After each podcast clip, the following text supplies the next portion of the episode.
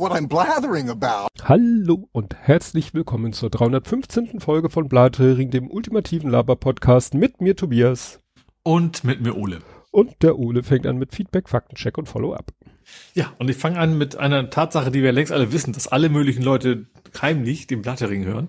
Mhm. Äh, unter anderem wohl auch die Golem-Redaktion. weil die haben sich das mit dem Kabel ist bald zu Ende nochmal angeguckt. Das finde ich spannend, weil es ist erst im Juli, glaube ich, ne? Und dass plötzlich jetzt ein Artikel dazu rauskam, das kann nur daran liegen, dass, weil wir letztes Mal darüber geredet haben. Mhm. Ähm, inhaltlich ist gar nicht so spannend. Ich finde es so interessant. Sie haben irgendwie alle gefragt, die theoretisch äh, betroffen sein können.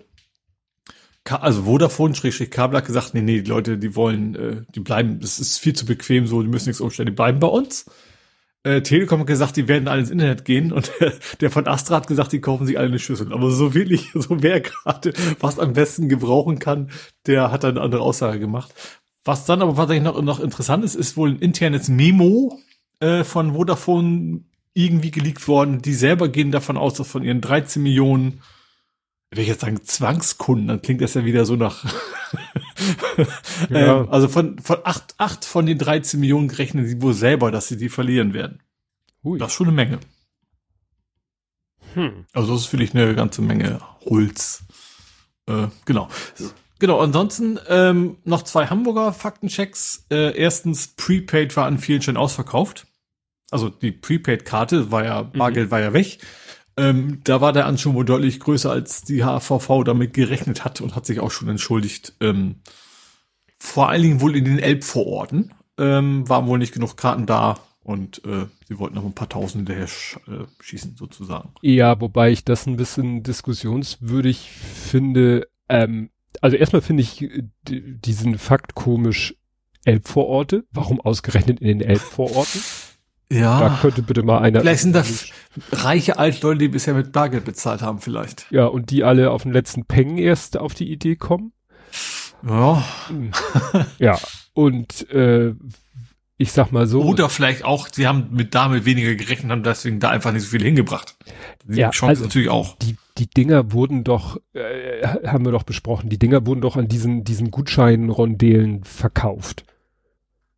So. Mhm. Und das ist doch nicht Verantwortung des HVV, wenn so ein Ding leer gekauft ist, dann ist es doch nicht die Aufgabe, der HVV kann doch nicht rumgehen und sehen, oh, ist leer, müssen wir wieder welche hinpacken. Das ist Aufgabe der Händler und Händlerin. Aber haben die es nicht auch zusätzlich in den Automaten gehabt?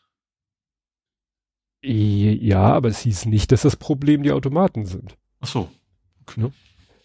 Also hier steht im, im NDR-Artikel, es gebe zwar genug Karten, sie seien aber schlecht verteilt. Die Nachbestellung liege in der Hand der Händlerinnen und Händler. Klar, ah, weil okay. kannst ja nicht, mhm. ich, ich kann ja auch nicht, was ich Coca-Cola einen Vorwurf machen, wenn mein Edeka kein Coca-Cola hat, es sei denn, Coca-Cola hat Lieferschwierigkeiten. Mhm. Aber wenn mein Edeka-Markt einfach verpennt nachzubestellen, dann ist das, kann Coca-Cola ja nichts dafür.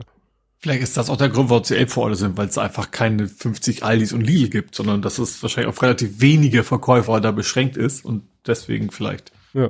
die zwei Kioske, die das da haben, ja. die das neben ihrem Schrimps haben, um alle Vorteile rauszuhauen, ja. äh, dass die einfach keine mehr hatten. André schreibt halt auch, ne, der Ansturm war anders verteilt als erwartet. Vielleicht haben sie wirklich waren sie vielleicht wirklich überrascht äh, an den Elbvororten, dass da so viele das hm. wollten. Hm. Ja. Naja. Aber gut. Vielleicht auch da mehr wegen den Fähren und sowas. Vielleicht ist das da auch einfach unpraktischer. Also, mhm. ne, vielleicht andere Verkehrsmittel als woanders. Gut, und mein zweiter Hamburg, äh, es war ein Auto. Und zwar der Großbrand in der Billstraße, mhm. ähm, der ja auch schon eine ganze Weile her ist. Da wissen Sie mittlerweile, es ging von einem Auto aus was dann diesen Großbrand verursacht. Weswegen das Auto gebrannt hat, wissen sie noch nicht. Okay. Ob es jetzt Brandstiftung war oder technischer Defekt oder sonst was, ähm, ist wahrscheinlich auch nicht mehr so ganz viel von über.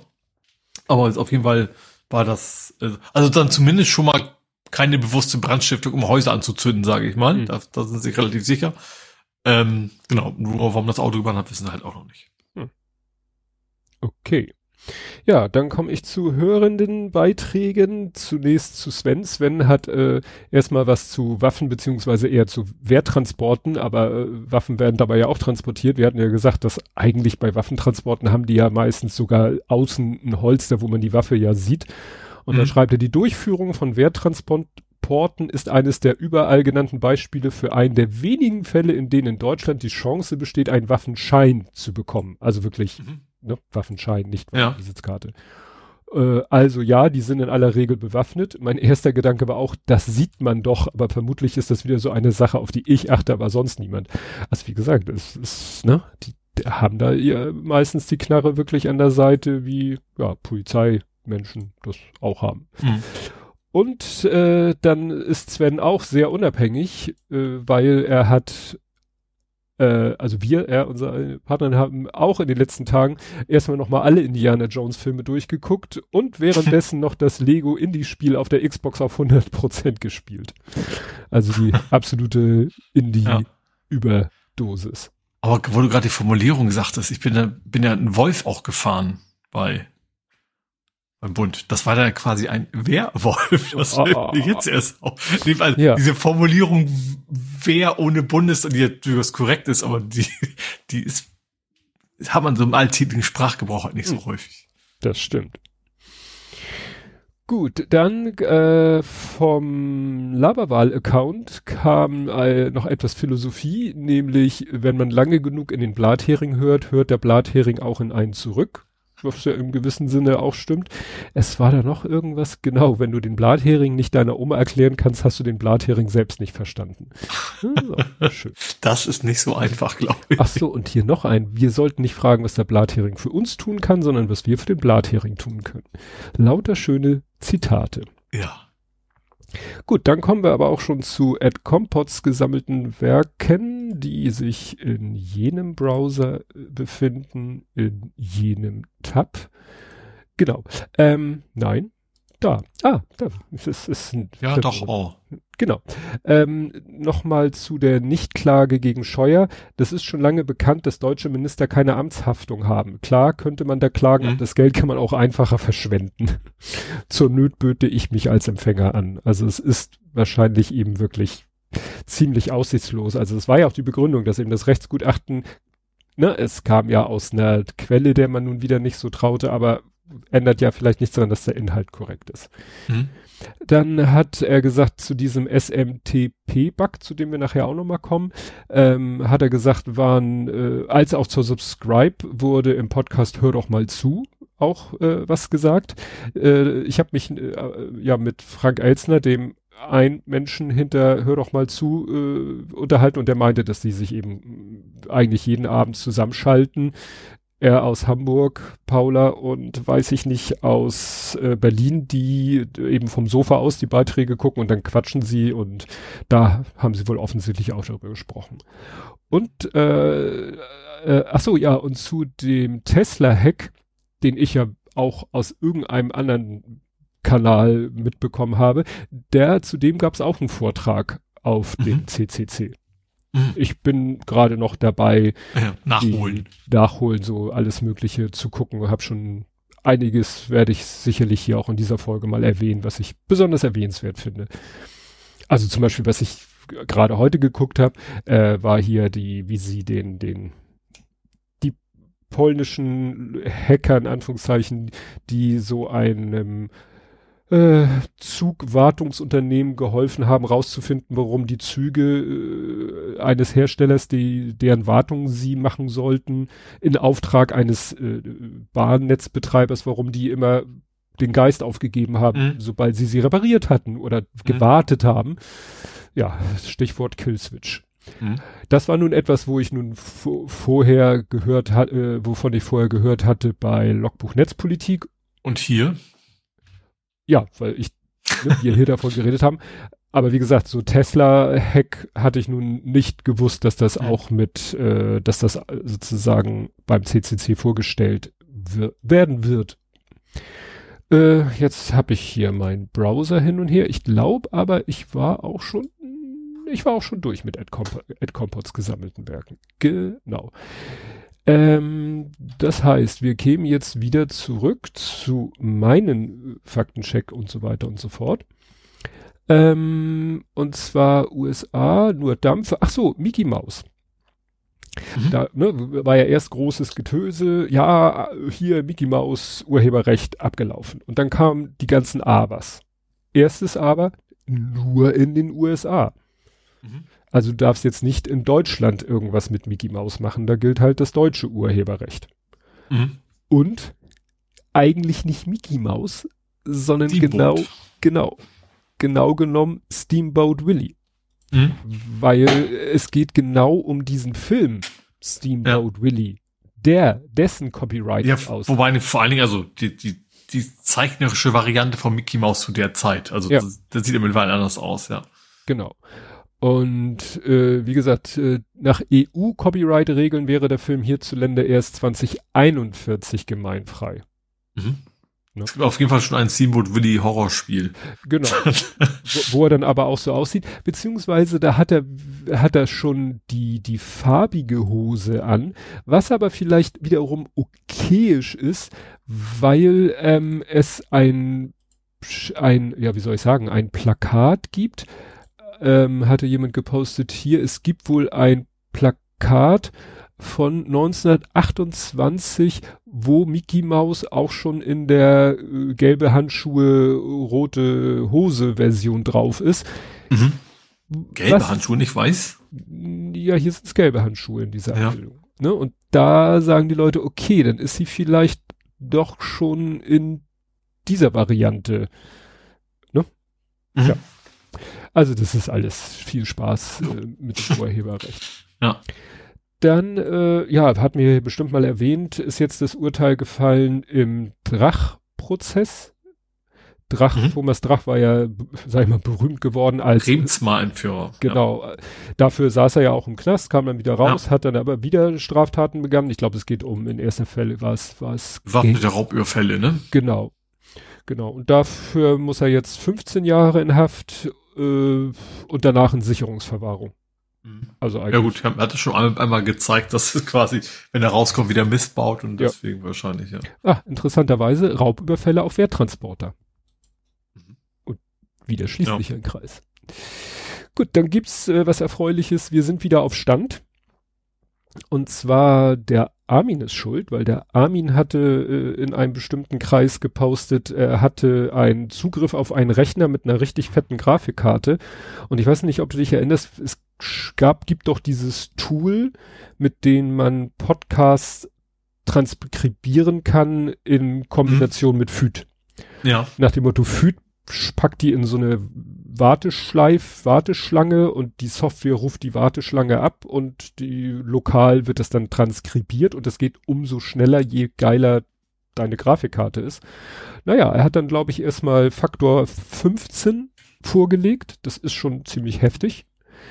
Und dann dachte ich mir, ach Mensch, äh, stimmt eigentlich. Ich könnte eigentlich mal den Christian Bettnarek, also Easy, äh, mal anfunken, weil das ist halt so, die werden nicht kontinuierlich automatisiert in diese Warteschlange gepackt, die Podcasts, die einmal gesagt haben, bitte, bitte, mhm. sondern das macht er und dann werden die transkribiert, sofern Leute sich da hinterklemmen und dann ist mhm. wieder Stille so lange, bis man ihnen wieder bittet, pack doch mal alles mhm. untranskribiert und das habe ich gemacht.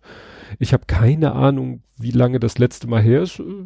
Ich habe dann auch einmal kurz in die Gemeinde gerufen, habe äh, fast, all, ich habe an Sven nicht gedacht, der hat das zum Glück selber gesehen und dann haben, was weiß ich, wieder ein halbes Dutzend Leute ihre Rechner glühen lassen und ja, dann war innerhalb von kürzester Zeit äh, waren wir wieder, sind wir jetzt wieder auf Stand. Das heißt, kann ah. ich mir jetzt merken, bis sozusagen ja Anfang 2024 ist alles transkribiert, was ja immer ganz hilfreich ist, um im eigenen Podcast zu gucken. Mhm, ja. Was haben wir denn mal wo für Quatsch erzählt?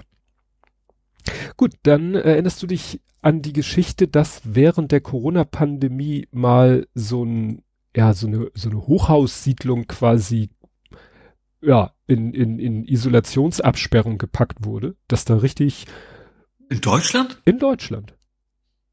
Nee. Das war nicht. in Göttingen. In Göttingen, hm. das war die Kroner Landstraße, das sieht so auf dem Foto wirklich so Hochhaussiedlung, so ein bisschen erinnert das an Stalzhoop.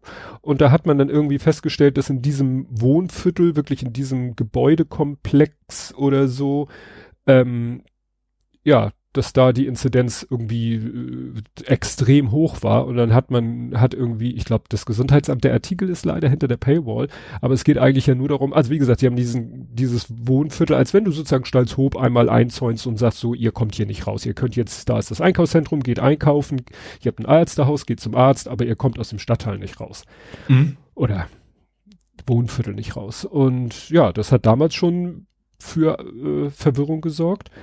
Und äh, ja, da fordert jetzt irgendwie, gibt's wohl eine Gemeinschaftsklage oder so, Schmerzensgeld wegen Absperrung in der Corona-Pandemie, Fragezeichen, Anwohner fordern 880.000 Euro von der Stadt Göttingen. Ui, ja. Ne? Das, ja. Und bei dem Einzelnen kommt wahrscheinlich gar nicht mehr so viel an. ja, ich, ja, wie gesagt, das äh, wird, wird eine interessante juristische Geschichte, weil ich weiß, dass das damals schon irgendwie diskutiert wurde, ob das irgendwie so das Gelbe vom Ei ist. Wobei die Frage ist, also in der Regel ist das, wenn nicht, sind in Deutschland dann ja so Strafen nicht so hoch. Also, mm, ja. also Geld, Geld, Strafen zumindest ja. in der Hinsicht. Dann, äh, was ich angesagt hatte, SMTP hat sich jetzt irgendwie rausgestellt, dass das, also es geht darum, es hat ja einer beim Kongress einen Vortrag gehalten, wo er auf eine Lücke im SMTP hingewiesen hat. Mhm. Und oder hier äh, Postfix ähm, und dann hat mhm. äh, Jan ja, mhm. hat Jan Wildebeuer sich darüber beschwert, finde ich zu Recht, dass es ja scheiße ist, das sozusagen mit so einem Vortrag öffentlich zu machen und nicht irgendwie über den üblichen Weg, ich informiere mal die Programmierer hinter dem Projekt oder hinter der Geschichte. Und jetzt hat Flübke, der ja auch äh, so in diesem ganzen Hacking, also positiven Hacking-Business, der hat irgendwie gepostet, dass äh, SEC Consult, wahrscheinlich die, die das herausgefunden haben, dass die wohl so Closed Source Providers like Microsoft schon Monate vorher davon erzählt haben. Ah. Mhm. Was natürlich richtig scheiße wäre. Ja. Also so nach dem Motto, erstmal wahrscheinlich vielleicht auch gegen Geld sich äh, ne, den das zu stecken. Hier übrigens, da ist äh, irgendwo eine Lücke in dem System, was ihr auch benutzt, anstatt sozusagen an die, an die Quelle zu gehen und mhm. denen das zu sagen. Also, ja. Ja. Dann äh, hatten wir hier die Geschichte mit den, äh, äh, also fiese Methoden äh, im Rahmen des Hochwassers. Hatten wir erst ja diesen Sandsackklau. Mhm, ja. äh, jetzt gab es aber noch eine andere fiese Matente, nämlich, dass sich Menschen als THW-Menschen ausgegeben haben und dann Spenden gesammelt haben. Mhm, ja, habe ich auch. Also ich habe es vom THW quasi gelesen, so wir sind's nicht. Ja. ja. Also das äh, ich, ich sag mal, die, die perfider geht's ja kaum noch. Ne? Also ja. man kennt ja so Geschichten, dass Leute mit, mit, was weiß ich, Arbeiter, Samariter oder sonstigen irgendwelche Outfits sich anziehen und dann auf Spendensammlungen gehen und so tun, als wenn sie zu irgendeiner tollen Organisation gehören. Aber das jetzt auch mhm. noch so wahrscheinlich ganz gezielt in diesem zeitlichen Kontext zu machen, mhm. ist natürlich ja. richtig, richtig abgefahren. Und dann habe ich noch einen Hör-Sehtipp, wie ihr möchtet, entweder als Podcast von Jung und Naiv oder YouTube-Video Jung und Naiv. Folge 684, Politik in Polen. Da unterhält er sich äh, über drei Stunden mit einer Polen-Expertin, mit Joanna Maria Stolarek.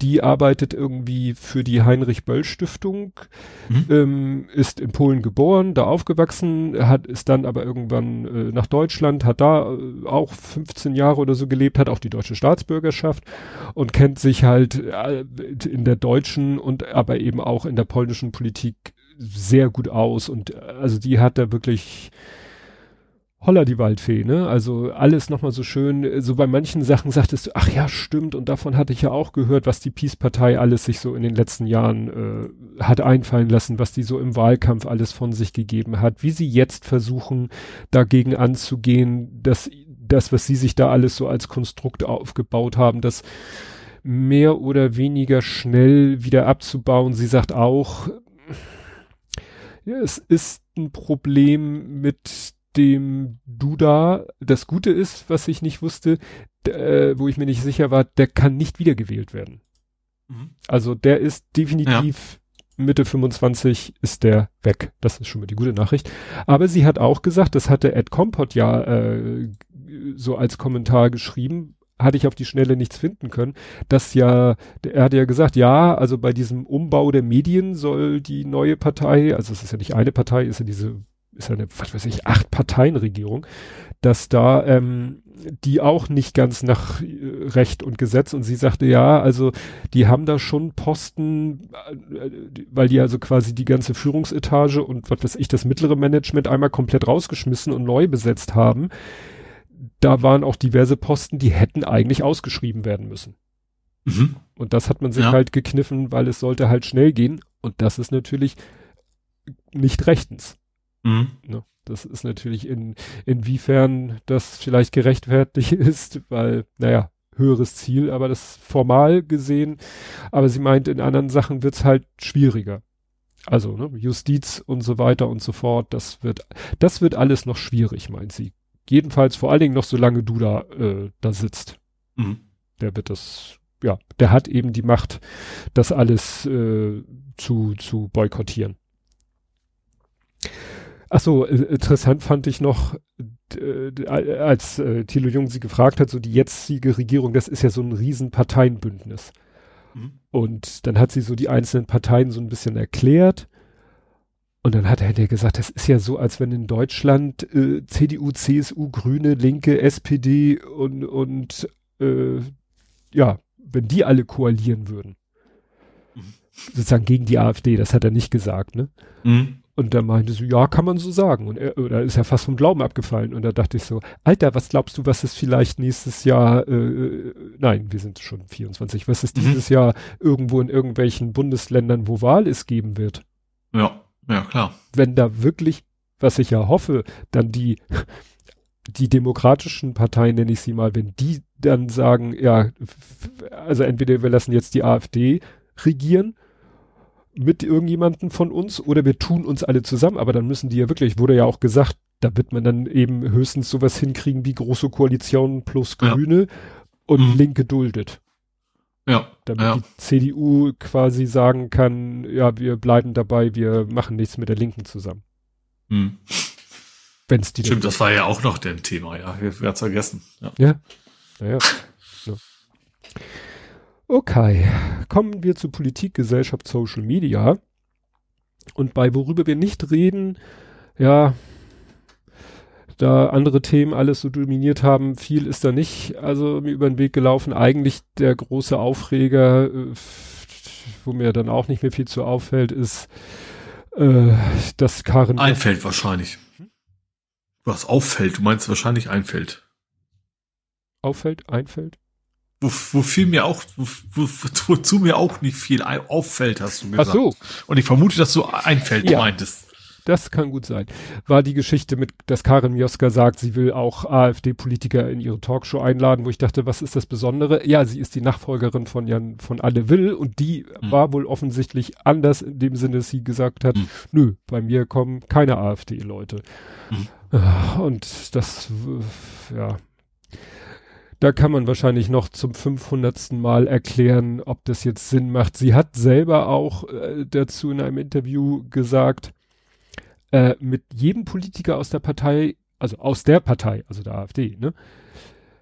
Äh, ich fange einfach vorne mal an. Also, äh, will dort auch mit AfD, jetzt Zitat von ihr, wir stehen vor Wahlen in Sachsen, Thüringen und Brandenburg. In allen drei Bundesländern liegt die AfD vorn, also müssen wir sie einladen, sagte Mioska dem Spiegel. Also müssen wir sie einladen, schön fett gedruckt.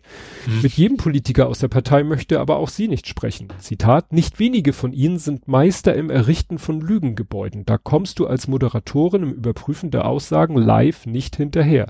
Es würde ein bescheuertes Spiel werden. Nein, ja, stimmt nicht, stimmt doch. Und es gibt in dieser Partei jene, die so krass rechtsextrem sind, dass sie ebenfalls keine Einladung bekommen werden, sagte sie dem Magazin, ohne konkrete Namen zu nennen.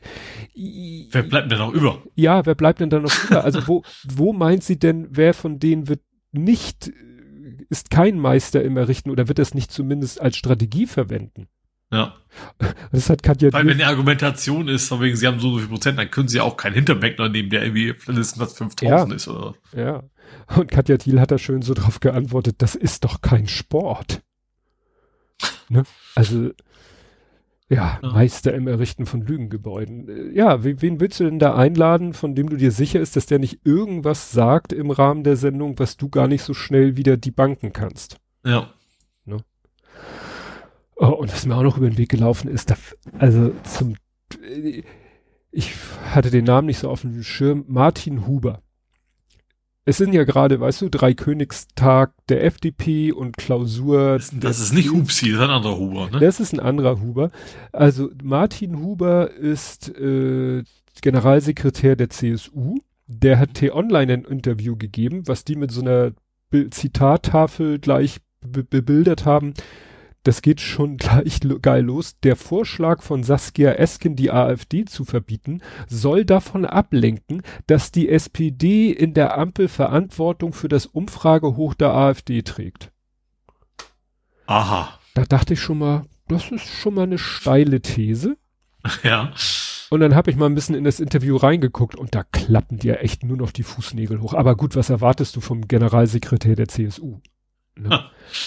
äh, wie der auch auf Fragen so überhaupt nicht antwortet, sondern äh, einfach nur sein Statement. Also auf jede Frage, die ihn so ein bisschen in die, in die Bredouille bringen würde. Mhm. Ne? Sofort äh, Gegenspruch, der aber gar nicht wirklich die Beantwortung der Fragen mhm. beinhaltet. Ne? Also zum Beispiel hier zu Kretschmer, auf Kretschmer angesprochen ne, weißt du, der letztens sagte hier, die Ukraine soll temporär Gebiete abtreten. Mhm, ja, ja. So, der ja auch zur Union gehört. Ach so, genau, der wird nämlich bei der Klausur äh, bei der CSU zu Gast sein. Halten Sie die Aussagen mit Blick auf die Stimmung in Sachsen für verständlich? Kommt die Aussage, die Ukraine verteidigt auch unsere Werte. Deswegen ist völlig klar, dass die Unterstützung aus Deutschland weitergeht, bla bla bla bla. So nach dem Motto, ja, aber die Frage, mhm. ne? Also, naja, interessant fand ich nur eine Aussage von ihm, die sollte man quasi der Union mal stellvertretend unter die Nase halten, wenn es äh, um diese hier Bürgergeldkürzung, da wird ja immer wieder gesagt, äh, ja, das Bürgergeld wird ja gekürzt, äh, erhöht, aber eigentlich sinkt ja die Inflation. Und da habe ich, ich meine, das habe ich von ihm gelesen, oder von, oder von Herrn Lindemann, von irgendeinem Unionsmenschen habe ich gehört die Aussage, ja, die Inflation geht zwar zurück, aber das heißt ja nicht, dass die Preise sinken, sondern dass sie nur langsamer steigen, was ein inhaltlich 100% korrekter Satz ist. Ja. Wo ich denke, ja, und wieso argumentiert ihr denn permanent damit, wegen der gesunkenen Inflation kann jetzt das Bürgergeld weniger, weniger erhöht werden, als eigentlich gesetzlich vereinbart? Mhm. Ne? Wie, ja, also, wie gesagt, das dazu. Gut. Ukraine. Ukraine ist, äh, ja, gut, da passiert eigentlich immer noch same shit. Äh, Russland bombardiert, bombardiert, bombardiert. Mit mhm. allem, was irgendwie der Waffenmarkt so hergibt. Äh, mhm.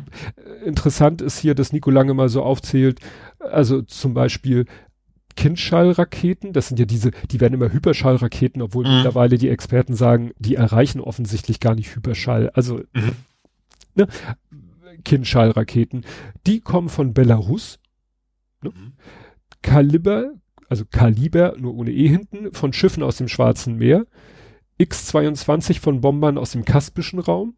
Scha und dazu noch Shahed-Drohnen von, was weiß ich, überall her. Ne? Mhm. Also die hauen da wirklich alles raus und ja, irgendwie äh, Nico Lange, man merkt seinen Tweets die Verzweiflung irgendwie an, dass das irgendwie nach dem Motto, das, das kann man doch nicht einfach so hinnehmen, dass mhm. wirklich Russland wieder so, so einen maximalen Bombardierungsterror äh, gegen das ganze Land und Flächen und, und Zivil und alles macht.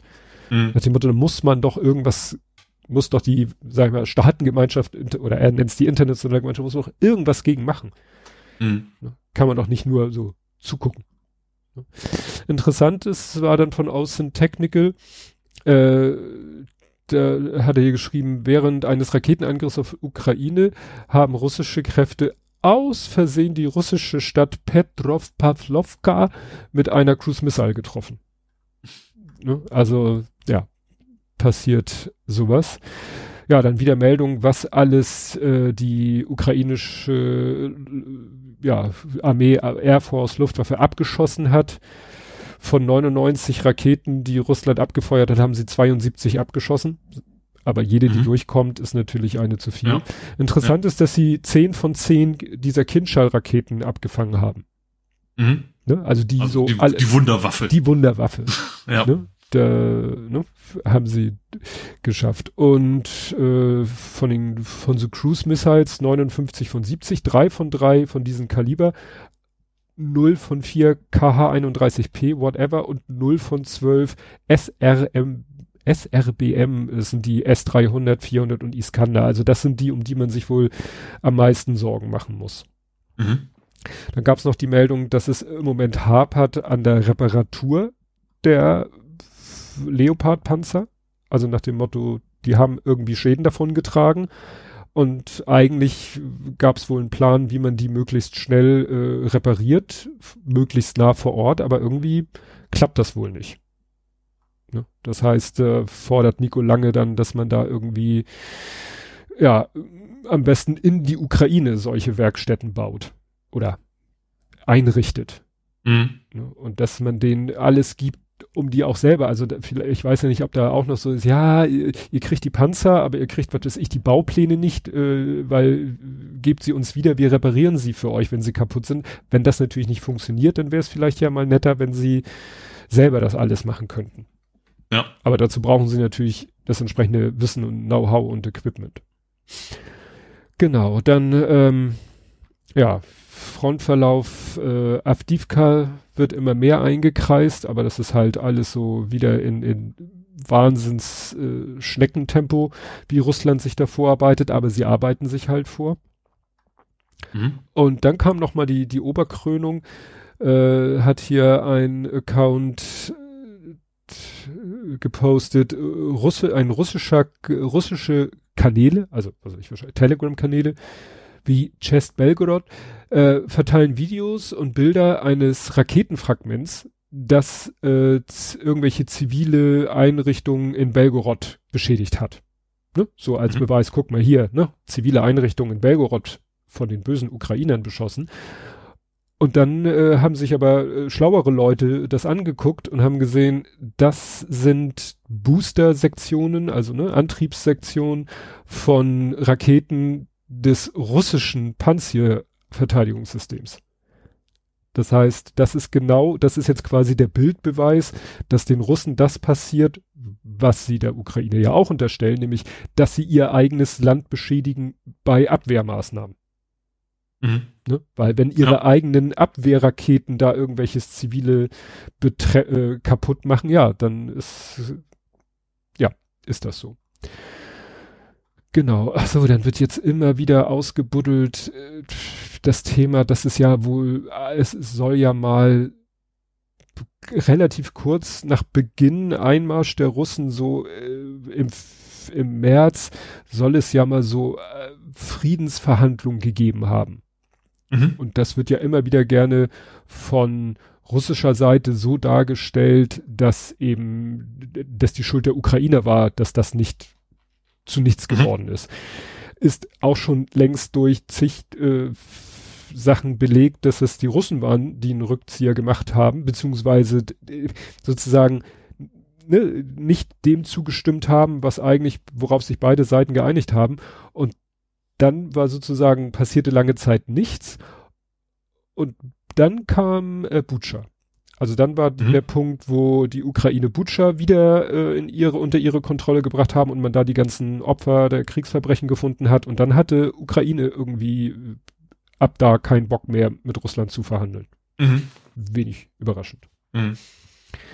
Genau. Äh, ja, dann noch äh, ein Thema, hatten wir hier auch schon mal, dass ja die USA teilweise Raketen an äh, oder Waffenkomponenten an die Ukraine liefern, die sowieso kurz vor Verschrottung sind. Ja. Wo man gesagt hat, na ja, ist da besser, ihr gibt sie der Ukraine, selbst wenn vielleicht da die, die Blindgängerquote ein Tick höher ist, weil die schon kurz vor Überlagerung sind, nach dem berühmten Motto besser wie nix.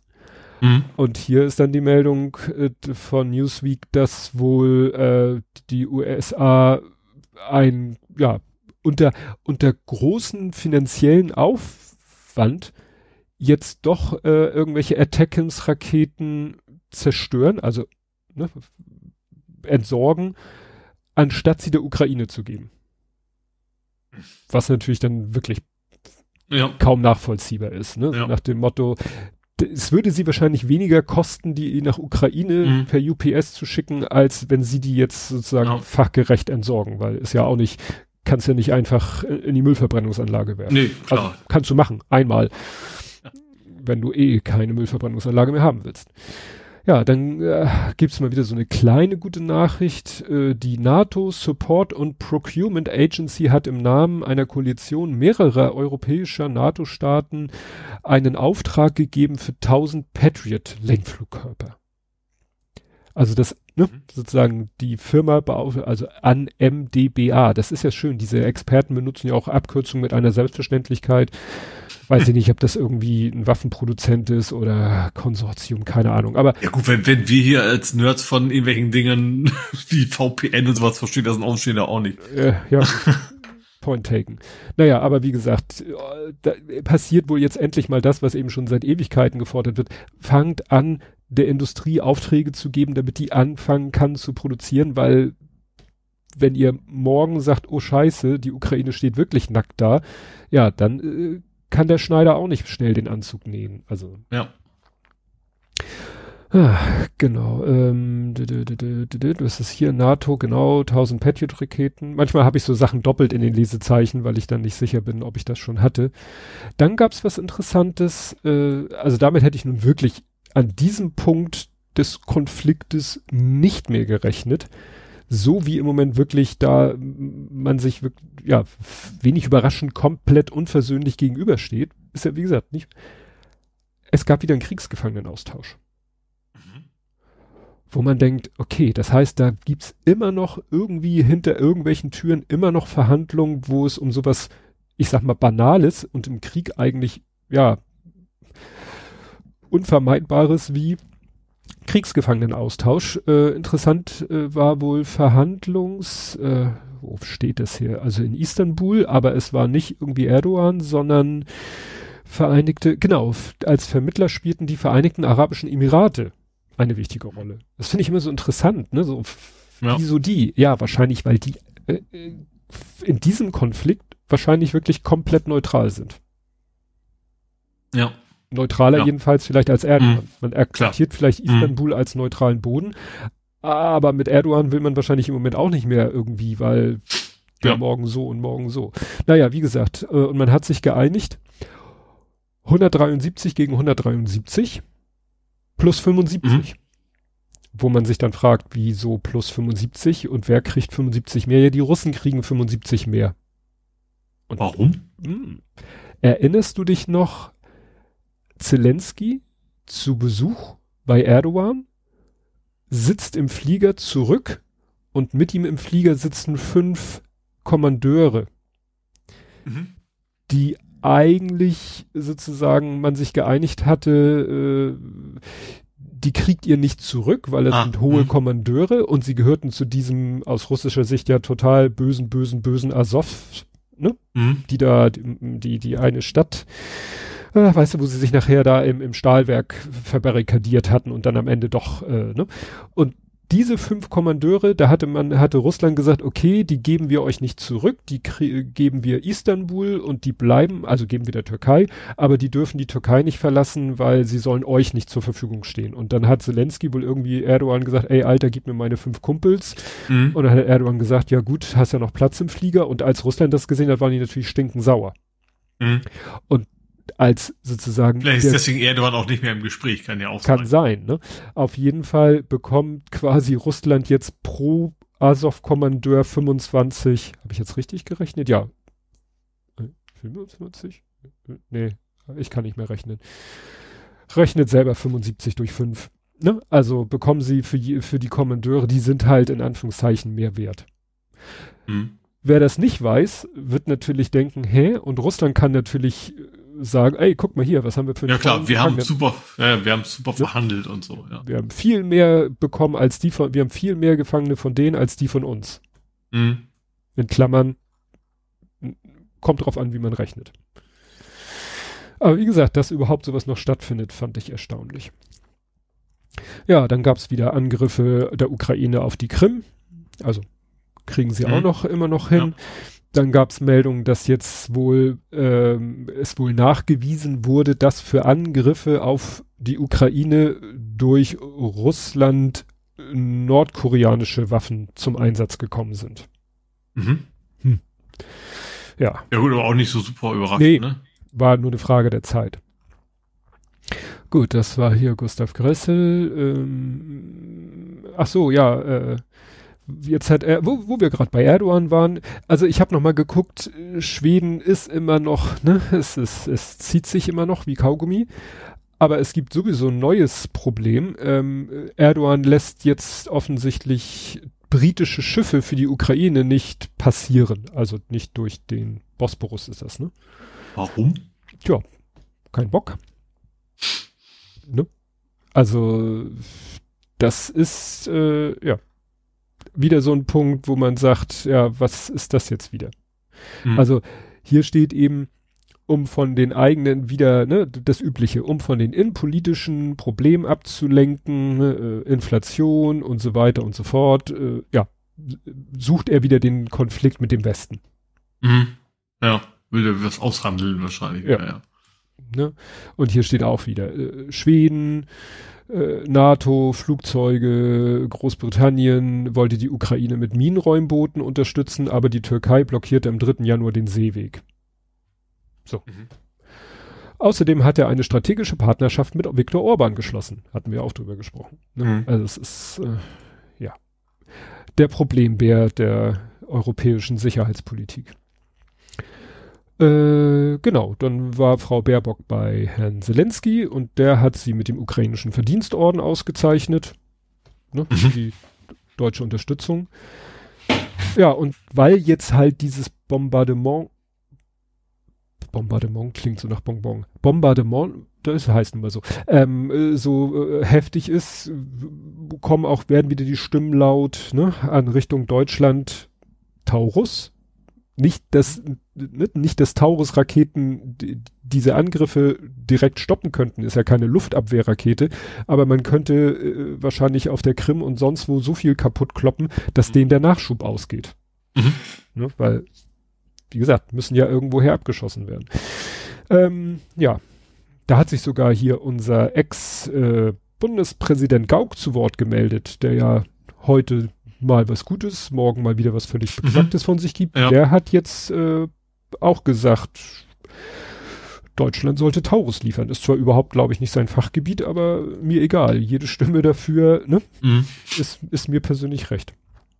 Na, dann ist ja etwas, das ist, gut, für Nerding ist es einfach zu, zu, äh, naja, martialisch. Äh, der Außen Technical hat ein Video gepostet, da siehst du so ein ziemlich heftiges, ist das Browning .50 Kaliber ähm, Maschinengewehr, steht auf so einer La Dreibein-Lafette und ballert so vor sich hin, ohne dass ein Mensch da dran ist, sondern da siehst du nur an der Lafette ist unten so ein Kasten mit ein paar Kabeln.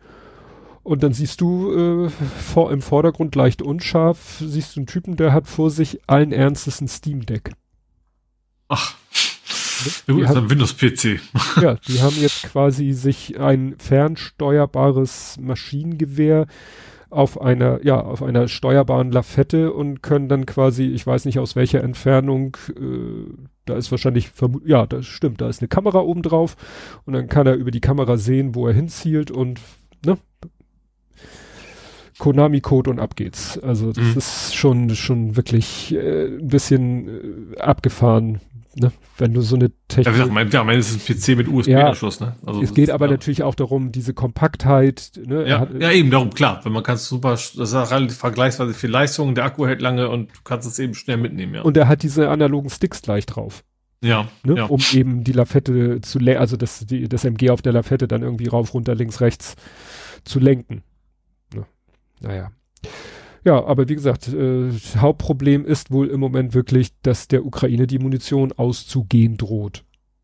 Mhm. Und ich sag mal, ja, dann, wenn denen wirklich die Munition ausgeht, dann können die eigentlich sich nur noch kontrolliert zurückziehen.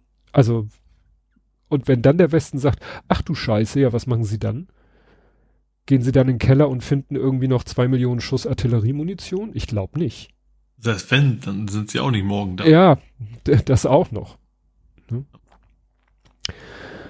Genau. Ähm, äh, jetzt auch Kindschall abgefeuert aus dem Luftraum von Belarus. Das hattest du schon gesagt, Nico Lange. Das ist nichts Neues. Ja, also wie gesagt, das ist alles, alles ein Drama.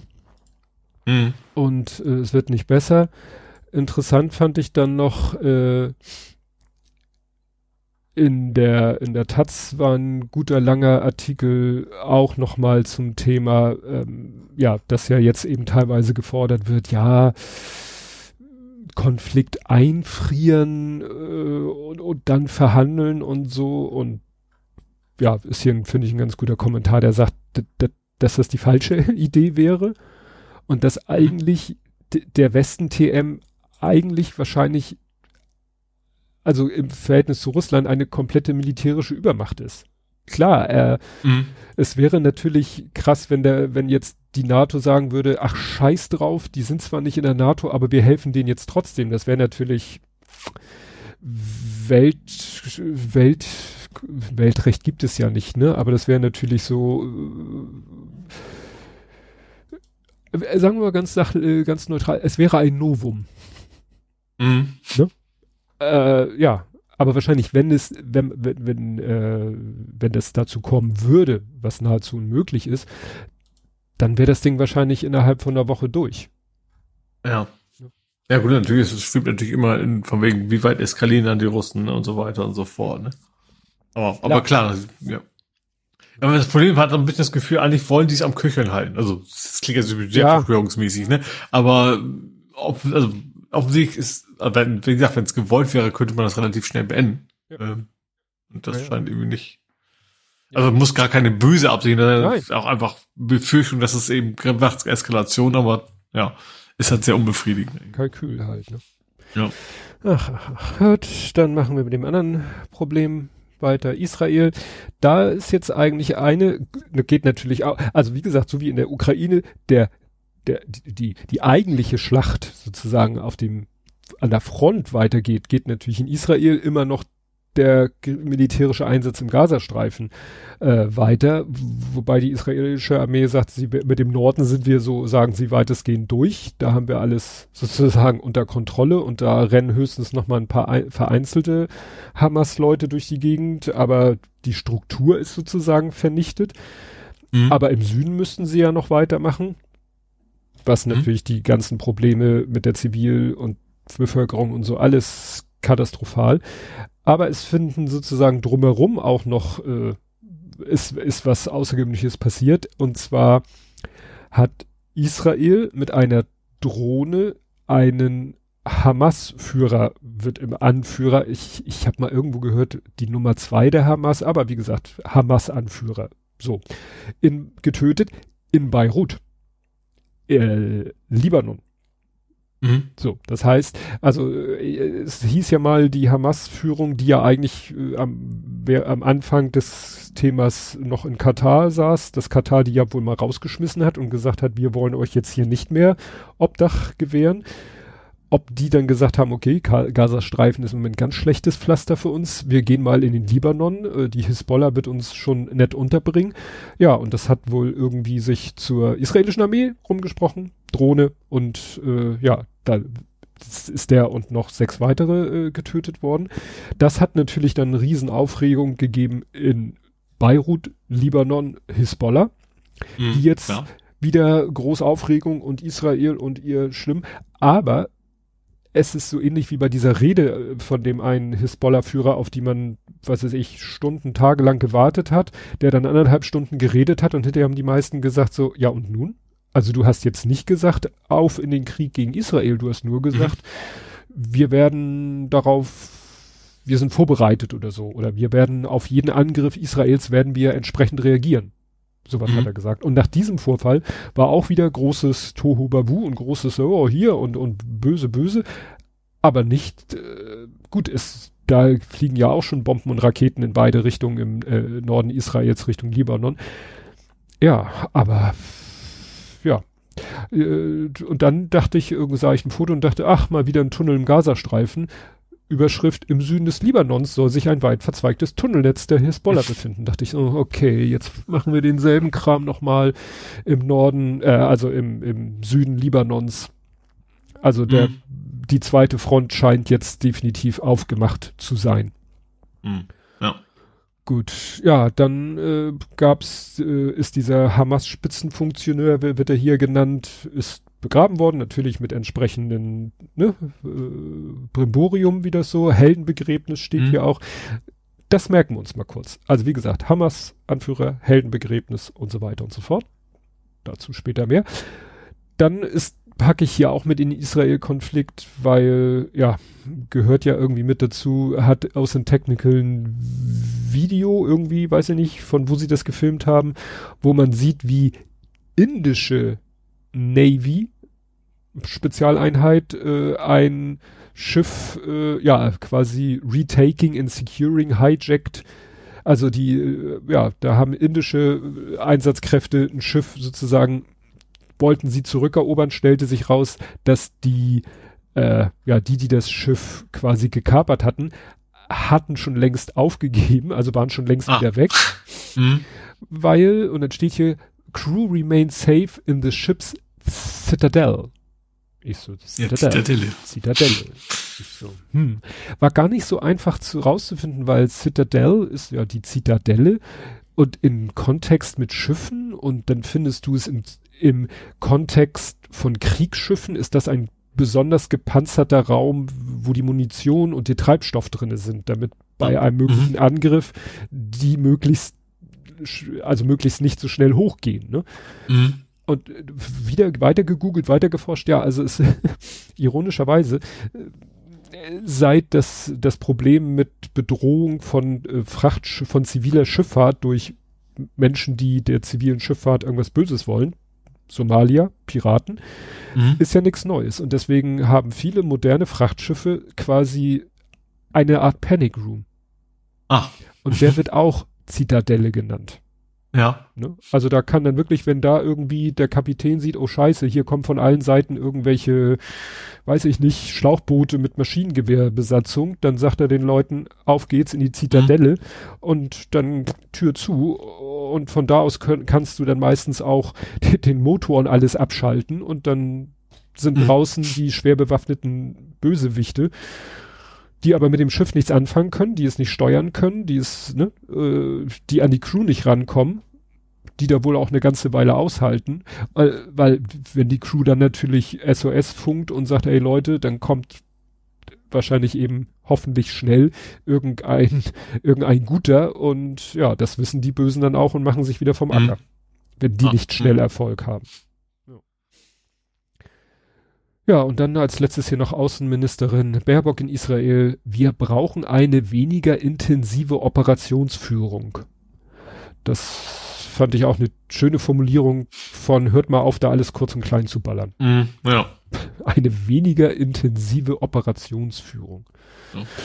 Ja. ja, ansonsten hatte ich hier noch zu Israel das ein Artikel vom Tagesspiegel, was wirklich äh, auch wieder erschütternd ist äh, drei Monate nach dem Massakern des 7. Oktobers, Oktobers versuchte Geschichtsfälschung im Zeitraffer. Also es kursieren jetzt schon eben ja komplette Websites oder oder Stories, wo alles irgendwie, was am 7. Oktober passiert ist, komplett umgedreht wird. Ne? Also so nach dem Motto, da, das war ja, was weiß ich, das war ja eine False Flag Operation des Israel, der israelischen Armee oder, ja. oder, oder, ne? Also. Ja, es gehört ja sozusagen bei jedem Großereignis ja. irgendwie dazu, dass dann sofort irgendwie so Verschwörungsdinger rauskommen, klar. Ja. Ne? Also, das ist, ja, ist natürlich, ne, also je, je, länger das zurückliegt, umso mehr muss man aufpassen, dass nicht die verdrehte Version, äh, ja, ja zu viel Aufmerksamkeit erhält. So, jetzt muss ich mich hier kurz sortieren. Ja, dann, wo wir gerade, wo ich gerade sagte, merken Sie sich das. Im Iran ist was hm. passiert. So.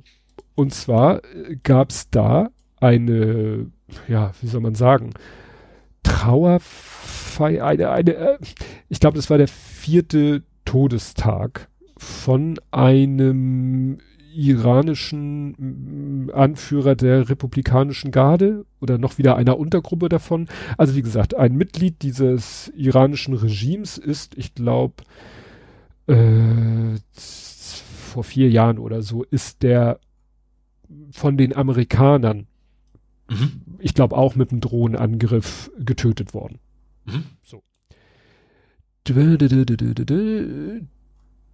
ich habe hier jetzt leider nicht irgendwie, ich habe hier leider nur noch die, die Meldung, auf die ich jetzt hinaus will. Naja, egal.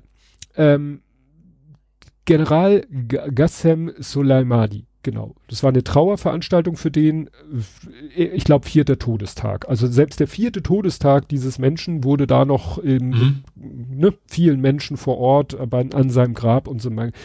Weißt du, wo ich denke, wer weiß, was in vier Jahren passiert, ne, wenn der in Israel, also nicht in Israel, da in Beirut und so. Also, und da gab's halt zwei Explosionen äh, mit einer Viertelstunde Unterschied, was, weißt du, diese fiese Methode ist, wir machen ein mhm. Ding und wenn dann die ganzen Warten Leute bis die kommen, und dann ungefähr. das zweite. Ja. Hatten wir ja auch schon mit Bombenangriffen äh, ja. auf die Ukraine. Bombe, Viertelstunde, nächste Bombe, maximaler Schaden. Mhm. So, und das ist halt passiert. Iran natürlich in heller Aufregung und Hassreden ohne Ende. Und natürlich war für die gleich klar, Israel. Israel war's, ja. Israel war's, weil mhm. kann ja nur unser absoluter Erzfeind sein. Und äh, wo ich dachte, ich weiß nicht, ob Israel jetzt gerade noch, was weiß ich, den fünften Nebenkriegsschauplatz aufmachen will. Mhm. Klar, ihr Iran unterstützt die Hamas, klar, äh, Motiv hätte Israel, äh, stellt sich raus, war der IS. Mhm. Wo ich dann dachte so, äh, will? Erstens, den gibt's noch gut. Klar, also war mir schon klar, dass es den noch gibt, aber und wieso, wieso macht der IS was gegen den Iran? Ja, stellt sich raus, die haben sich irgendwann mal überworfen. Also ne, der islamische mhm. Staat war eigentlich auch mal, äh, also ne, von seiner ganzen äh, Idee und Ideologie waren die mit dem Iran mal gut äh, zu, äh, ne, aber irgendwann haben die sich überworfen. Und das ist hier eine Meldung vom Januar 2018. Islamischer Staat setzt auf Feindschaft gegen den Iran. Okay. Mhm. Wieder was gelernt. Der islamische Staat mag den Iran nicht. Und Hätte ich es auch nicht erwartet, ja. Nee. Also vorher nicht, ja. Ja. Und deshalb äh, haben sie sich jetzt, und ich, ich sag mal, es macht ja wenig Sinn, dass sie sich, also da jetzt zu sagen, sie bekennen sich zu etwas, was sie nicht selber getan haben, ergebe nun irgendwie überhaupt keinen Sinn. Ja, naja. Äh, ja. Das fand ich jetzt äh, sehr merkwürdig. Aber gut. Kommen wir in unsere Gefilde. Da gab es, man kann es leider nur lesen, sehen, das Wortspiel, es gab eine unfaire Attacke. Was mit einer Fähre? Ja. Herr Habeck war auf einer Fähre. Ach, ja, die, die Bauern. Ja. Und ja, das ist, das ist auf so vielen Ebenen, dass man denkt so, äh, bitte was? Also Herr Habeck hat jetzt mit dieser Sache, die die Bauern nervt, so mit am wenigsten zu tun. Ja. Eigentlich gar nichts. Ne? Also ja. Landwirtschaftsminister ist Özdemir, okay. Der, weil der das eigentlich auch Kritiker von dem ganzen Gedöns ist? Ja, weil der ja an der Entscheidung auch überhaupt nicht beteiligt war. Also es war ja, ja eine Entscheidung, es war ja dieses Habeck als Vizekanzler und Grün äh, oberster Grüne in der Bundesregierung, ähm, Lindner als oberster FDPler in der Regierung und Scholz als oberster SPD-Mensch in der Regierung. So. Mhm. Aber es geht um eine Steuergeschichte Also ist es ja eigentlich äh, eher Lindners Baustelle. Mhm. Und die Grünen sind halt das Feindbild. Ja. Ja, ja. Also gut fand ich hier ein Zitat, ist das von Stefan Anpalagan. Wenn das die letzte Generation am Ufer und Friedrich Merz auf dem Boot gewesen wären, würde die Bild Bundeswehreinsätze im Innern fordern, die Polizei würde deutschlandweite Razzien durchführen, die Staatsanwaltschaft würde wegen Terror ermitteln. Ja, auf jeden Fall. Ja. Hatte derjenige ein Ziel. Und äh, ja, und wie gesagt, ja, das hatte ich gerade schon gesagt, hier hatte jemand Wolfgang Gründinger, von dem stammt das Zitat. Bin gespannt, was passiert, wenn die Landwirte merken, Robert Habeck ist gar nicht zuständig für Agrardiesel, sondern Christian Lindner. Ja. ja. Mal abgesehen davon, dass ja, also ich will da jetzt gar nicht so viel zu, zu den Bauernprotesten kommen wir ja gleich noch, oder, ja, das ist jetzt eigentlich schon, wie gesagt, was soll man da noch zu, zu der Habeck-Geschichte sagen? Ja. Das ist ein Unding. Das ist ein Unding. Ja. Das geht los, dass ja irgendwie ein Angestellter von dieser Unterkunft, wo Habeck war, dass der das der Leuten gesteckt haben soll, dass Habeck da ist. Und ich sag mal, wenn wir an dem Punkt angekommen sind, dass der, der war ja auch komplett privat unterwegs. Mm, ja. Weißt du, wenn, wenn der jetzt irgendwie auf eine Wahlkampfveranstaltung ja, ist. Das ist ja, ne, dann, ja. Klar, dann muss er immer damit rechnen, dass er mit Leuten konfrontiert wird, die ihn nicht mögen. Ja. Dann hat er auch Security dabei. Dass er als Privatmensch auch Security dabei haben muss, wo, wo, zeigt ja so eine Situation. Ich, ich finde es äh, ich find's erschreckend, dass der selbst als Privatmensch Security immer dabei hat, aber man sieht ja wohl keine dumme Idee. Ja. Das muss ja, zumal er hat ja sogar noch gesagt, okay, wenn ihr wollt, rede ich ja. mit euch. Und das, das, das hat den ja nicht gerade, darum ging es denen ja offensichtlich nicht. Ja, die Frage ist nur, worum ging es denen?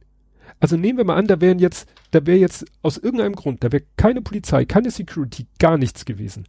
Was mhm. wollten die? Hätten die ihn am nächsten Baum aufgehängt? Also. Ja, man auch gar nicht über nachdenken. Ja, ja, also da, das frage ich mich halt, was wollten mhm. die?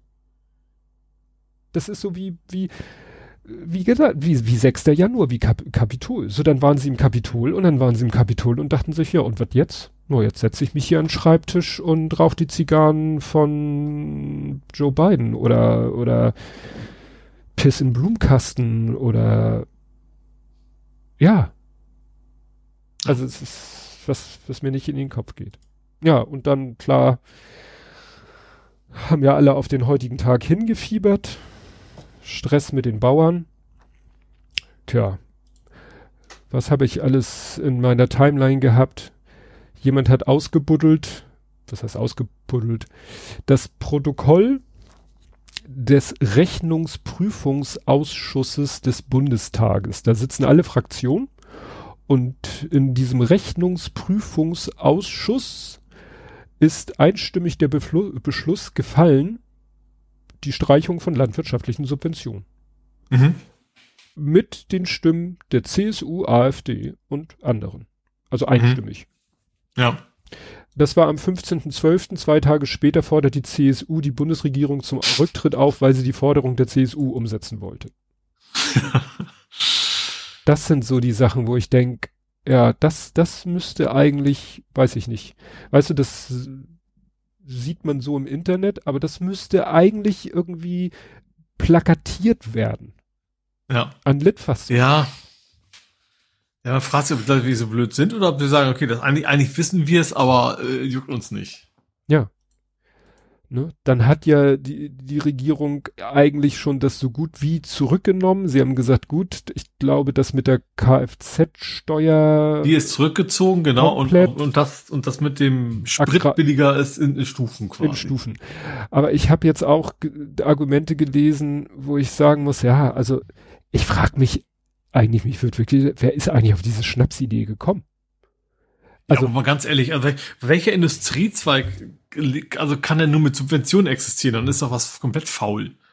Ja, da, das ist sicherlich wahr, aber jetzt den, da beim Agrardiesel anzusetzen, was, ähm, ich sag mal, wenn man da sagt, ja, wir wollen ja auch irgendwie, das soll ja auch eine Steuerung sein, wir wollen ja, wir wollen ja Klima, äh, irgendwas klimagünstiges. Gibt es schon Elektrotraktoren? Ja, ich glaube natürlich, also ja, also ja, ich glaube tatsächlich, eigentlich haben sie das Problem gehabt, wir brauchen Geld. So, und das dann so, ja. da, da, da können wir dieses Siegel Klima vielleicht draufpacken, war es dann mehr. Also ich sag mal, ohne diese so und so viele Milliarden, die denen fehlen, wäre das Thema wahrscheinlich ja. gar nicht aufgekommen. Ja. Aber es ist, das hatten wir auch schon. Sie haben sich halt aber auch nicht getraut, das Dieselprivileg generell in anzufassen. Ja. Ja. Weil dann hätten. Vor allem aus, also ausgerechnet die Bauern, ich glaube, das ist eine der mächtigsten überhaupt. Also ist ja nichts, ich glaube tatsächlich nicht, dass, dass die alle auf der Straße, weil die super alle gerade am Existenzminimum sind, sondern weil sie einfach wissen, dass sie diese Macht eben auch haben. Ja. Durch die Menge und so weiter. Das ist wie, wie, äh, hier, Bahnstreiks ungefähr. Also da, ja. die wissen halt, dass das funktioniert. Ja, der Bauernverband hat dann auch gesagt, das reicht uns nicht, diese Minderung der Maßnahmen. Wir, es muss alles vom Tisch. Aber es ist, irgendwie, glaube ich auch, es war einfach so mit diesem, die, es wurde einfach eine Lunte angezündet. Ja. Ne?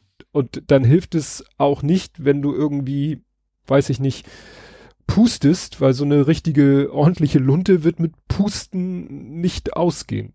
Nee, das ist, weil sie haben jetzt gesehen, okay, das haben wir erreicht, das ist wahrscheinlich eher, okay, jetzt machen wir so lange weiter, bis wir auch alles andere erreicht ja. haben. Ne?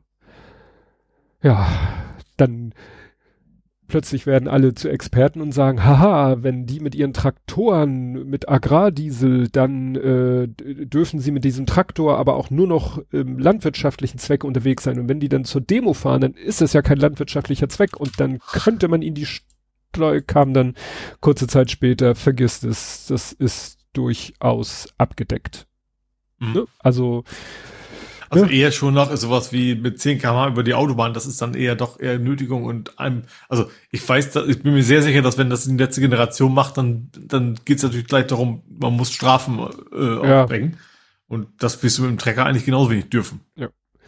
Ja, und dann auch dieses von allen Seiten vom Bundesverband, hat dann auch der Bundesverband ist wenig überraschend CDU nah, vertritt eigentlich nur eine relativ kleine Zahl von Bauern, also so ein bisschen GDL-mäßig, ne? Also mhm. so als wenn die GDL für alle im Transportwesen sprechenden äh, würde. Ne? Mhm. Dann gab's einen Frühstart, dann haben Leute schon am Sonntagabend Fotos gepostet von ersten Treckern am Brandenburger Tor. Das waren natürlich dann gleich wieder die mit den, mit den besten Schildern, sowas wie lieber tot als Sklave und ein Galgen, wo wir so eine Puppe dranhängt, die wenig überraschend, der Kopf war einfach so dargestellt durch ein rotes, gelbes und grünes Tuch. Ne? Mhm. wir wieder die Ampel haben. Mhm. Beiß nie die Hand, die dich füttert. Die Bauern machen den ersten Zug, am Ende fällt der König. Also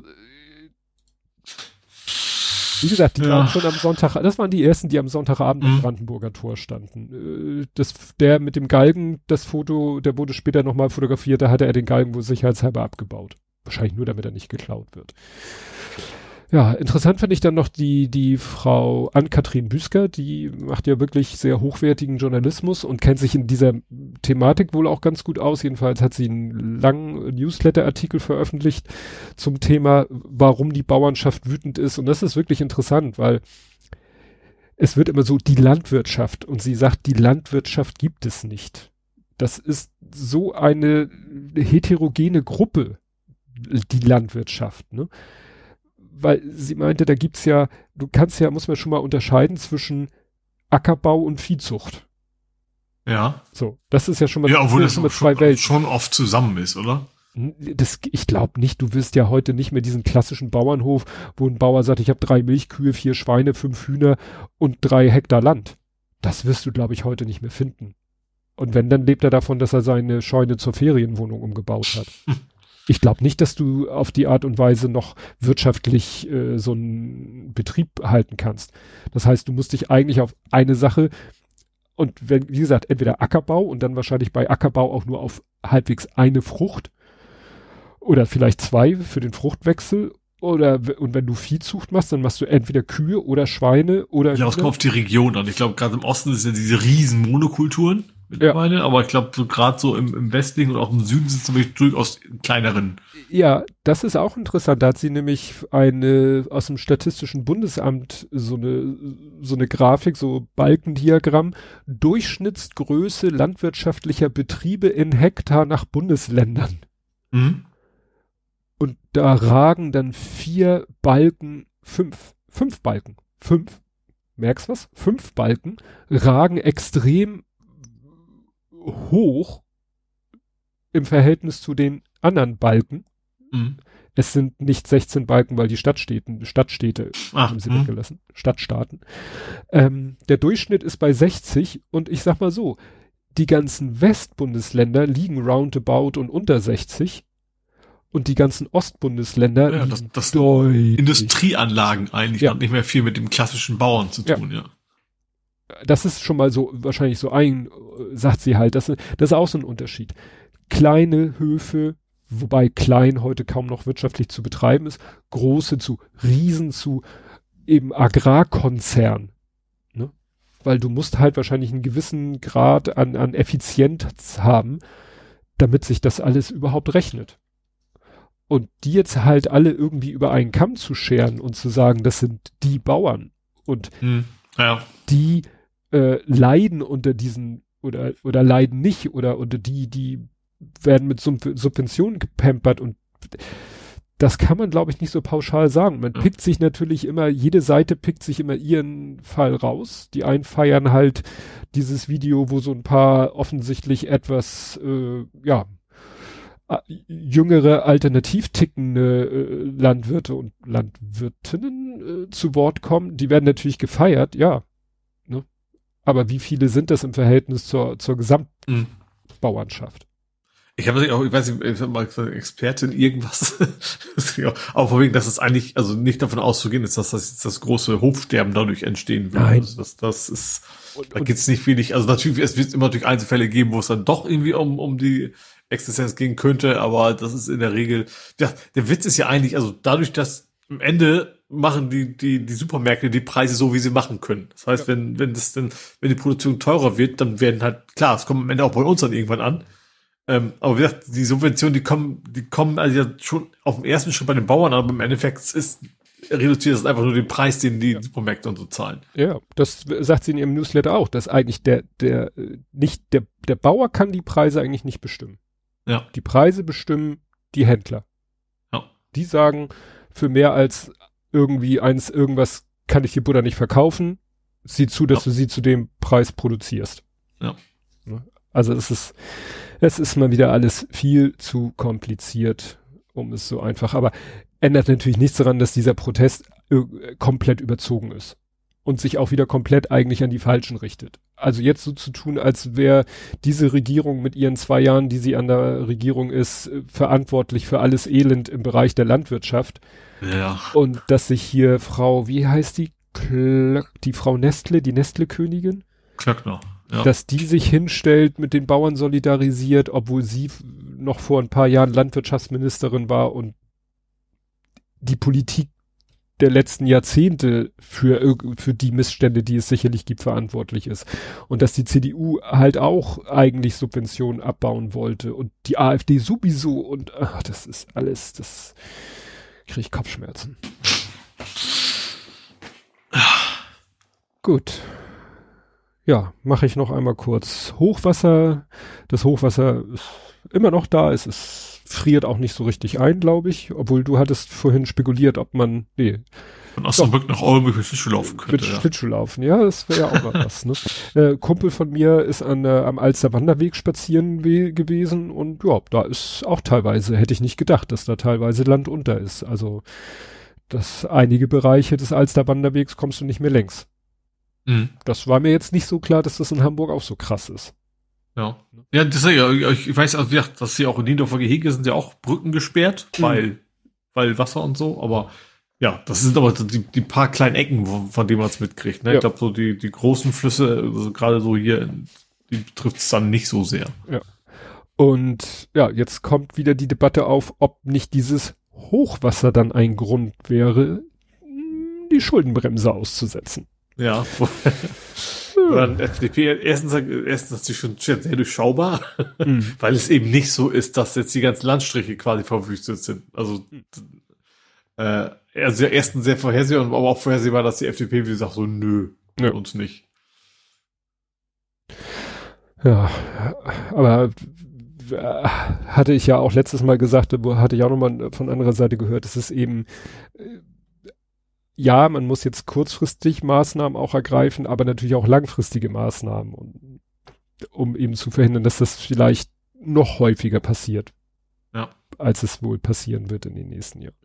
Ach so, wo wir gerade beim Thema Klima sind. Klimageld, Klimasteuer, also da wird ja jetzt auch wieder gefordert, also das Umweltbundesamt, also auch, sage ich mal, eine staatliche Institution, fordert mhm. Das Geld an die Bürger zurückzugeben. Mhm. Also die, hier steht die Bepreisung von fossilen Energieträgern, also CO2, äh, hat äh, Abgabe hat den Bund eine Rekordsumme von 18 Milliarden Euro in die klammen Kassen gespült. Mhm. Und war ja eigentlich auch mal gedacht, dass das, das fließt ja in den Klima- und Transformationsfonds, dem berühmt-berüchtigten. Mhm. Und eigentlich sollte, sagt jetzt das Umweltbundesamt, das sollte jetzt auch mal an die Menschen ausgeschüttet ja. werden als Klimageld. So ja, wie es ja auch geplant. Ja. ja. Und weil so ist es dann eben auch, weil sonst, sonst kommt nur an, so ja, ja, die wollen immer nur unser Geld, unser Geld, aber das, die, hm. das, die Idee wäre, man, man hat da auch was von. Das würde, glaube ich, auch eine ganz andere Wirkung am Ende zeigen. Ja. Aber das scheitert ja schon äh, daran, dass die FDP für die Ausschüttung der Gelder ja noch braucht bis nach eigenen Aussagen 2025. Mhm. Dieses System erstmal herzustellen, dass jedem Bundesbürger das ausgeschüttet wird. Jetzt muss ich mal kurz überlegen. 18, 1, 2, 3, 1, 2, 3, 1, 2, 3 durch 80, 1, 2, 3, 1, 2, 3 sind 225 pro Nase mhm. im Jahr. Okay. Mhm. Besser wie nix. Ja. Ja, weil gerade wenn man jetzt, also weil eine, eine, eine der Maßnahmen, die beschlossen wurden, um das Haushaltsloch zu stopfen, war ja CO2-Preis doch so schnell ansteigen zu lassen, wie ursprünglich geplant. Mhm. Von der CDU damals noch mit. Ne? Ähm, ja, und um die dadurch vielleicht resultierende unfaire Belastung äh, gerade der einkommensschwächeren Schichten, dafür soll das Klimageld ja Ausgleich schaffen. Mhm. Naja. Gut, äh, hast du was? Ich frag mal so. Nö, nö. nö. Ich komme jetzt bei den Gestorbenen bei wieder zum Zuge. Ja, ich habe ich hab erstaunlicherweise auch nur noch eine Sache, nämlich noch eine Partei. Wir haben ja nicht hm. schon, was heißt, genug. Ach, äh, die, aber geht es um die super duper, ich, ich heiße Sarah-Partei, dass nee. offiziell gegründet werden soll? Ja, das ist hier so ein Nebenaspekt, der kommt gleich, das kommt so gleich über die Seitenlinie rein. Aber erstmal geht es mir darum, dass Herr Maaßen will ja jetzt Ach, sein eigenes Club mit Blackjack und naja. ja, die Werteunion soll jetzt wohl tatsächlich ein eigenständiger oder ist ja schon ein Verein und ja. Jetzt sind Wert das Echte. Ja. die Leiden der jungen Werte. ähm, am 20. Januar sollen die rund 4000 Mitglieder demnach, demnach über die weitreichende Änderung in ihrer Satzung entscheiden. Der soll umbenannt, der Verein wird umbenannt in Werteunion Förderverein e.V. Das Recht, den Namen Werteunion und die Wortbildmarke Werteunion zu nutzen, wird dauerhaft und unwiderruflich auf die Partei Werteunion übertragen, deren Gründung der Vorstand initiiert. Das ist die Satzungsänderung, ja. aus der dann ja resultiert, die, ne, diese Satzungsänderung impliziert ja, ja, Partei. Ja, auch wieder spannend, weil dann irgendwie noch mehr fragmentiert wird. Ne? Also ja. die Linke hat sich ja nochmal aufgespalten, die ja selbst schon eine Aufspaltung war. Mhm. Äh, und jetzt knabbert bei der CDU auf der anderen Seite noch was ab. Ja, das, das sehe ich äh, ein bisschen so. Die wollen, äh, also er will dann mit der auch an die, an der hier Dingster Bumster, äh, an den ostdeutschen Wahlen schon teilnehmen. Nächste, äh, ich glaube, ich glaube, es ist auch gar nicht, also aus deren Sicht nicht ungeschickt, weil die CDU kann zwar sagen, mit der AfD machen wir nichts, aber wenn dann, okay, aber wenn wir Werteunion noch dazu brauchen, die nehmen wir dann schon mit ins Boot. Ne? Die können sich dann ja als so offiziell sind auch wie noch dazwischen verkaufen. Mhm. Tja. Naja, mal gucken, was da alles ja. kommt. Aber wie du sagtest, äh, heute war auch Pressekonferenz der ähm, zu gründenden Partei. Partei war, nee, wie ist die Partei, Sarah Wagenknecht? Also, nee, die ist noch heißt sie, also es war eine Regierungspressekonferenz, also im Rahmen der Bundespressekonferenz, äh, Thema Gründung der Partei Bündnis Sarah Wagenknecht, Vernunft ja. und Gerechtigkeit und Vorschlag der Europaspitzenkandidaturen. Und was da für Aufsehen erregt hat, war, dass in der Liste der anwesenden Personen mit drinne stand Fabio De Masi. War das jetzt nochmal? Fabio De Masi war dieser linken Politiker, der aber, äh, äh der aus dem Bundestag, glaube ich, auch schon ausgetreten ist. Äh, der war so der Superexperte für Cum-Ex. Ah. Ne? Mhm. Also der war bei der Linken, der, der wusste alles über die Cum-Ex und hat da auch immer, äh, ja, ziemlich gegen Scholz gestänkert und wurde deshalb in der linken Bubble auch immer sehr gefeiert. Ja. Problematisch wurde dann, wenn der sich zur Ukraine äußert, klingt das alles schon sehr nach Sarah Wagenknecht und deswegen mhm. war es nur konsequent, dass er jetzt wohl offensichtlich bei Sarah Wagenknecht auch ja. in der neuen Partei mitmachen will. Das heißt, mhm. der ist dann auch raus aus der Linken und ja, das, ja, sehe ich dann auch eher. Also es war eigentlich schon vorher bekannt, dass er, sage ich mal, ein ganz enger Vertrauter von Sarah Wagenknecht ist. Mhm. Das ist dem einen oder anderen schon aufgestoßen. Ja, aber jetzt ist er halt Konsequenz und macht wohl in ihrem neuen Club mit. Mhm. Ja. Gut, kommen wir zu den Verstorbenen. Ich habe gesagt zwei, weil die einen hatte ich bisher in Hamburg. Gut. Hau rein. Ja, äh, der Brillenmann mit dem Fehlmann, Fehlmann, mhm. ähm, wie ist er? Jürgen? Nee, Günther. Günther Fehlmann. Günther Fehlmann ist äh, gestorben, also der Gründer von Fehlmann und äh, ja. Ja, ich, Imperium. Ich war erst am überlegen, ist das, weißt du, ich dachte so, ist das vielleicht nur ein Hamburger oder nur ein Norddeutsch, norddeutsches Phänomen, das ich halt als Hamburger so wahrnehme und, und denke, ja, den kennt jeder und dann, ach nee, vielleicht doch nicht. Nee, es, er hat ja wirklich ein Imperium aufgebaut, sogar ja. auch, also Dach, wie man so schön sagt. Mhm. Und ja, ist schon äh, wirklich äh, bundesweit aktiv. Oder mhm. also ich, ich habe hab hier mal für, also als also für Externer bei, bei Vielmann hier in, in Baumbeek quasi mhm. ab und zu mal gearbeitet. Ab und zu kam dann auch einer der Viermanns wo persönlich vorbei und das war immer so, um Gottes Willen, wir, wir müssen jetzt eine Präsentation machen, die gut aussieht. Von den Zahlen her. Mhm. War immer, also da will ich so, der Patriarch kommt zu Besuch tatsächlich. Mhm. Das war dann immer, also schon ein paar Jährchen jetzt her, aber auch nicht so lange. Ähm, ja, das ist, ist halt echt noch ein Familienunternehmen. Also natürlich ist ein Riesenunternehmen mit keine Ahnung wie vielen zig Angestellten, aber das ist schon echt noch, also und der Sohn ist eben ja auch mit im, im Boot und so weiter. Also das ist dann, ähm, wird dann weiter vererbt sozusagen. Ja. Nee, und Viermann Group 614 Filialen in Deutschland. Genau. Ja. Ähm, interessant fand ich auch, dass der ja wirklich damals mit dieser Brille Vielmann und, und Kassen äh, auf Re Brille auf Rezept, dass der damals ja wohl diese ganze Branche einmal komplett auf links gekrempelt hat. Also dass wohl bis dahin Brillen wohl wirklich äh, unverschämt teuer waren. Jedenfalls. Ich finde, sie sind sie jetzt. Ja, aber es war wahrscheinlich noch irgendwie schlimmer oder dass eben, oder es halt nur so porthässliche Brillen gab. Also mhm. es gibt ja nicht umsonst diesen, ja, der trug so ein Kassengestell, also als ja. Äh, ja. Bezeichnung für eine hässliche Brille. Ja. Kommt ja wohl nicht von ungefähr, ne? Und dass mhm. er irgendwie es so geschafft hat, da zu sagen, so, wir machen das anders. Ähm, auch wirtschaftlich erfolgreich natürlich, mhm. aber irgendwie auch äh, gut für den Kunden. Ja. ja weil mittlerweile. Ja, wahrscheinlich war voll das Konzept so, die wollen, dass Leute das Gute kaufen. Also wie beim Zahnarzt. Du kriegst ja die, die Kassenfüllung ist dann irgendwie, keine Ahnung, gut, Amalgam wird es auch nicht mehr sein. Äh, aber du kannst dann eben, wenn du es auch nicht sehen können willst, dass da eine Füllung ist, dann zahlst du halt richtig on top. Mhm. Und ich vermute, ich war es wahrscheinlich beim Brillen früher genauso, dass das ja. eben auch das Verkaufsargument war. Ja. Ja, und ich sag mal, was man jetzt so über ihn als Menschen scheint er ja auch wirklich einer zu sein, also nicht so ein Turbokapitalist und nur Geld scheffeln und in Privatflieger stecken, sondern, also erstmal hat er ja zum Beispiel nicht das Land verlassen. Also mhm. weder, ja, weder mit seinem Unternehmen so, ja. noch, noch als Privatmensch und hat wohl auch einige wirklich äh, gute, gute Dinge getan. Gut, er, sein, sein Steckenpferd war auch witzigerweise Landwirtschaft. Ne? Also hat mehrere Höfe betrieben, Biobetriebe, allerdings auch einen Demeter-Betrieb. Mhm. Hallo Kackhörnchen. Äh, ja, aber wie gesagt, man kann auch Schlechteres mit seinem Geld anfangen. Also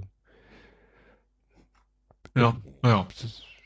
Gut, er hat es nicht unter den Arm verteilt, aber er hat, wie gesagt, auch äh, es nicht irgendwie nur in Dekadenz gesteckt. Mhm. Alleine, dass man ihn gar nicht so, ich sag mal, so wahrgenommen hat.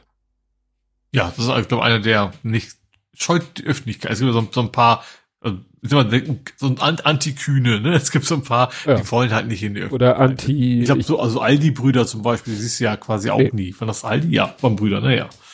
So ja, ja, oder so, so hier, äh, äh, wie heißt der? Trigema. Ja gut, der ist, der drängt sich ja auch in die, ja. sehr in die Öffentlichkeit, ja. Mit seinen Affen. Genau. Dann der nächste ist Nerds. der Niklaus. Niklaus Wirt.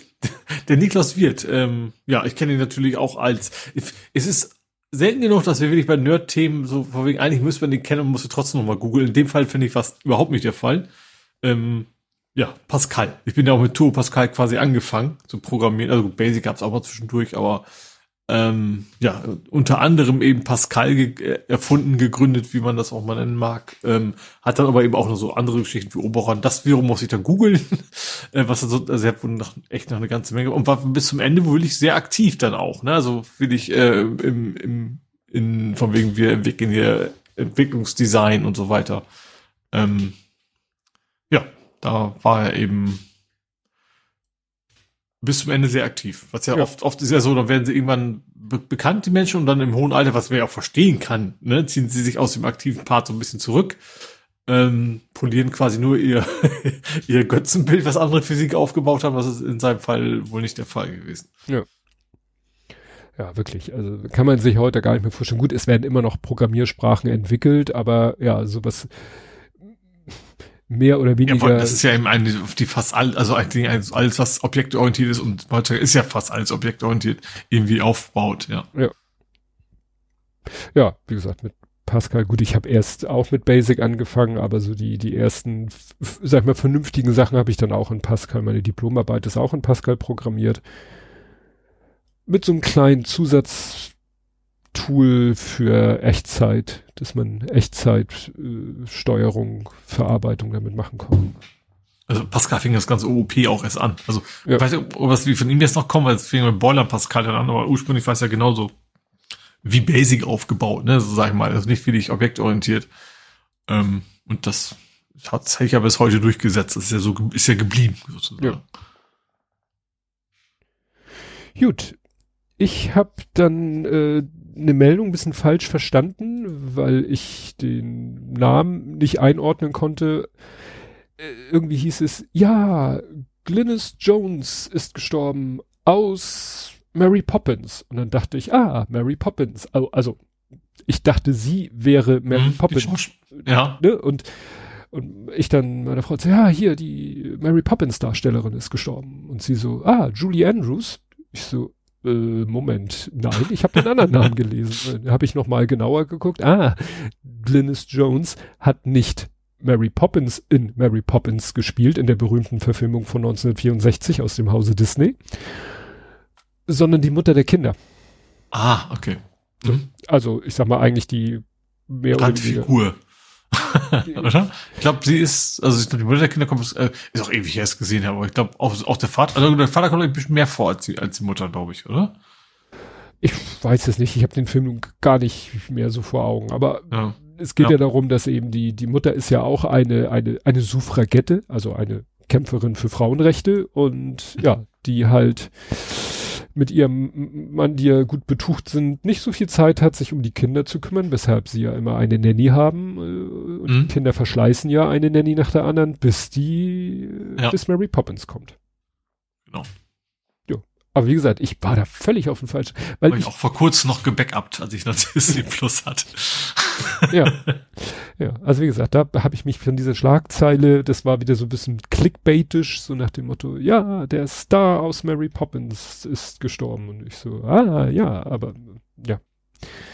Gut, und dann haben wir eine, eine absolute Breaking News, weil das wurde ungefähr sieben Minuten vor Aufnahmebeginn äh, als Eilmeldung, die wir äh, dank André äh, präsentiert bekommen haben oder von André präsentiert bekommen haben. Wir haben quasi live auf F5 gedrückt, während der Wikipedia-Artikel aktualisiert wurde. Das ist ja. ja ich habe es quasi französisch ausgedruckt. Ja. L'Empereur äh, est mort. Also ich sag, ich sag mal, Le Roi est mort. Ne? Ich sag mal, der König ist tot, es lebe der König. In diesem Fall ist es nicht der König, sondern der Kaiser. Ja, Franz Beckenbauer ist gestorben. Wir hatten ja, glaube ich, gar nicht vor gar nicht so langer Zeit äh, hatten wir das ist war noch mal eine Meldung mit ihm oder ich habe mich einfach mit meiner Frau über ihn unterhalten. Die ist ja auch so in diesem ganzen Yellow Press Sektor immer ganz gut informiert. Das ist ja so ihr guilty pleasure. Mhm. Und äh, ja, bin ja praktisch ein Weltstar. Ich kenne quasi in erster Linie die Olli Dittrich-Imitation. Ja, ja. ja, legendär natürlich auch sei, seine Werbespots und noch in Schwarz-Weiß und also er hat ja wirklich den, den deutschen Fußball irgendwie geprägt, so als, als Person. Ich weiß nicht, war einer der ersten Spieler, die äh, in die USA gegangen sind? Das 77 ist er nach zu New York. Ja, ich glaube, das war die Zeit, wo sie quasi auch gerne Uli Hoeneß gehabt hätten, der eigentlich mhm. wollte. Mhm. Ähm, äh, Uli? Nee, ich meine gar nicht Uli, ich meinte, ich meinte Uwe Seeler eigentlich. Uwe Seeler, meine, ja. Uwe. Uwe Seeler wollten sie auch haben, die wollten. Aber das war, glaube ich, Italien, glaube ich. Ja. Ne? Hauptsache in Madrid. Aber da ging es quasi, um die Zeit ging es dann überhaupt erstmal los, dass es genug Geld gab, dass man im Ausland quasi als Fußballer ja. Geld verdienen konnte, ja. Und er hat ja zwei Jahre beim HSV gespielt. Mhm. Das war ja auch noch mal. Ist auch nicht sympathisch. Ach ja, das war dann, glaube ich, auch mehr for, for the jokes. ja. ja, gut. Ja, es, er hatte ja auch, muss, sagt man ja leider, muss man ja manchmal leider so sagen, er hat ja in den letzten Jahren doch deutlich äh, abgebaut. Also Fotos von ihm, da sah ja, wie, wie man so sagt, ein Schatten seiner selbst nur noch. Mhm. Aber ja. Gut, ich habe jetzt nicht super also generell verfolge ich ja Sport nicht so sehr, also in oberen Regionen. Ja. Ja gut, er hatte, er hatte ja auch beim, beim FC Bayern keine, keine. Ja, ja, aber gut, Akt. er war schon, schon als, als, als, äh, ewige so. Götze, sozusagen, ja, als, ja. als Heldenfigur eingestellt. Ja. Okay, dann wären wir hier durch. Kommen wir also nach Hamburg. Mhm. Und da ärgere ich mich über eine Meldung aus einem ganz profanen Grund. Es wird einiges teurer in Hamburg. Mhm. Der HVV hebt die Preise an. Ja. Habe ich mitgekriegt. Äh, was ist hier? Äh, Aber nicht viel. Das war ein paar Prozentpunkte, ja. Gehwegreinigung wird teurer. Mhm. Interessiert nur die Leute, deren Gehweg vorm Haus von der Stadt gereinigt wird, weil dann bezahlt man dafür, sonst ist man theoretisch. Das heißt über die Nebenkosten. ja. Aber die Müllabfuhr wird teurer. Und das stört mich aus einem ganz, ganz bestimmten Grund. Nicht, weil ich mehr Müllgebühren abzahlen muss, sondern weil ich die Müllgebühren für unser, unsere Mini-Grundstücksabteilung hier neu berechnen muss. Und das habe ich gerade gemacht aus anderen Gründen. Äh, ne? Wir, wir haben hier, weil wir ja so ein weil wir so ein dicht bebautes Grundstück sind, haben wir gegenüber der Stadtreinigung sind wir quasi äh, eins. Mhm. Wir haben ja. jeder, weil sonst äh, es wäre ja jeder von uns verpflichtet, eine Restmülltonne zu nehmen. Jeder wäre verpflichtet, eine Bio, nee, ist man glaube ich nicht, eine Biotonne will man selber, weil dafür zahlt man weniger, als, weniger als für die Restmülltonne. Also ja. jeder hätte eine Restmülltonne, mhm. jeder hätte eine Biotonne theoretisch dann sogar jeder auch eine gelbe Tonne und die gibt's nur in 240 Liter, also diese. Also wir haben ja die ganz großen hier ja, mit dem, mit dem Drehgelenk da und Ach so, die vier Ringe. Aber wir sind ja auf Mehrfamilienhaus, ja. ist was völlig so, anderes. Und da, ja. und da haben wir gesagt, okay, wir treten gegenüber der Hamburger Stadtreinigung, weil wir rein formell sind wir eine WEG, wir treten gegenüber der Stadtreinigung als eine Instanz auf. Mhm und einigen uns auf dem Platz auf der Gemeinschaftsfläche, wo, wo man ganz gut sie hinstellen kann, da stellen wir unsere gemeinsamen Tonnen hin. Mhm. Und somit hat nicht jeder drei Tonnen, theoretisch drei oder zumindest zwei, äh, wo er selber gar nicht wüsste, weil wir haben ja jeder so äh, wirklich Handtuchgrundstücke um unser Haus herum, wo ja. du gar nicht wüsstest, wo stelle ich denn hier eine Mülltonne hin, ohne dass ich sie mhm. direkt unterm Wohnzimmerfenster stehen habe. Und so haben wir unsere gemeinsamen Tonnen und das kommt auch vom Volumen gut hin. Das sind drei, die sind äh, also sozusagen die, die größte von dieser klassischen Mülltonnenform, die größte. Und ja, damit kommen wir gut klar. Und die Kosten teilen wir uns halt und damit es möglichst gerecht ist, geht es nach Person. Und wir kommen jetzt so langsam in die Epoche hier auf dem Grundstück, dass Kinder ausziehen. Mhm. Und dadurch ändert sich die Personenzahl. Ja. Und dann muss das natürlich neu kalkuliert werden. Und das habe ich gerade neulich gemacht für dieses Jahr. Und ja. jetzt kommen die und sagen, oh ach so übrigens, es wird teuer. Wo ich denke, ja, Arschlöcher, hättet ihr mir das vor drei Wochen gesagt, hätte ich das in meine Kalkulation mit ein. Jetzt muss ich die nochmal machen. Ist ja bestimmt eine Excel-Tabelle, wo du nur die Zahl auswechseln musst, oder? Alter, ich programmiere eine Software für sowas. Wir verkaufen. Kann man, kann man auch machen. ja, es geht ja auch mit Excel in der Größenordnung. Aber wie gesagt. Weil ist schon ein bisschen bekloppt, aber es gibt Leute, die, keine Ahnung, die machen eine Eichhörnchenerkennung. ja gut, also wie gesagt, das Timing, und ich weiß, das haben sie schon mal gemacht, weil die wird mhm. immer zur Mitte des Quartals, wird das abgebucht. Mhm. Oder ist die Zahlung fällig zur Mitte des Quartals. Und ähm, deswegen ne, ist es für die ausreichend, mir das irgendwann, die haben es mir bis heute nicht mitgeteilt, also die werden mir es irgendwann bis, weiß ich nicht, Anfang Februar wahrscheinlich mitteilen, damit mhm. ich genug Zeit habe, Mitte Februar dann die neue äh, Rate zu zahlen. Ne? Ja. Ich hätte es aber gerne vor Jahreswechsel mhm. gewusst, weil ich, ich stelle, äh, ich mache so eine Art Wirtschaftsplan, der also für ein Kalenderjahr ist.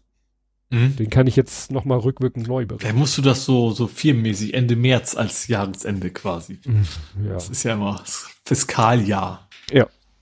Das ist in dem Fall das Fäkaljahr. Es geht nicht um Abwassergebiet. Okay. Die rechnen wir jeder ein. Ah, nee, mach bloß weiter. Gut, ich mache das jetzt mit den Stimmungsbrecher immer, da habe ich es wieder hinter mir. Es gab diese Woche wieder sehr, sehr, also vergleichsweise viele Unfälle. Ähm, eine Fußgängerin tödlich, zwei Fußgänger lebensgefährlich und ein Fahrradfahrer oder eine Fahrradfahrerin äh, tödlich verunglückt. Mhm. Ähm, also erstens finde ich schon wieder krass in der Woche, also fast wie jeden Tag schon wieder ein Mensch entweder gestorben oder eben schwer verletzt im Krankenhaus. Mhm. Ähm, und was ich mir richtig aufregt, ist bei dem Fahrradfahrer, ein 90-Jähriger, wegen Regen und Dunkelheit konnte er ihn nicht sehen. Das sind beides Sachen, die, die keine krassen Extremwetterphänomene sind. Hm. Fragt man sich, ob der, der vielleicht einfach nicht Auto fahren sollte. Ja. Ja.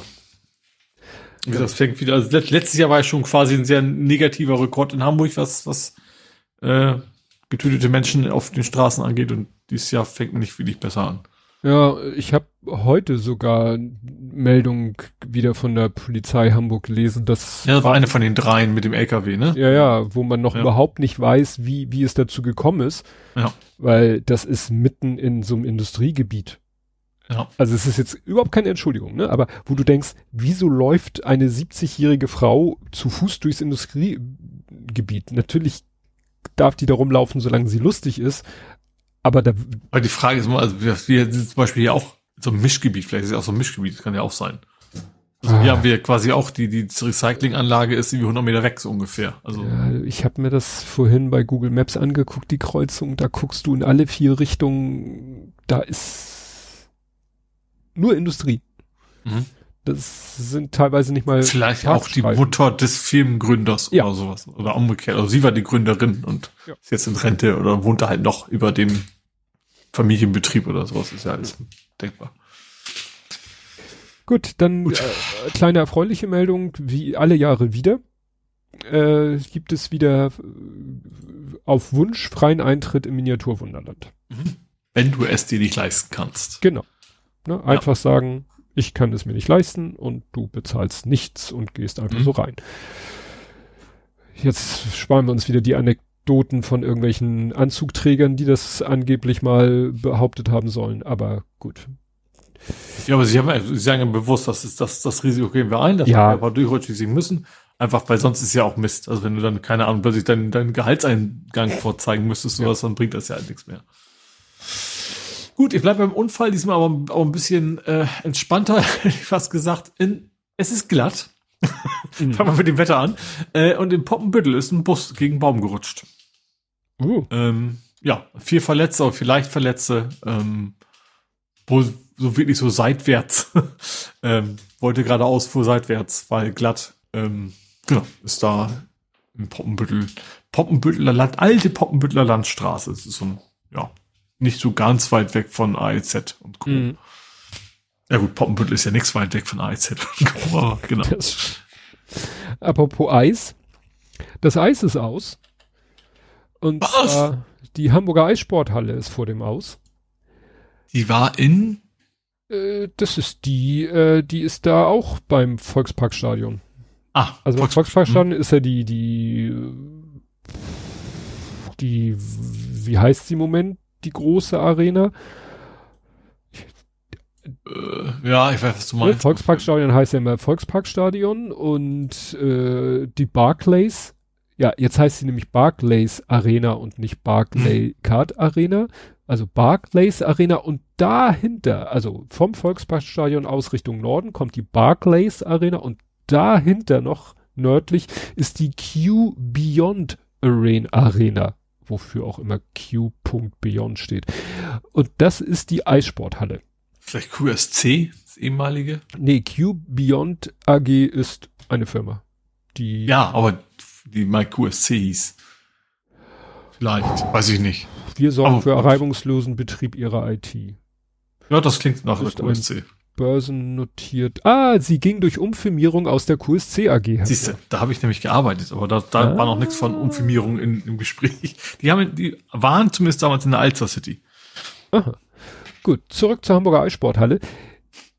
Die äh, ne, äh, Eissporthalle, sagen wir so, die wird wahrscheinlich weiter genutzt mhm. als Halle.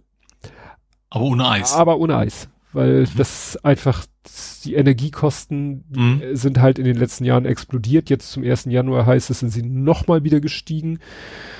Ja, und das ist äh, nicht wirtschaftlich zu betreiben, weil mhm. auch die Nutzung, also die, ne, also hier steht nach dem Bundesliga aus, für die Hamburg Freezers 2016 gerät das Eishockey in Hamburg jetzt noch mehr unter Druck. Mhm. Ne, weil wenn du nicht mal irgendwie einen Verein hast, der Klar. relativ hoch spielt, wo du vielleicht dann einen Sponsor findest, etc. pp. Nur so zum, ja, ich sag mal, zum Spaß, das ist wahrscheinlich nicht, nicht tragbar. Ja, ja total dann, ja. Und ich finde es erschreckend, nein, nicht erschreckend, aber äh, fast, man kann auch sagen erfreulich, die Meldung habe ich äh, über Ramonster bekommen. Mhm. Wo man denkt, Ramonster? Hamburg? Wieso? Ja, weil Eishockey. Mhm. Und es kam über Ramonster über, ich glaube, über einen deiner Hamburg-Newspots, wenn ich das richtig Das will ich habe. nicht ausschließen, dass ich quasi am Ende wieder die Quelle, also die Quelle ja nicht, aber. Ja. Aber wie gesagt, in meine Timeline ist es über Ramonster gekommen, weil Eishockey-Thema. Mhm. Aber hier unter Hamburg. So, und damit bin ich durch. Hau rein. Gut, dann gehe ich in deine Hut. Oh Gott. Äh, genau, ist tatsächlich auch keine schöne Nachricht. Und zwar hat da ein 14-Jähriger mit Böllern gespielt und das, ich gehe mal ganz stark von aus, das waren eben keine, die du bei Aldi kaufen konntest. Ähm, weil schwerste Verletzungen der Hand äh, mhm. und, und vor allen Dingen Kriseninterventionsteam für, für Zeugen, das muss dann schon eher oh. was, ja. Ja, du, äh, es ging, ging um Silvester auch wieder so ein, so ein Bild rum. Das war dann so ein, so ein kleines, was weiß ich, vier mal vier Raster äh, lauter Röntgenbilder von Handverletzungen, mhm. wo du froh bist, dass es Röntgenbilder sind. Ja. weil du möchtest gar nicht wissen, wie, wie das Gewebe drumherum aussieht, wenn die mhm. Knochen schon so wild durch die Gegend fliegen. Ja. Also, boah, nein, möchte ich mir gar nicht, gar nicht vorstellen. Nächster Unfall auf einer Hafenfähre. Hat ein 19-Jähriger gemeint, er macht jetzt Selfies. Und offensichtlich wohl an einer Stelle, wo man es nicht hätte machen sollen. Äh, ist runtergefallen. Ähm, was ich in der Formulierung komisch, würde ich sagen, ist, das stand drin, wurde schnell vom Zoll rausgeholt, aber trotzdem musste reanimiert werden. Ich finde diese Kombination von schnell und reanimiert irgendwie Seltsam. Naja, also fall mal bei diesem Wetter in das eiskalte Wasser. Ich glaube, da ist der Herzstillstand schon fast durch den Schock vorprogrammiert. Ja, keine Ahnung. Ich frage so, was heißt schnell? Ne? Die werden ja nicht direkt unter dem Boot gestanden haben und mussten ihn nur noch mhm. auffangen, sondern das, äh, das, wenn du dann erst noch hintuckern musst. Ja. Ähm, aber der Zustand ist stabil, also nichts, nichts lebensbedrohliches oder sowas wohl. Ähm, ja, Glück im Unglück, wie man es nennen mag. Ja. Dann, dann noch äh, was aus der Kategorie, wie hieß denn diese Sendung früher? Äh, The Dumbest Criminals oder sowas? Es gab doch mal eine, die dümmsten Verbrecher der Welt. So ein ganz mhm. so clickbaitige Sendung auf irgendeinen Sender, den man nie guckt, so Vox oder sowas. Und Tele 5. Ähm, äh, ein 45-Jähriger ist zur Polizei gegangen, weil er seine Geldbörse vermisst hat. Mhm. Und wie, wie mag diese Geschichte weitergehen? Da haben sie festgestellt, es besteht ein Haftbefehl gegen diesen Mann. Geben Sie und uns doch mal gesagt, wenn, wenn, wenn, wenn, wenn Sie schon mal hier sind, ich weiß nicht, Ausweis wieder nicht gehabt haben, weil das Portemonnaie hat ja gefehlt, hm. aber offensichtlich haben Sie es trotzdem rausfinden können, oder vermute mal, er hat es einfach gesagt. Äh, ja, war jetzt irgendwie nicht so smart. Und das letzte Thema, das hätte, also erstens, Helge, war, dass du das mitgekriegt hast, dann vielleicht auch Yellow Press mäßig deine Frau. Ach es Gott. um leckere Steaks. Also nicht direkt. Oh, äh, das, das da ja. Block, also Familie Block, die Erben der, also gibt's den Egon noch? Hieß er Egon? Ja, ja, der ne? lebt noch. Ja, und dein Sohn der hieß ja Jim, glaube ich auch. Tatsächlich, deswegen ist Jim Block, glaube ich, auch Jim Block, ne? Oder? Also ich so, die Jim Block Kette gehört zumindest seinem Sohn, die hat das zumindest gegründet. Ähm, aber wie gesagt, Blockhaus, große Steakkette in Hamburg. Ähm, ich weiß nicht, ob es immer noch nur in Hamburg ist, ob es sie auch woanders gibt. Aber ja, wohlhabende Familie. Ähm, und da hat die Tochter, vermute ich mal, war mhm. die Tochter von, ja genau, vom, vom, vom Egon, also vom, vom Filmgründer, äh, hat wohl in Dänemark äh, ihre Kinder zurückentführen lassen. Äh, und also nochmal Eugen, ne? Weil du ihn Eugen. Egon genannt Stimmt, hast. Eugen, nicht Egon, Eugen. genau. Ähm, genau, also der, der, also geschiedene Mann, der hat in Dänemark gewohnt, der hatte, wenn ich das richtig verstanden habe, die Kinder illegal besessen. Also eigentlich hätte sie die Kinder zurückkriegen müssen. Also, fangen wir mal vorne an. Ich bin ja. da gut informiert, dank mal. Siehst du, wusste ich's doch. Also, vor, ich glaube, anderthalb, zweieinhalb Jahren haben die sich halt getrennt. Er hat mhm. eine neue Partnerin, die ist Dänin, weshalb er in Dänemark lebt. Er ist aber auch Deutscher. Mhm. Falls das für irgendwas Juristisches wichtig ist, weil das macht das Ganze so kompliziert und sie hat damals bei der Scheidung vor anderthalb, zweieinhalb Jahren, hat sie das Sorge und vor allen Dingen das Aufenthaltsbestimmungsrecht, das war jetzt mhm. bestimmt einfugen erst zu viel, für die, für beide oder für alle Kinder. Also wir mhm. reden ja, glaube ich, von insgesamt vier Kindern, die derzeit, glaube ich, 10, 13, 17, noch irgendwas. Die älteste oder die zweitälteste ist, glaube ich, bei ihr älteste, glaube ich, und die beiden jüngsten beim Vater. Ähm, und es war so, er hat halt sozusagen Besuchsrecht und ja, im Sinne oder äh, Besuchsrecht im Sinne von, also er hat auch das Recht, dass die Kinder mal vielleicht für ein Wochenende bei ihm sind. Mhm. Was halt bedeutet, dass sie die Kinder zu ihm nach Dänemark fährt, ihm dann gibt fährt wieder. Wie es aber in Scheidungsfamilien so ist, ne? Dass ja, so am Wochenende mal der Partner oder die Partnerin ja, dann die Kinder machen. Nur es ist halt der Unterschied, ob du, was weiß ich, deine Kinder von Bramfeld nach Bergedorf fährst oder von Hamburg nach Dänemark. Mhm. Und dann kommst du, fährst du nach Hause und dann fährst du am Sonntag wieder dahin und willst deine Kinder wieder abholen und der macht einfach die Tür nicht auf. Mhm. Dann würdest du in Deutschland sagen, Telefon raus, Polizei, kommen Sie mal an. Nur in Dänemark rufst die Polizei und die Polizei sagt so, also, hm, das ist jetzt ein bisschen kompliziert, weil hier Dänemark und dänisches Recht und da müssen wir jetzt erstmal unsere Justiz fragen, wie wir in so einem Fall vorgehen. Und das dänische, die dänische Justiz hat dann gesagt, ja, schön, dass das deutsche Gericht dir das Aufenthaltsbestimmungsrecht, aber wir, unser Recht gibt es nicht her, dass wir jetzt irgendwelche Maßnahmen gegen deinen Ehemann oder Ex-Ehemann, also wir, wir können da nichts tun. Mhm. Und so hat der Vater dann einfach jahrelang, wie gesagt, ich weiß jetzt nicht, anderthalb, zweieinhalb, also mittlerweile schon einen längeren Zeitraum, hat der einfach sozusagen die Kontrolle über diese Kinder, die damals, ne, ich sagte gerade 10 und 13, da waren sie vielleicht, was weiß ich, acht und äh, elf oder so. Ne? Mhm. Und dann hat, äh, und die, äl die Älteren, wie gesagt, die eine ältere Tochter ist das, glaube ich, die hat gesagt, oh geil, äh, hier bei Daddy finde ich's geiler. Die andere hat gesagt, nee, ich finde das scheiße, was du hier für eine Nummer abziehst. Ich gehe zurück zu Mama. Da hat er sie jetzt auch nicht mit Gewalt von abgehalten. Mhm. Aber die, die bei ihm bleiben wollten, die, äh, die ältere, die ist halt bei ihm. Und die kleineren, die vielleicht gerade am Anfang des ganzen Dramas noch gar nicht alt genug waren, das alles so wirklich zu erfassen, was geht denn hier ab? Und das Problem ist, der hat halt jetzt über so einen relativ langen Zeitraum, hat der die Kontrolle über diese Kinder. Mhm. Und hat natürlich auch, ja, du hast keine Ahnung, was dieser Typ in den letzten Jahren diesen Kindern erzählt hat. Mhm, ja. So. Ich benutze hier mal ganz bewusst das Wort, vielleicht hat er sie indoktriniert. Mhm. Ne? Du weißt ja nicht, äh, man ja. weiß ja, dass bei solchen Familiendramen ja.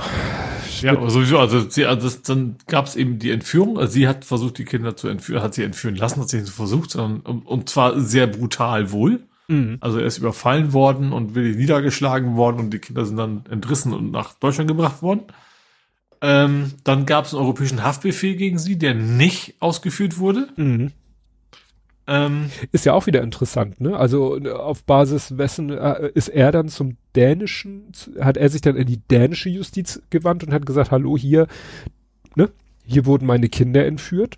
Wo mhm. man aus deutscher Sicht sagen würde, Moment, die Frau hat das Aufenthalt und Bestimmungsrecht. Gut, sie hat es vielleicht nicht mit mit, mit legalen Mitteln in die Tat umgesetzt, aber du ja irgendwie, also das ist alles, glaube ich, da, da platzt, glaube ich, sogar dem höchsten Familienrichter der Kopf, wenn er da sich drüber Gedanken. Ja, und dann aber, es ist aber irgendwie auch irgendwie nachvollziehbar, finde ja. ich, die Argumentation am Ende, dass wir deswegen er Sieg zurückgekriegt hat, weil in Deutschland ist wieder gesagt, die sind jetzt, die die wohnen halt bei ihm schon Jahre. Und ja. das ist für sie die gewohnte Umgebung. Ja, ja, er hat Tatsachen geschaffen. Ja. Also genau. eigentlich hätte sie, eigentlich hätte sie das irgendwie zwei Wochen äh, sofort machen müssen, nachdem klar war, er gibt die Kinder nicht raus. Gut, sie hat wahrscheinlich erstmal gehofft auf juristischem Wege, ja. das irgendwie und tja, ich weiß nicht, ob es wirklich so lange gebraucht hat, bis sie äh, gesagt hat, es, es geht juristisch nicht, ich muss zu hm. diesen illegalen Mitteln greifen. Oder ob sie, was weiß ich, also das wird sie wahrscheinlich nicht unbedingt öffentlich machen, was da für, für Gedankenprozesse stattgefunden ja. haben. Ich, ich befürchte, irgendwann wird das von Netflix verfilmt, ähm, inwiefern das dann als der Wahrheit entspricht. Aber wie gesagt, ich verfolge das so ein bisschen schon eben, meine Frau hat mir halt schon von den Anfängen damals erzählt. Das mhm. da ist damals halt noch nicht so in die normale Presse gekommen. Mhm. Ähm, ja, jetzt wo es halt solche, solche dramatischen Auswüchse genommen hat, es ist. Ich ja. fand es spannend, wie schnell das alles passiert. Also erstens, ja. erst, erste Nachricht war Entführung, zweite Nachricht war übrigens, die sind bei mir, dritte Nachricht, Haftbefehl, vierte, nee, ja, aber werden wir nicht ausführen und fünfte übrigens sind schon wieder beim Papa. Ja, ja. Also ja, das war innerhalb von ein paar Tagen so ungefähr gefühlt, vielleicht ein paar Tage mehr, aber innerhalb der Woche auf jeden Fall. Und ja. ich, ich muss auch ganz ehrlich sagen, ich weiß nicht, äh, ob ich kann auch schwer sagen, was jetzt wirklich das Beste für die Kinder ist. Mhm. Ja. Ob das Beste jetzt, wie gesagt, dadurch, dass diese Zeit vergangen ist, ja. Ja, es ist, es ist ein Drama. Mehr kann man dazu eigentlich nicht sagen. Ja. Ja, das war mein Hamburg. Gut. Dann äh, muss ich einmal kurz mich muten. Und Husten wahrscheinlich? Genau. äh, kurzer Einschub. Ja, Armin, habe ich gesehen, als ich irgendeine Seite geöffnet habe, habe ich gesehen, Eilmeldung. Aber es ist ja eben, wie Ole gerade im Chat schrieb, Macron ist ja noch da. Das ist ja nicht so dieses mit Regierung und äh, da ist ja diese Frau, die jetzt sozusagen zurücktritt und damit, damit ist es alles. Das reicht für nächste Woche. Genau. Wir kommen stattdessen jetzt zu Nerding, Coding, Podcasting, Hacking. Da hätte ich aber gleich als erstes etwas, was auch Armin bup, äh, mir in die Timeline gespült hat oder auch richtig, äh, glaube ich, äh, uns gemenschent hat. Und mhm. zwar, es ist etwas ausgebrannt. Das passt, äh, wäre jetzt eigentlich eine Meldung von, äh, ne, Feuer in Hamburg. Nein, äh, Kiox oder Kiosha, japanisch, nicht chinesisch, also vielleicht doch mit X Kioxia, stellt die bekannte Marke Plextor ein. Festplatten, richtig? Was Festplatten? Plextor, sag, sagt mir was. Ja, also. Oder NAS zu, auch und sowas. Ja, zuletzt steht hier Vertrieb unter anderem schnelle PCI Express SSDs. Hm? Aber Plextor ist doch bekannt geworden durch Brenner. Ah, okay. Ne? CD, DVD, hm? Brenner war Plextor hm? eigentlich so mit die Marke, ne? die es hm? halt von Anfang an gab. Ja, und die stellen halt, also der, die Firma dahinter stellt jetzt die Marke Plextor ein. Aber Intenso gibt's auch mal noch und machen auch Festplatten mittlerweile. Intenso ja. war die andere, eine, oh, eine der anderen. Und so USB-Sticks und so. Aber ja. Intenso machen auch Batterien interessanterweise. Ah. Ja. Habe ich gerade äh, ein Paket in meiner Schublade. Irgendwie habe ich mal. Man braucht ja immer Double Triple A und da habe ich mal so ein Pack von Intenso gekauft, wo ich auch dachte, hm. Intenso? Habe ich da nicht USB-Sticks von? Hm. Egal. Aber dazu, ich habe übrigens was Passendes zu dem Thema überraschenderweise, und zwar ein halbes von diesen Themen. Mhm. Ähm, Plex. ähm, spannenderweise, das Thema ist gar nicht wirklich neu, das ist wohl schon Monate her, aber bei mir ist es jetzt erst in YouTube reingespült worden und wir haben nicht drüber geredet, aber ich finde es einigermaßen bemerkenswert, dass wir es trotzdem aufnehmen sollten. Ähm, und zwar, also Plex kennst du ja, ne? Das ist ja so, so ein Medienverwaltungssoftware, sage ich mal, für hauptsächlich genutzt für Backups, sage ich mal, ne? Filme. Ah, ja. Mhm. Ähm, die man so auf der Festplatte hat und sowas. Und sie haben früher vor allem damit geworben, so von wegen, bei uns ist Privacy das größte Thema, kein Mensch ist anzugeben, was du machst, welche Filme du da hast ähm, und so weiter und so fort. Und die haben sich jetzt überlegt, so, ah, eigentlich wollen wir jetzt gerne so ein bisschen in Richtung, wir wollen Social Network werden haben ein neues Feature angeboten, haben gesagt, ey, es gibt jetzt ein Feature, wo du quasi deinen Kumpels mitteilen kannst, was du denn so geguckt hast. So ein ah. Weekly Watch. Das Problem war, das ist Opt-out. Mhm. Das heißt, dieses System hat random vor allen möglichen Leuten E-Mails geschickt. Übrigens, Peter guckt gerade Schulmädchen-Report 73. Oh. und, an, und natürlich eine Menge Filme, die man noch gar nicht legal haben kann und so weiter und so mhm. fort. Und das fanden jetzt nicht alle so geil. Verständlich. Verständlich. Da wirklich so alle, Beka also viele Bekannten, die sich halt mit sowas beschäftigen, haben ihre YouTube-Videos rausgehauen. Äh, ich hatte früher auch mal Plex tatsächlich, ähm, aber bin dann eben weg, weil er irgendwann auch mit, also das fing dann irgendwann schon an, muss jetzt einen Account haben und sowas, was du ja nicht willst, wenn das Ding bei dir auf der Festplatte eigentlich läuft, ne? Ähm, aber wie gesagt, da haben sie jetzt wohl echt so richtig die Vogel mit abgeschossen, dass dann viele gesagt haben, so, nee Leute, so geht's nicht. Ähm, tschüss. Hm. Das finde ich auch echt krass, so von wegen, also ja, gerade bei einem Tool, von, von, dem man eigentlich weiß, dass auch relativ viele das für Raubkopien halt benutzen, äh, dann zu sagen, ich schicke jetzt mal ungefragt wöchentlich raus, was du diese Woche denn am, am meisten geschaut hast, ähm, ist schon, das muss ja gar, gar nicht schulmilche Report sein, das kann ja sein, was läuft gerade im Kino, keine Ahnung. Äh, gut, Barbie gibt's wahrscheinlich auch schon zu kaufen, ne? aber irgendwie sowas, Wonka. das ist dann, was für ein Ding? Wonka. Ach, Wonka. Ah ja, genau. Ich habe übrigens, übrigens ja Wonka dreimal geguckt diese Woche oder sowas. Äh, ja. ist schon. Wer kommt auf die Idee, jetzt zu sagen? Man kann das Feature ja einbauen, aber warum, dann müsste man es Opt-in machen und nicht Opt-out. Also wenn man sagen kann, ich möchte das aktivieren, das ist ja die eine Sache, aber.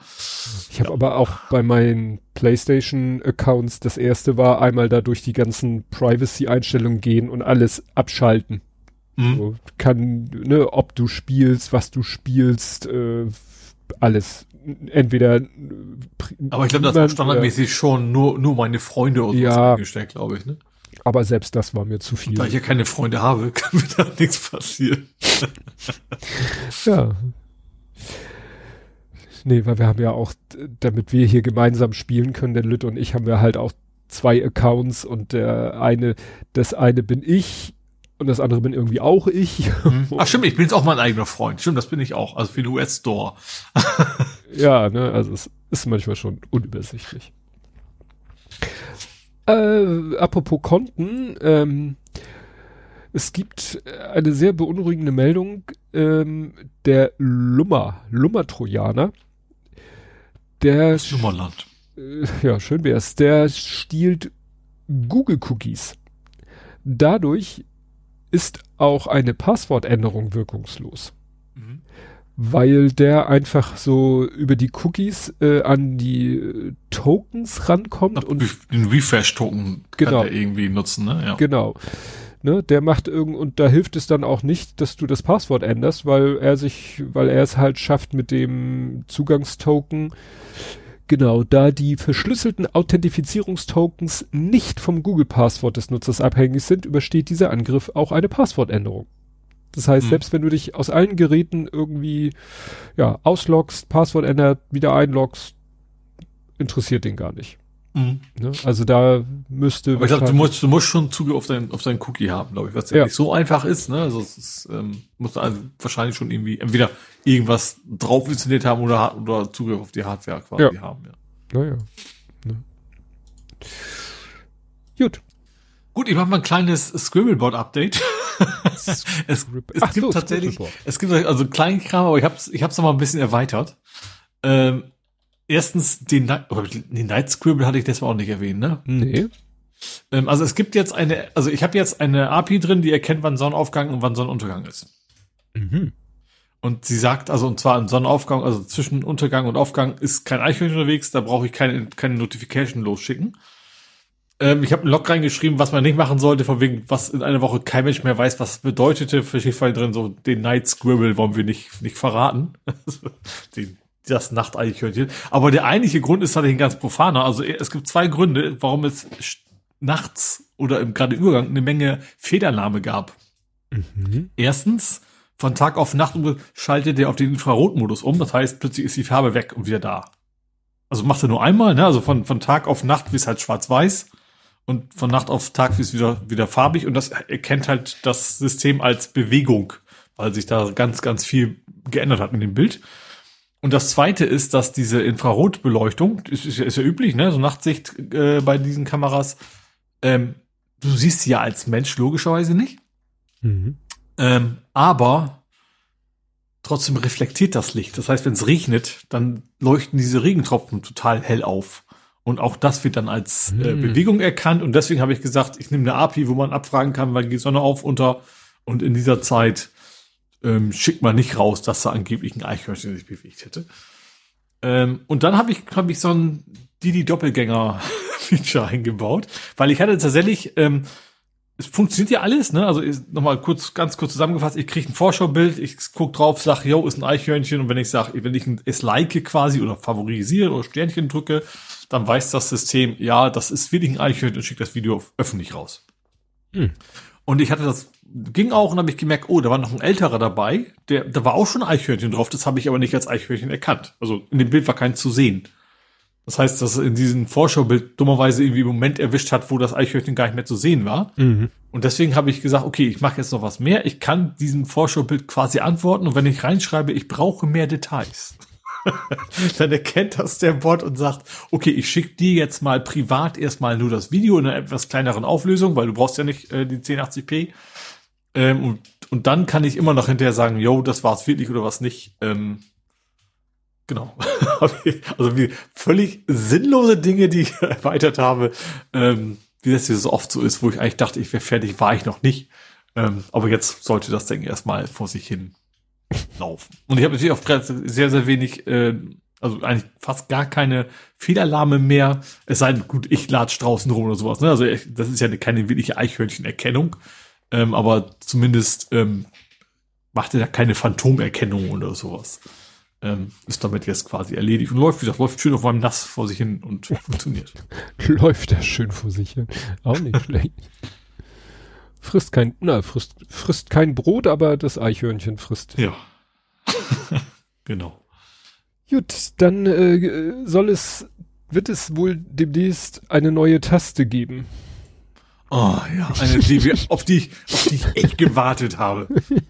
Wo ist die? Ist ja noch? Ach ja, in Outlook ist das neuerdings immer, ne? Da kommt immer Co-Pilot-Werbung bei mir. Ja. Also, also lokal habe ich Outlook nicht mehr, aber in, in der Firma mhm. mag auch am Exchange liegen. Mhm. Von wegen, hey, aktivieren Sie doch jetzt den Co-Piloten auch für Outlook, für was auch immer. Ja. ja.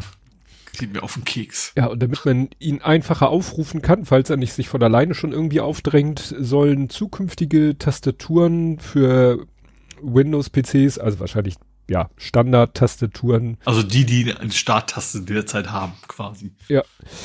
Also hier in dem Video ist sie, das ist wohl so eine Surface-Tastatur, da ist sie rechts von der rechten Alt-Taste, die interessanterweise Alt und nicht Alt-Gr heißt, wie ich es eigentlich gewohnt bin. Ich, sie soll aber, das habe ich dann lange gegrübelt, sie soll eben äh, geforscht, weil das nicht so eindeutig war, wo sie nun, weil da auf so einer Tastatur, auf so einer Surface-Tastatur oder, oder was weiß ich, da wird sie die rechte STRG-Taste ersetzen. Mhm. So. Also ich, ich sehe gerade auch, ich habe so ein Logitech. Mhm. Da habe ich rechts neben, neben dem Space erstmal Alt Gr. Ja, genau. Dann habe ich eigentlich noch zwei unnötige Zeichen dazwischen. Ich habe FN und ich habe so ein, ich glaube, das ist die rechte Maustaste sein. Keine genau. Ahnung. Das Kontextmenü-Aufruf. Ja. Die habe ich ne? noch nie benutzt, das Ding. Und dann kommt Steuerung ganz, ganz rechts bei mir wieder mal wieder. Genau. Und äh, bei meiner Hammer-Tastatur ist halt auch Space, Alt Gr, Windows-Taste und dann diese Kontextmenü aufrufen Taste, mhm. die, wie du sagst, kein Mensch benutzt. Vor allen Dingen äh, generell kommen ja Kontextmenüs immer mehr aus der Mode. Ja, vor allen Dingen, das ist ja, also es gibt ja durchaus Gründe, dass man die Maus nicht benutzt wie so eine Tastatur, aber dann hast du eben auch mal keine UI, wo du das dann wieder Sinn machen würde. Ja. Also wenn du in der Konsole kannst du sehr, sehr viel ohne die Maus machen, aber dann brauchst du die Taste ja dann wieder ja. nicht. Genau. Und deswegen wird wird auf Tastaturen, wo sie vorher vorhanden war, soll halt diese Kontextmenü-Taste, die soll durch die Copilot-Taste ersetzt. Die Frage ist, ob das am Ende einfach nur ein anderer Aufdruck ist. Weil das wird ja jetzt auch eben eine Tastenkombination ja. sein, die einfach Windows erkennt, du meinst die Kontexttaste. In Wirklichkeit macht es dann wahrscheinlich zukünftig einfach was anderes. Das genau wie die Windows-Taste ja auch unter Linux funktioniert, obwohl es ja kein Windows ist. Taste war immer, die einzig sinnvolle Funktion war für Webseiten, wo jemand meinte, er müsste ganz pfiffig sein und die rechte Maustaste für das Kontextmenü ja. unterbinden. Mhm, da ja, stimmt. Das gab's ja auch mal, ja. Gab's auch mal. Bevor alle Browser F11 konnten. Also, ja. Äh, ja, ja, das ist, äh, Windows-Steuerung Escape, ne? Glaube ich, ja. Windows-Taste. Früher, als man noch keine hatte, konnte man noch Steuerung Escape drücken, glaube ja. ich. Gut. Jo, ähm, ich mache mal wieder ein bisschen weiter mit, mit ich mache mit einem Schasenthema weiter, von dem ich erst gar nicht wusste, dass es ein Schasenthema ist. Home äh, Automation. Äh, genau. Äh, ich hatte eigentlich vorgehabt, dieses Wochenende mich ein bisschen an, an Home Assistant. Äh, ich habe das vor hunderten von Jahren auch schon mal probiert gehabt, bin damals irgendwie gescheitert und es ging, also ich hatte Probleme mit dem ganzen USB-Anbindung von Dongles. Ähm, ist aber sehr, sehr lange her und mittlerweile geht das wohl ganz gut. Ähm, mit einer Einschränkung, man kann, also das liegt jetzt weniger an dem Ding, aber Synology, also mein NAS, die mögen keine USB-Devices. Ich mache ja mittlerweile fast alles auf dem Docker-Container, schmeiße es auf mein NAS und bin glücklich. In dem Fall nicht, weil ich brauche halt einen Dongle für Zigbee. Ne? Also für, um meinen Lampen anzusteuern und so weiter. Deswegen Oldschool Raspberry Pi ähm, wollte ich einen Home Assistant installieren. Und wie gesagt, mein Plan ist tatsächlich, mein ganze Home-Gedöns umzuwandeln in dieses System und dann auch irgendwann vielleicht auch den Google, äh, Google Home rauszuschmeißen. Ähm, so, der erste Schritt war aber erstmal, ich besorge mir ein schönes Gehäuse von Argon. Es gibt so richtig schicke Metallgehäuse für den Raspberry Pi. Von, ja, von Argon heißt die Firma. Und da gibt es jetzt mittlerweile Modelle, die haben eben auch ein äh, M.2-Slot drin. Mhm. Also eigentlich ist das nur so ein Angrenzen, also eigentlich geht das nur so, so ein USB. Eigentlich geht das für USB angeklemmt und dann hast du halt ein, äh, also eine SSD, ne? So ein, eine SATA-SSD da dran. Ähm, und, und mein Plan ist eben, weil alle sagen, also ist auch so, ähm, du kannst natürlich ein Raspberry mit einer Micro-SD-Karte benutzen. Dann ist aber nicht die Frage, wann geht sie kaputt? Äh, nee, nicht die Frage ist, geht sie kaputt, sondern irgendwann geht die kaputt. SD-Karte ist nicht für random Schreib-Lesevorgänge äh, gedacht. So, die Idee war, du schmeißt Fotos raus und holst sie wieder runter. Und Betriebssystem drauf ist dann nicht so geschickt. Und deswegen ähm, wollte ich halt so machen, dass ich von der SSD quasi boote. So, da muss man zwei Steps machen. Erstens ähm, muss man dem Raspberry sagen, übrigens, ähm, also er muss quasi eine SD-Karte flashen, die dem Raspberry nur sagt, übrigens starte in Zukunft mal nicht von mir, sondern von der SSD. Äh, und dann kannst du auf der SSD das eigentliche Betriebssystem quasi draufpacken. Ja, erste Part kein Problem. Zweite Part, dass diese SD M2 SATA, ich hau jetzt mal alles rein, was dazugehört, ähm, einfach nicht wollte. So. Hab dann gesehen, okay, ich habe hier so einen Adapter, es gibt ja diese, diese externen Adapter, ne, USB-Adapter, weil ich muss ja erstmal das Ding am PC anklemmen, bevor ich das auf dem Raspberry nutzen kann. Ähm, habe ich, oh, das passt ja gar nicht. Mein M.2 PCIe Adapter ist gar nicht kompatibel zum M.2. es ist SATA Adapter. Ne? Also das sind verschiedene Chips drauf. Die, ich, ich dachte, also ich wusste, es gibt verschiedene Arten von Controllern. Ich dachte aber ursprünglich, dass die externen USB-Gehäuse einfach alles können. Können sie nicht. Dann bin ich ja bei Schnee und Wind und Wetter zum Mediamarkt gefahren, weil ich an dem Wochenende loslegen wollte. Ähm, hab mir dann eben einen SATA äh, bestellt. Da ein kleiner Rant bei Mediamarkt in Hamburg. Mhm. Da stimmen die Preisschilder nicht. Ich habe online geguckt, sollte irgendwie 19 Euro kosten und sehe da, steht da das irgendwie mit 37 Euro. Ui. Ich sag, ich gehe damit zur Kasse, ich sag, äh, gucken Sie bitte nach dem Preis. Also 19 Euro zahle ich, 37. Ich sag, ja, nee, das wissen wir, die Preise stimmen noch nicht, die müssen wir noch anpassen. So. Haben die nicht auch schon diese digitalen Schilder? Ja, das, das sind auch äh, so, so, so, ja, so E-Paper-mäßige Displays ja, ja, sehen die halt aus. Aber die teilweise hängen die aber auch falsch rum. Wahrscheinlich sind das die, von denen sie wissen, die müssen sie noch anpassen. Äh, wenn ich das selbstverständlich, also mal, wenn ich es nicht gewusst hätte, wäre ich gegangen, hätte ich gesagt, nee, so viel Geld gebe ich nicht aus, wäre wieder rausgegangen. Hm. Und vielleicht gibt's das ja auch andersrum, dass Leute dann meine kriegen was fünf Euro, sondern plötzlich 20 zahlen und ärgern sich an der Kasse. Also sehr, aber wie gesagt, darum geht's gar nicht. Äh, der, der nächste Event kommt dann gleich im Anschluss. Der nach Hause, steckt das an, also sagt Windows, jo, habe ich gefunden, äh, kannst flashen. Ich sag, alles klar, leg mal los. Und dachte, ja, diese 1 Gigabyte ist ein bisschen wenig. Ui. Ich sage, Moment mal, ich habe, also ich habe jetzt nicht terabyteweise gekauft, aber ein Gigabyte sollte das eigentlich nicht sein. Oder 128. Ja, dann irgendwann hier und da und dann, ja, was kannst du da mit Diskpart versuchen und hier und da am Ende kam, irgendwann habe ich eine Seite gefunden, wo stand so, ja, wenn das Ding kaputt ist, dann ist das die, die, quasi die BIOS ist, ist kein BIOS, ne, aber mhm. sowas in Richtung dieses äh, Partition, die ist noch drauf, die einige Speicher ist hin. Das ist der Grund, weswegen man nur ein Gigabyte sieht. Ja, und dann äh, fängt jetzt der Lieferant an. Ich habe mal Reichelt bestellt. Hm. Ich finde Reichelt eine super Firma eigentlich. Also gut, das Webdesign ist aus den 80er Jahren. Ähm, aber was mich da tierisch ärgert und nervt, die Retourenfunktion. Ähm, das ist nicht, wie man das so, so kennt. Du klickst auf den Bestellvorgang und sagst, das hätte ich gern zurückgeschickt. Nein. Äh, bei der Bestellung ist schon ein Stück Papier dabei. Das musst du quasi auf dein Paket pappen und dann per Hand noch hinzu reinschreiben in diesem Ausdruck, was denn kaputt ist.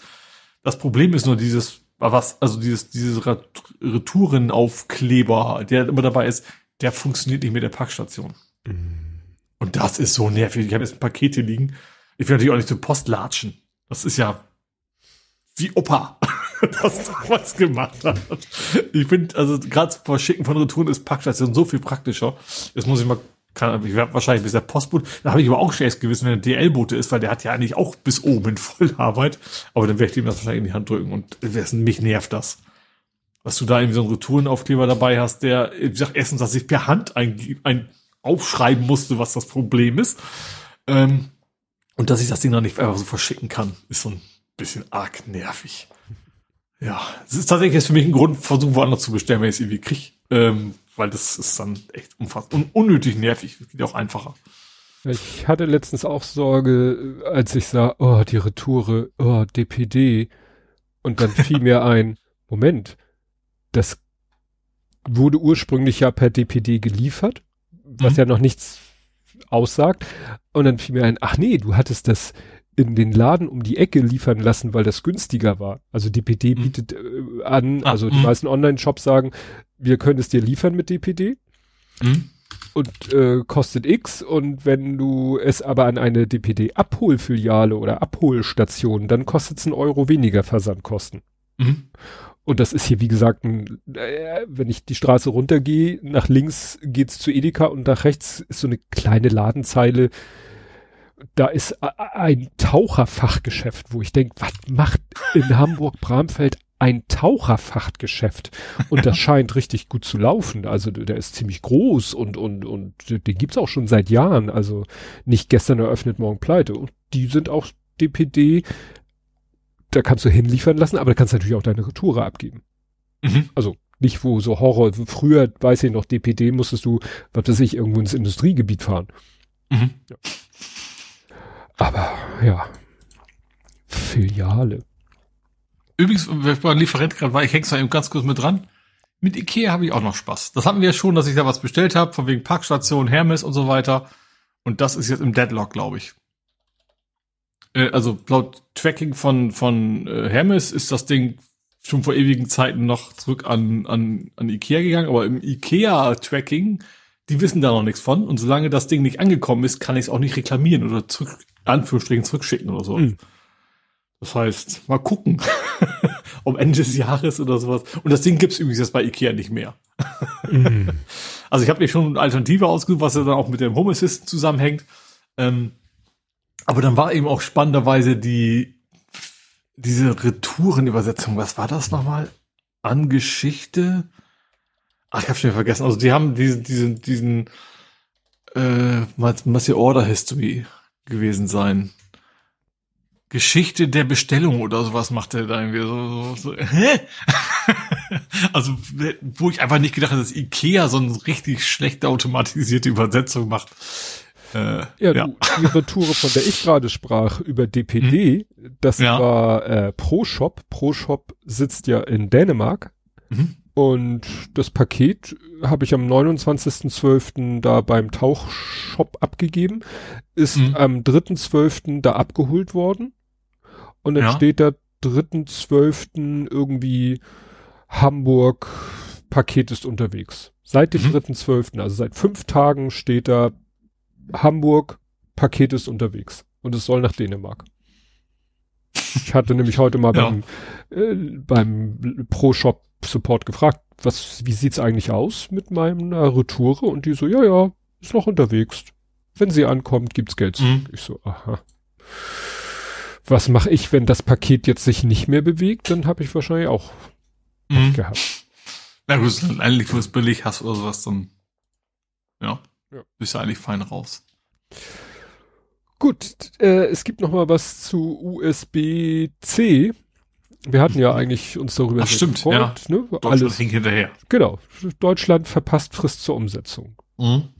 Gut, geht letztendlich darum, ne, es ist nämlich eine Richtlinie und Richtlinien der EU müssen in nationales Recht umgewandelt werden. Mhm. Das haben sie jetzt nicht mehr geschafft. Gut, äh, da die Hersteller wissen, dass es früher oder später kommt, sind sie halt eh dabei, alle Devices. Ja, und ne? es, also, wird, es wird kein Produkt geben, was mit speziellen deutschen Marktvariante auf den Markt kommt oder sowas. Wenn man da noch USB, Micro-USB oder sowas darf. Kaltgeräte-Stecker. Mikro-Kaltgerätestecker, irgendwie sowas. Das wäre doch noch mal was. Ich möchte mich einen ganz kurzen Band einwerfen. Mein Browser hat plötzlich die URL rechtsbündig. Was? Also hier oben in der Adresszeile, das ja. ist jetzt alles rechtsbündig. Weil ich weiß nicht warum. Okay. Und auch nicht so, also die letzten drei Buchstaben sind auch nicht zu sehen, weil da der Stern quasi im Weg ist. Weißt du, diese Favoriten-Stern daneben.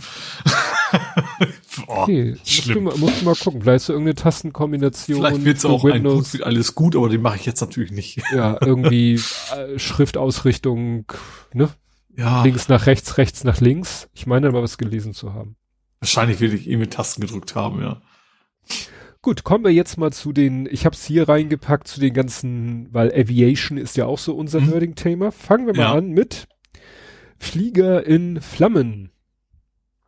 Ja, in Japanien. Ja. Ähm. Ist quasi noch so ein, es hat doch schon irgendwas noch mit dem Erdbeben zu tun. Mhm.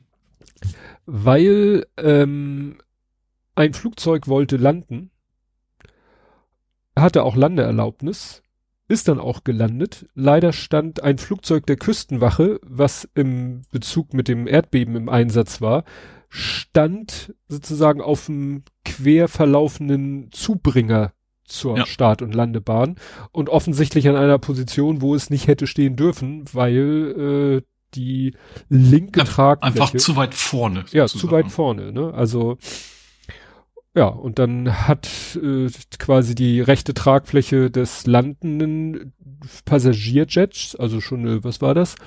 Ein Airbus A350, also schon nicht, äh, ne, keine kleine Maschine, äh, hat dann eben mit der rechten Tragfläche dieses Küstenwache-Flugzeug, das war irgendwie so eine Dash äh, Bombardier, ne, Maschine, mhm. gestriffen und sofort eigentlich in Flammen aufgegangen. Also ja. wenn man das Video sieht, denkt man, ach du Scheiße. Und ja, erfreulicher, schrägstrich ironischerweise, in der großen Passagiermaschine, die wirklich bei der Landung, hat man das Gefühl, komplett in Flammen aufgeht, mhm. alle überlebt. Ja. Es gibt Bilder aus dem, aus der Wahnsinn. Maschine, wo die Leute wirklich sich an die Anweisung des Personals halten, in Seelenruhe da, die konnten dann, weil die linke Seite halt dann wirklich in Flammen stand, konnten sie aus der rechten Seite noch aussteigen, über mhm. die Rutschen da und so weiter und so fort. Und die haben alle Passagiere und Crew und alle heil aus der Maschine raus, während von der Maschine der Küstenwache von den sechs Personen an Bord nur der Pilot überlebt hat. Ja der jetzt behauptet, ich habe nichts falsch gemacht. Gut. Also das ist die Frage, es kann, es kann entweder der Pilot gewesen oder eben äh, hier, ähm, na, Fluglotse. Die zwei Optionen ja. gibt's ja am Ende. Also das äh, oft ist es ja auch eine Kombination von mehreren Sachen. Mhm. Ähm, aber wie, wie gesagt, also es gibt ja auch, also ich, ach, du weißt ja, ich gucke mir ja gerne diese Mayday-Dinge an. Also es gab auch genug, also Vorgänge, wo das Flugzeug sauber gelandet ist und dann haben sie es trotzdem nicht rausgeschafft, weil das mit dem Feuer eben, also erstens das Feuer ist, aber noch viel schlimmer ist, der Rauch ist halt sehr schnell giftig und du bist dann weg. So. Ja. Und deswegen, dass die das in der Kurze der Zeit und vor allen Dingen, es kommt wieder dazu, es ist ja nicht so, dass die auf 5000 Meter gemerkt haben, oh, wir haben jetzt eine Notlandung, sondern während der Landung ist das ja erst passiert. Also die hatten ja eigentlich gar keine, also keine an Bord, Piloten nicht, ähm, die, die, die Flugbegleiter nicht, ähm, hat eigentlich keine Chance, also keine Zeit zu reagieren. Nee. Was trotzdem, so, so wie gesagt, das Ganze hat auch im Dunkeln stattgefunden. Ja. Muss man ja. auch dazu sagen. Es war dunkel. Das heißt, die, die Maschine, die da stand, war wahrscheinlich, selbst wenn sie schon Positionslichter, die sie wahrscheinlich anhatte, da, da, mhm. da rechnest du als landender Pilot nicht mit. Du guckst da ja. auf deine Lichter, die für die Landebahn zuständig sind und wahrscheinlich haben die ja, das. Ja, vor allem, du machst, du, das ist ja auch ein sehr arbeitsintensiver Vorgang in dem Zeitpunkt. Mhm. Das ist ja kein entspanntes Autopilot. Gut, es kann trotzdem ILS und sowas sein, aber das ist, da musst du eine ganze Menge beachten und ja. klar, sie machen das ja häufig und das und so weiter, aber trotzdem bist, hast du da relativ hohen Arbeitseinsatz gerade und dann ist das natürlich ja. denkbar uns schlechteste Zeitpunkt, ja. ja. Also hier in dem Artikel steht halt, dass eine Nachrichtigen, Nachrichtenagentur unter Berufung des Verkehrsministeriums berichtet, hatte das Flugzeug der Küstenwache keine Erlaubnis, sich auf die Start- und Landebahn zu begeben. Das Hätte gehe aus, kurz vorher halten sollen. Ja, ja, ja genau. Das gehe aus den Kommunikationsdaten zwischen den Flugzeugen mhm. und der Flugkontrolle hervor. Der Pilot, der den Unfall überlebte, habe jedoch eine gegenteilige Aussage gemacht. Hm. Es ist ja am Ende auch oft so, was dann rauskommt, okay, das eigentlich ja, aber auch zusätzlich hätte die Beleuchtung besser sein können oder sowas, ne? Dass man ja. sagt, man, dass man eben, weil menschliche Fehler auch nicht hundertprozentig ausschließbar sind, dass man auch das in Zukunft versucht.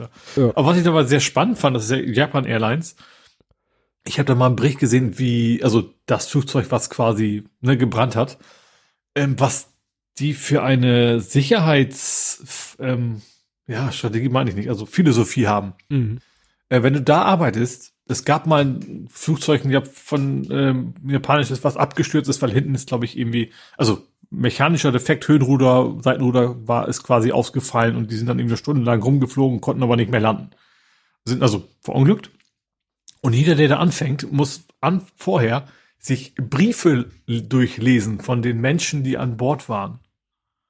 Also die wussten quasi, dass sie da nicht heile runterkommen ähm, das gehört quasi zur Ausbildung dazu, dass sie einfach wissen, wie, wie wichtig das ist, so was, was ihre Kunden da Anführungsstrichen sind und äh, finde ich schon heftig, mhm. dass du dir da diese Briefe durchlesen musst, von, von denen du weißt, diese Menschen sind nicht mehr runtergekommen, die sich da verabschieden quasi. Ähm, aber das gehört dann wohl zur Ausbildung dazu bei, bei Japan Airlines.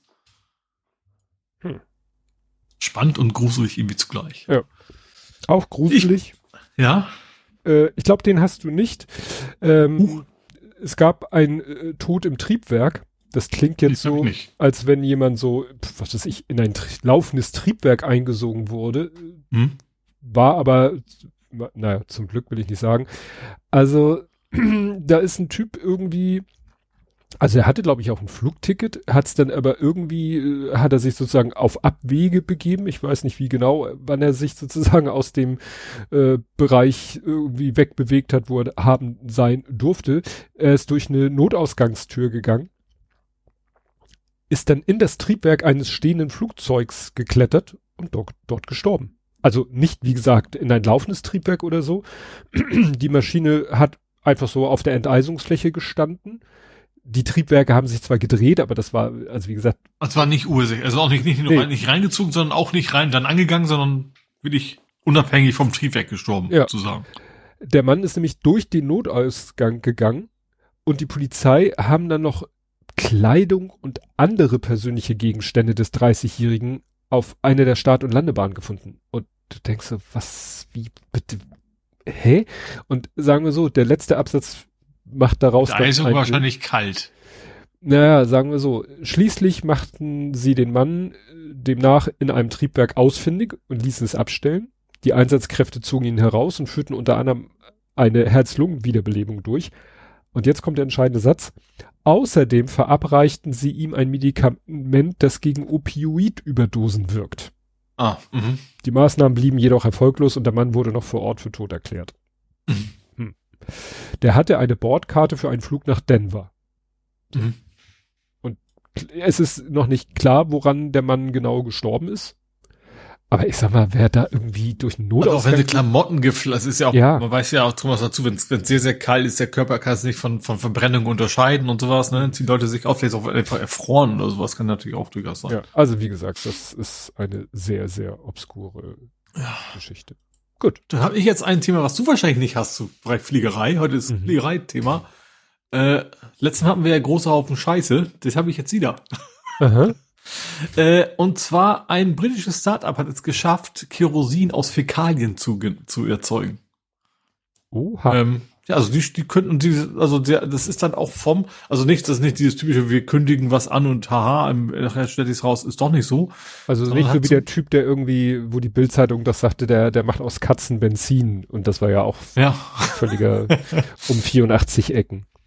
Ja, ähm, wo war das? Also ich weiß, irgendwie so ein Institut hat es auch überprüft und hat gesagt, jo, das ist eigentlich physikalisch ähm, vergleichbar mit normalen Kerosin, also müsste man einfach so reinkippen können ähm, und könnte man damit fliegen. Natürlich wie immer, ne, das, das sag mal, der Weltvorrat an, an Fäkalien wird wahrscheinlich nicht ausreichen, um sämtliche Flugzeuge damit zu betreiben. Äh, ah ja, dieser DLR, also deutsches Luft- und Luft Raumfahrtzentrum, genau. die hat untersucht und bestätigt, dass dieses dieser Treibstoff chemisch identisch ist mit Kerosin. Hm. Und damit ist natürlich der Kohlenstofffußabdruck, also CO2-Abstoß, äh, deutlich geringer und so weiter und so fort. Aber natürlich musst du auch wieder Energie reinstecken, das ist klar. Also du kriegst es nicht, nicht für umsonst. Mhm. Aber interessantes Konzept. Und man will es auch nicht riechen können, wenn das chemisch identisch ist. Ja, dann wird, da, wird man da natürlich nichts vermerken, ja.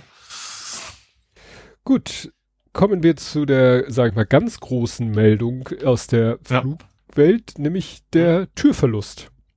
Ja, was ich interessant finde, weil das ist, kann man, es, mal war das Tür, mal Fenster, aber es ist äh, so von beiden ein bisschen. Ja, Tür ist eigentlich auch nicht ganz richtig. Ich, äh, ich finde den Ausdruck schön. Es ist eigentlich ein Permanent Plug. Ja. Es ist also ein Türrahmen ohne Tür. Quasi. Also der Rahmen ist der Rahmen. Also da, das, wo das der Rahmen ist der von der Tür, aber das, ja. was da drin ist, ist sozusagen, ist genau. eigentlich so wie so ein Blindstopfen. Ja, genau. Ne? Also es ist also folgendes. Also es geht darum, dass die 737 Max ist quasi ein Teil der der Fuselage, wie man so schön sagt, ne? also ja, einfach rausgebrochen. Das Rumpf ist, wo, also wo ein Fenster normalerweise zu sehen gewesen wäre. Man hat dann gesehen, dass das Stück ist raus und hat auch die Dämmung quasi rausgucken sehen und ist halt mitten im Flug passiert. Ähm, auch, auch auf entsprechend guter Höhe, sage ich mal. Ich glaube, war schon, also war zwar nicht lange nach dem Start, aber ich glaube schon in Richtung Reiseflughöhe. Also mhm. eben nicht irgendwie weit unten, sondern was auch nicht wunderlich ist, ne, weil Druckunterschiede und sowas verursacht sowas ja dann wahrscheinlich. Ähm, ja, sind, haben dann Notsituation angemeldet, sind zurückgeflogen, sind gelandet und ist zum Glück alles gut gegangen.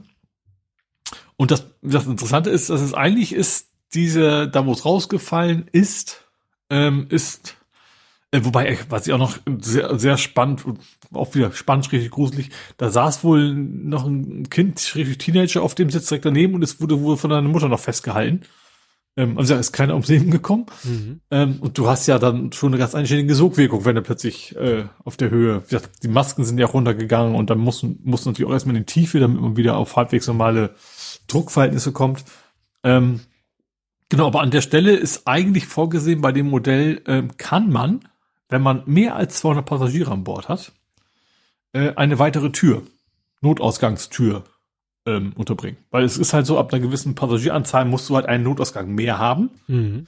Ähm, und dafür ist dieser Bereich da. In dieser Konfiguration haben die eben, passen eben keine zwei Leute rein, deswegen braucht da eben keine Tür sein, kann man eben Sitze da haben. Äh, ja, und es ist natürlich jetzt die Frage, wie das passieren konnte. Die 737 Max ist erstmal mal wieder alle am Boden.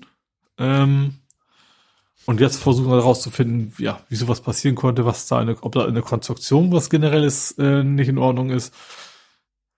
Oder sonst jemand. Also ich, ich, ich da es eine Konfiguration ist, können wir sich vorstellen, dass es auch manuell dann angepasst wird. Also dass es eben nicht so obwohl, ja, eigentlich nicht, das ist ja kein ungewöhnlich. Also, es ist schon, schon, es darf natürlich überhaupt nicht passieren, sowas. Und wegen sowas sind auch schon eigentlich nicht, nicht, also, da sind auch schon Flugzeuge abgestürzt, weil, also, das ist ja wie eine kleine Explosion, ne? Da kann eine ganze Menge kaputt gehen. Also eben nicht nur der Bereich, wo das, also ab, unabhängig davon, dass Menschen rausgesogen werden können, kann eben auch in der Struktur des Flugzeugs eine ganze Menge kaputt gehen, wenn da plötzlich ein Teil fehlt. Ähm, also auch die Kategorie Glück gehabt. Ja, aber das darf. Also die 737 Max, also das ist ja jetzt auch echt ein solchen Vogel, hätte ich fast gesagt, ne? Also das.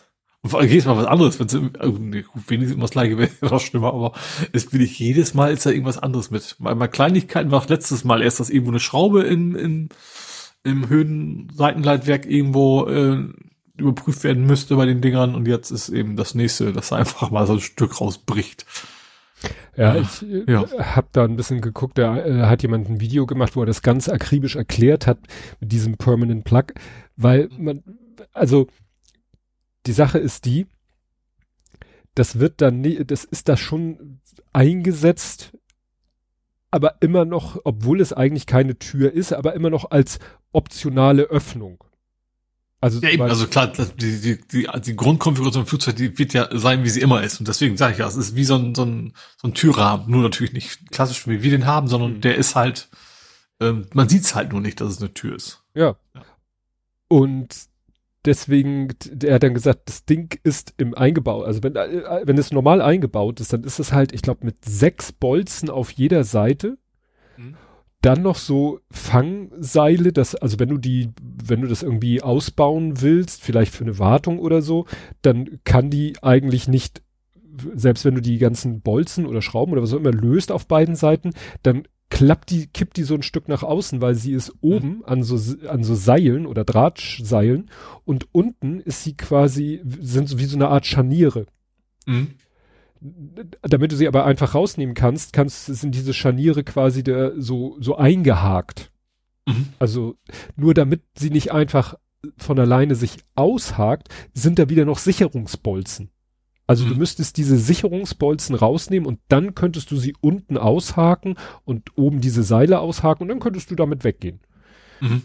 Aber wie dieser ganze Mechanismus äh, sich plötzlich von alleine in Luft auflöst, also ja. es müssen diese zwölf Bowls, also Bolzen, Schrauben, ne, mhm. müssen sich gelöst haben und die Sicherungsbolzen, die das Aushaken verhindern. Obwohl, ja. gut, ich habe nicht gesehen, wenn, ob das vielleicht rausgerissen ist oder so, aber man sieht auf den mhm. Fotos noch diese, äh, auf jeder Seite diese sechs äh, Vorrichtungen, die eigentlich äh, die Tür verschrauben. Mhm. Also das aber es, es gab aber auch schon, dass, dass Frachttüren raus sind, wo dann auch dachten, das ist ein Sicherheitssystem mit Bolzen. Und dann haben wir hinterher rausgefunden, ja, wenn du ganz unglücklich bist, dann, dann ist der Motor, der die Bolzen reindrücken sollte, drückt dann quasi drauf, denkt trotzdem, sie wären drin und sowas. Wobei mhm. ich dem Punkt glaube ich gar nicht glaube, dass das irgendwie motorisiertes ist, sondern wahrscheinlich machst du das am Boden, weil du musst ja nicht auf und zu machen können während des Fluges oder ja. auch danach. Aber ja, auch wenn jemand gepennt hat, kann eigentlich eigentlich, du kontrollierst ja alles doch. Nee. Das macht ja keiner alleine an so einem Flieger. Nein, nein. Deswegen äh, schickt man den Lehrling hin, das zu machen. Das ist ja im Flugzeug kom nicht so. Komplett rätselhaft. Interessant ja. finde ich, dann hat äh, Flightradar gepostet, äh, übrigens, die Tür wird gesucht.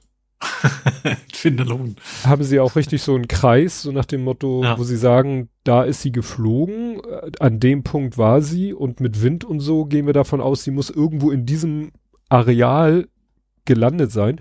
Und da kam tatsächlich dann eben die Meldung äh, wenige Stunden später, ja, sie wurde gefunden. Mhm. Die Tür wurde gefunden und es wurden mittlerweile zwei iPhones gefunden. Ach, die ist auch rausgesogen die, worden. Die da auch rausgeflogen ja. sind. Äh, also das eine habe ich gesehen, da hatte einer das in der Hand und meinte, ja, da war gerade die Notification, sie können ihr, ihr Gepäck abholen. ne? Genau. Ähm, ja. Genau. Äh, found an iPhone, still in airplane mode with half a battery and open to a baggage claim.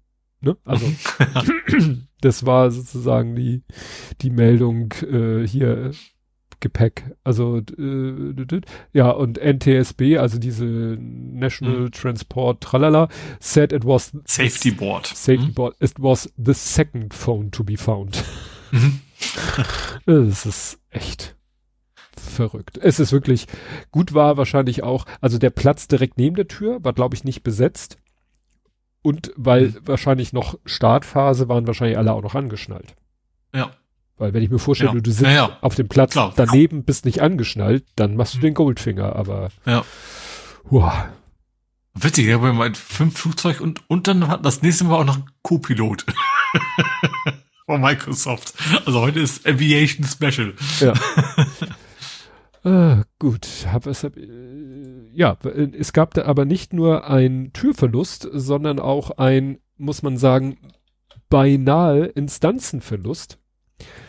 Weil das eskalierte doch so im Laufe eines Tages. Es kam irgendwie morgens die Meldung auf, ähm, ja, Trödcafé und München.social werden beide dicht gemacht wo ich dachte, okay, mir sind schon mal Accounts über den Weg gelaufen. Also gar Tröd, ja, Tröd-Café habe ich auch schon mal, ja. Stellt sich raus, also Tröd-Café ist der größte, in Anführungszeichen, deutsche Mastodon-Server mit 43.000 registrierten Usern, wovon 9.700 Accounts aktiv sind. Einige Reichweite starken Accounts wie Ralf Rute, Krieg und Freitag, der Flix, Bentelicious Art, Meta, Bene, Doodlebrink, Amadeo Antonio, ne? Also wo ich sage, mhm. oha, ja, stimmt, das sind ja einige. Und Ed Compot. Mhm. Ne? Also einige Leute waren davon doch durchaus betroffen. Und es ging halt darum, dass der Betreiber von diesen beiden Instanzen, Tröd Café und München Social, sagte, ey Leute, ich krieg das hier nicht mehr gepackt. Er hatte wohl Probleme mit irgendwelchen Mastodon-Updates, die dann irgendwelche Nebeneffekte, ne, hatten wir ja gerade letztens. Chaos Social hatte ja auch ein mhm. bisschen Trouble, aber ja, und er sagt, er kriegt das einfach nicht mehr so als Privat. Ist, ist erstaunlich, dass er eben so als Privatmensch sagt, ich hoste mhm. mal hier zwei Instanzen, ja. von denen die eine wohl offensichtlich ziemlich durch die Decke gegangen ist. Äh, mhm. Ja. Und dann hieß es den ganzen Tag so, oh Leute hier und äh, Norden Social sagte, wir haben die Registrierung wieder geöffnet und bla. Und dann tauchten bei mir auch so auf, folgt dir jetzt? Das waren dann Leute, die wohl alle mir vorher mhm. schon gefolgt sind, aber die Instanz gewechselt haben. Und dann kriegst du ja so eine ne, Folgemeldung, ja. obwohl sie dir vorher auch schon gefolgt haben, aber noch auf der anderen Instanz. Und irgendwann wurde dann geteilt, dass jemand sagte, ja, hier ein Telefonat, 40.000 Accounts gerettet. So, hm? Und später kam dann die Meldung, ja, es ist äh, alles wieder gut, äh, es haben sich Leute bereit erklärt, mir zu helfen, äh, es bleibt alles beim Alten. Ah. Wo ich dachte, schön, dafür haben wir jetzt hier einen Tag lang Stimmung äh, auf Mastodon gehabt. Äh, Leute haben, ja, vielleicht etwas vorschnell die Instanz gewechselt, aber gut, ich, ich sag mal, wir sind ja auch auf einer äh, auf einer relativ kleinen Special Interest Instanz, mhm. bei der ich mir aber eben ziemlich sicher bin, dass die wirklich äh, ja von Bestand ist. Ja, obwohl, halt, aber Gefahr ist natürlich theoretisch immer da. Ja. Das, und es ist immer, es funktioniert ja auch, man kann ja umziehen. Klar, man ja. verliert ein bisschen was, aber im Wesentlichen kannst du ja auch jederzeit deine eigene Instanz machen. Also theoretisch. Mir war das, ich habe das mal, ich hab's ja mal gedacht, ich mache das auch mal selber. Also ich bin gar nicht jetzt angefangen, aber mir hat die Dokumentation schon gereicht, dass sie sagte, nee, das kriegst du jetzt nicht mal eben auf weiteres Ding auf deinem Netzwerkspeicher installiert. Lass mal sein. Ja. Gut. äh, ja, habe ich noch. Ach jo, ja. äh, ich habe ein Recht auf Sonntagsruhe. Äh, mhm. äh, und das gilt in Hessen auch für Roboter. Hä? Also nicht direkt, aber es gibt eine Firma, die nennt sich Tegut. Ist wahrscheinlich wieder ein Konsortium von irgendwas. Und die haben so Automatenläden. Ah. Also da gibt's quasi nur, da kannst du, keine Ahnung, deine Suppe, dein Bier, keine Ahnung was, nur aus Automaten kriegen. Und Hessen hat gesagt, ja, schön, dass ihr habt zwar keine Mitarbeitenden, aber Sonntagsverkaufsverbot gilt auch für Automaten. Mhm. Ihr dürft also am Sonntag quasi nicht aufhaben. Was ich einigermaßen spannend finde, weil ich sag mal, so ein, so ein Zigarettenautomat muss sonntags ja auch nicht zumachen. Stimmt.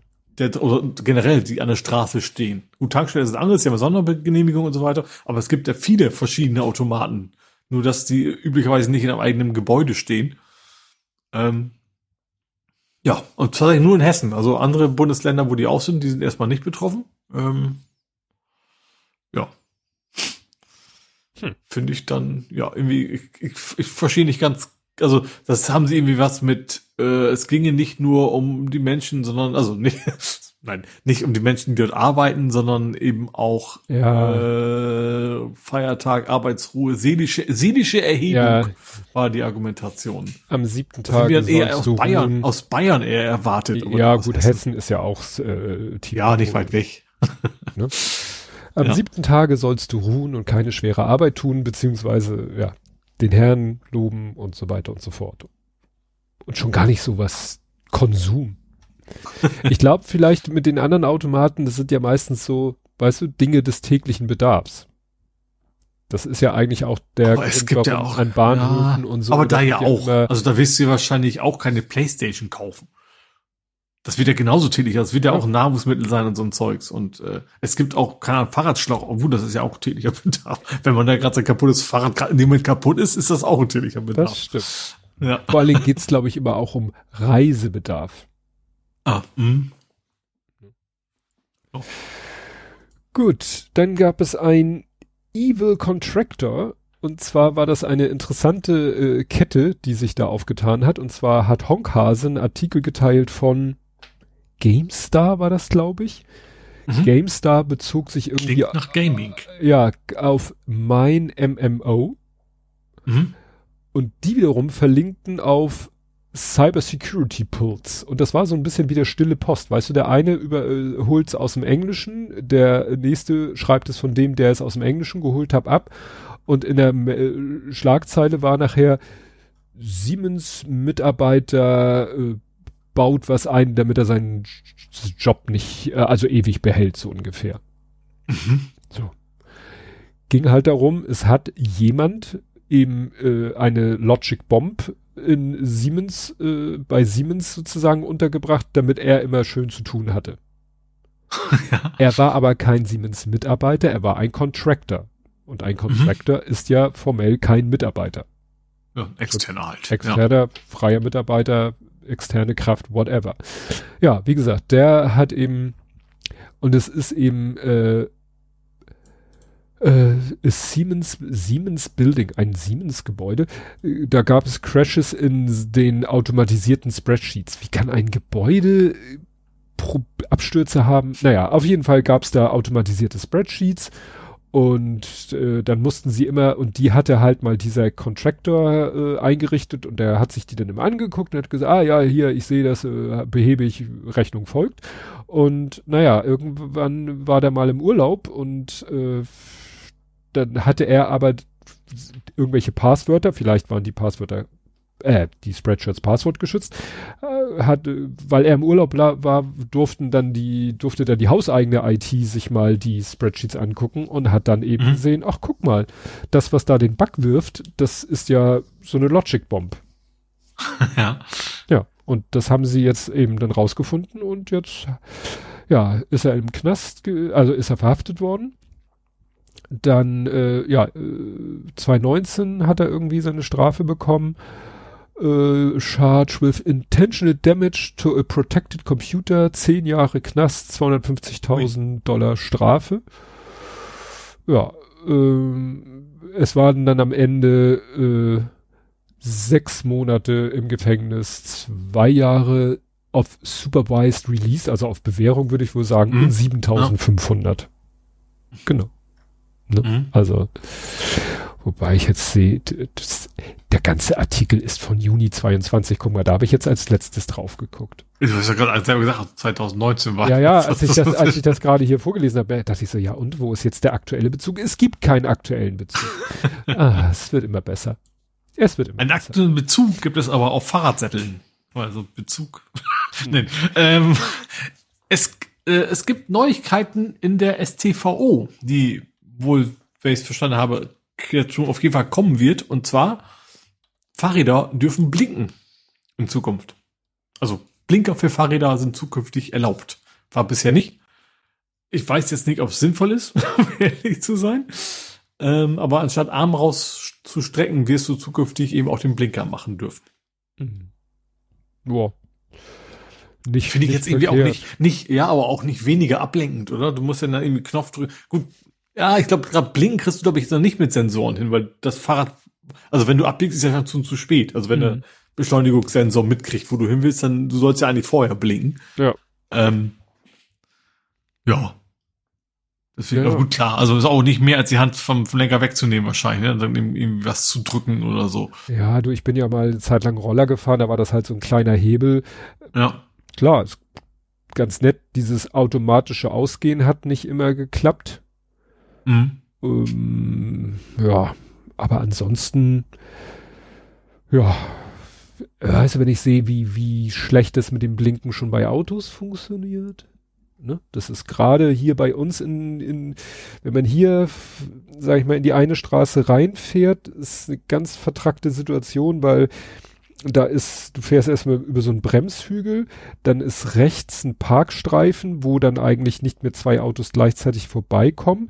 Dann kommt Mhm. von links die Straße, wo ich wohne. Fast, fast gegenüber, aber ein Stück nach hinten versetzt, ist die Einfahrt vom Edeka-Markt. Mhm. Und dann geht die Straße ja weiter zu dir und da ist auch eine Seite parken und äh, beginnt auch schon gleich nach der Ausfahrt. Und das Mhm. führt manchmal zu so chaotischen Situationen, weil dann kommt Gegenverkehr, dann kommen Leute von der Ausfahrt runter, dann kommen Leute aus meiner Straße raus und ich will eigentlich in meine Straße rein. Mhm.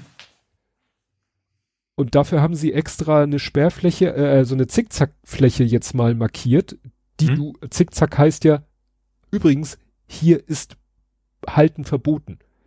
Mhm. Zickzack führt kein Halteverbot ein, sondern weist nur darauf hin, dass an der Stelle ein Halteverbot existiert, was viele Leute aber nicht auf dem Schirm haben. Mhm. Nämlich in, im Kurvenbereich. Ja. Weil da haben sich Leute schmerzhaft bis in die Kurve reingestellt und dann ging gar nichts mehr. Mhm. Und dafür wurde mal diese Zickzacklinie gemacht, so, übrigens Leute, damit ihr es wisst, hier ist Halteverbot. Mhm. Und das ist lebenswichtig, dieser Bereich, weil wenn ich in die Straße rein will, da sie auf der rechten Seite, auf der rechten Spur, wo ich eigentlich fahren will, da parken Leute. Das Mhm. heißt, theoretisch könnte ich sagen, Arschlecken 3000, ich biege direkt in den Gegenverkehr ein. Machen auch viele Leute. Mhm. Führt zu lustigen Geschichten.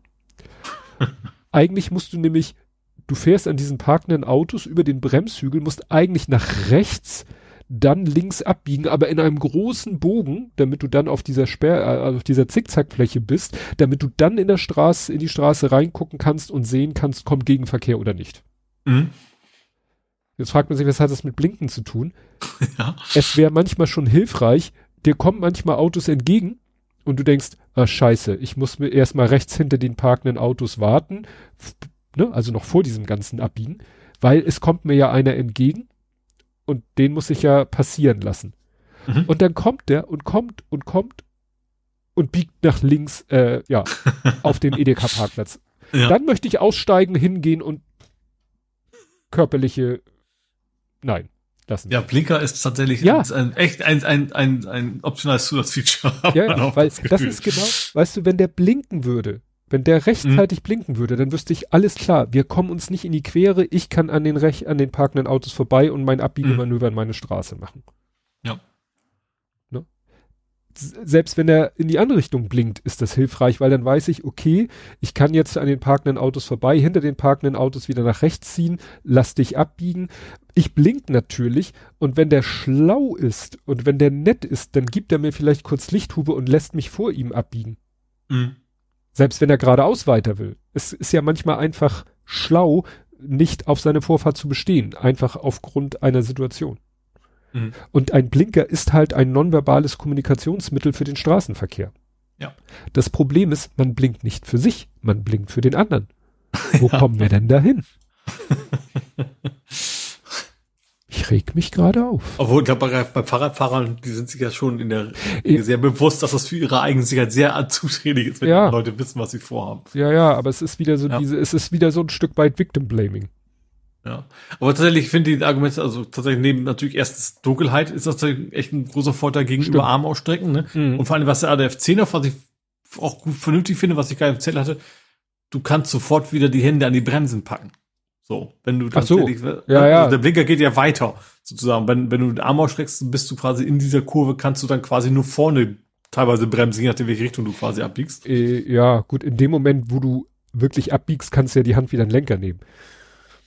Es ist ja nicht so wichtig, ja. dass du während des Abbiegens. Ja, aber eigentlich, aber das ist natürlich schon ein längerer Vorgang. Ne? Also du machst ja nicht eine Millisekunde vor den Arm raus und schnell ja. wieder ran, sondern du hast ja schon, weil du musst ja rechtzeitig Bescheid geben, ist das glaube ich gar nicht so. Also gibt's ja auch schon, die sind halt in Deutschland bisher nicht erlaubt. Was ich spannend finde, dass es offensichtlich ein deutsches Thema ist, dass es nicht EU-Recht einfach ist. Hm. Aber ähm, ja, ich finde es erstmal, also an sich, auf jeden Fall zumindest, es macht es auf mindestens nicht schlechter, vielleicht sogar besser. Ja. Gut, dann gibt's ein friendly Reminder von Sven mhm. den ich hier nochmal, weil ich habe nochmal nachgeguckt, es war, glaube ich, es war mal eine Umfrage und ich glaube, es war nicht jedem 100% klar, was das Ergebnis dieser Umfrage oder welche Conclusio aus der Umfrage folgte. Es war mal die Umfrage, ey, habt ihr Bock auf einen Winterpotstock? Mhm. So, online only. Und da ich ja mit einem kleinen C noch irgendwie immer so im Orga-Chat mitlese, ähm, wusste ich, dass die Entscheidung war, ja, es findet statt. Mhm aber so richtig official hat das, glaube ich, man nicht so richtig mitgekriegt. Ähm, aber jetzt hat Sven nochmal gesagt, am 23. bis 25.02.24 ist ja wieder Winterpotstock. Wer hat alles vor, dabei zu sein? Habt ihr schon mhm. Pläne mhm. für Sessions? Ich erinnere mhm. mich, erinnerte mich dunkel, dass ich, äh, ich glaube beim letzten Winterpotstock so ganz spontan sozusagen während es stattgefunden hat gesagt habe, ey, ich hatte nie, ihr habt eine Idee für eine Session, könnt ihr mich irgendwie noch schnell irgendwo mit einbauen. Mhm. Ne? Mal sehen, vielleicht fällt mir wieder was ein. Ne? Also wie gesagt, wenn ihr dabei sein wollt, Winter Potstock Ende Februar. Gut.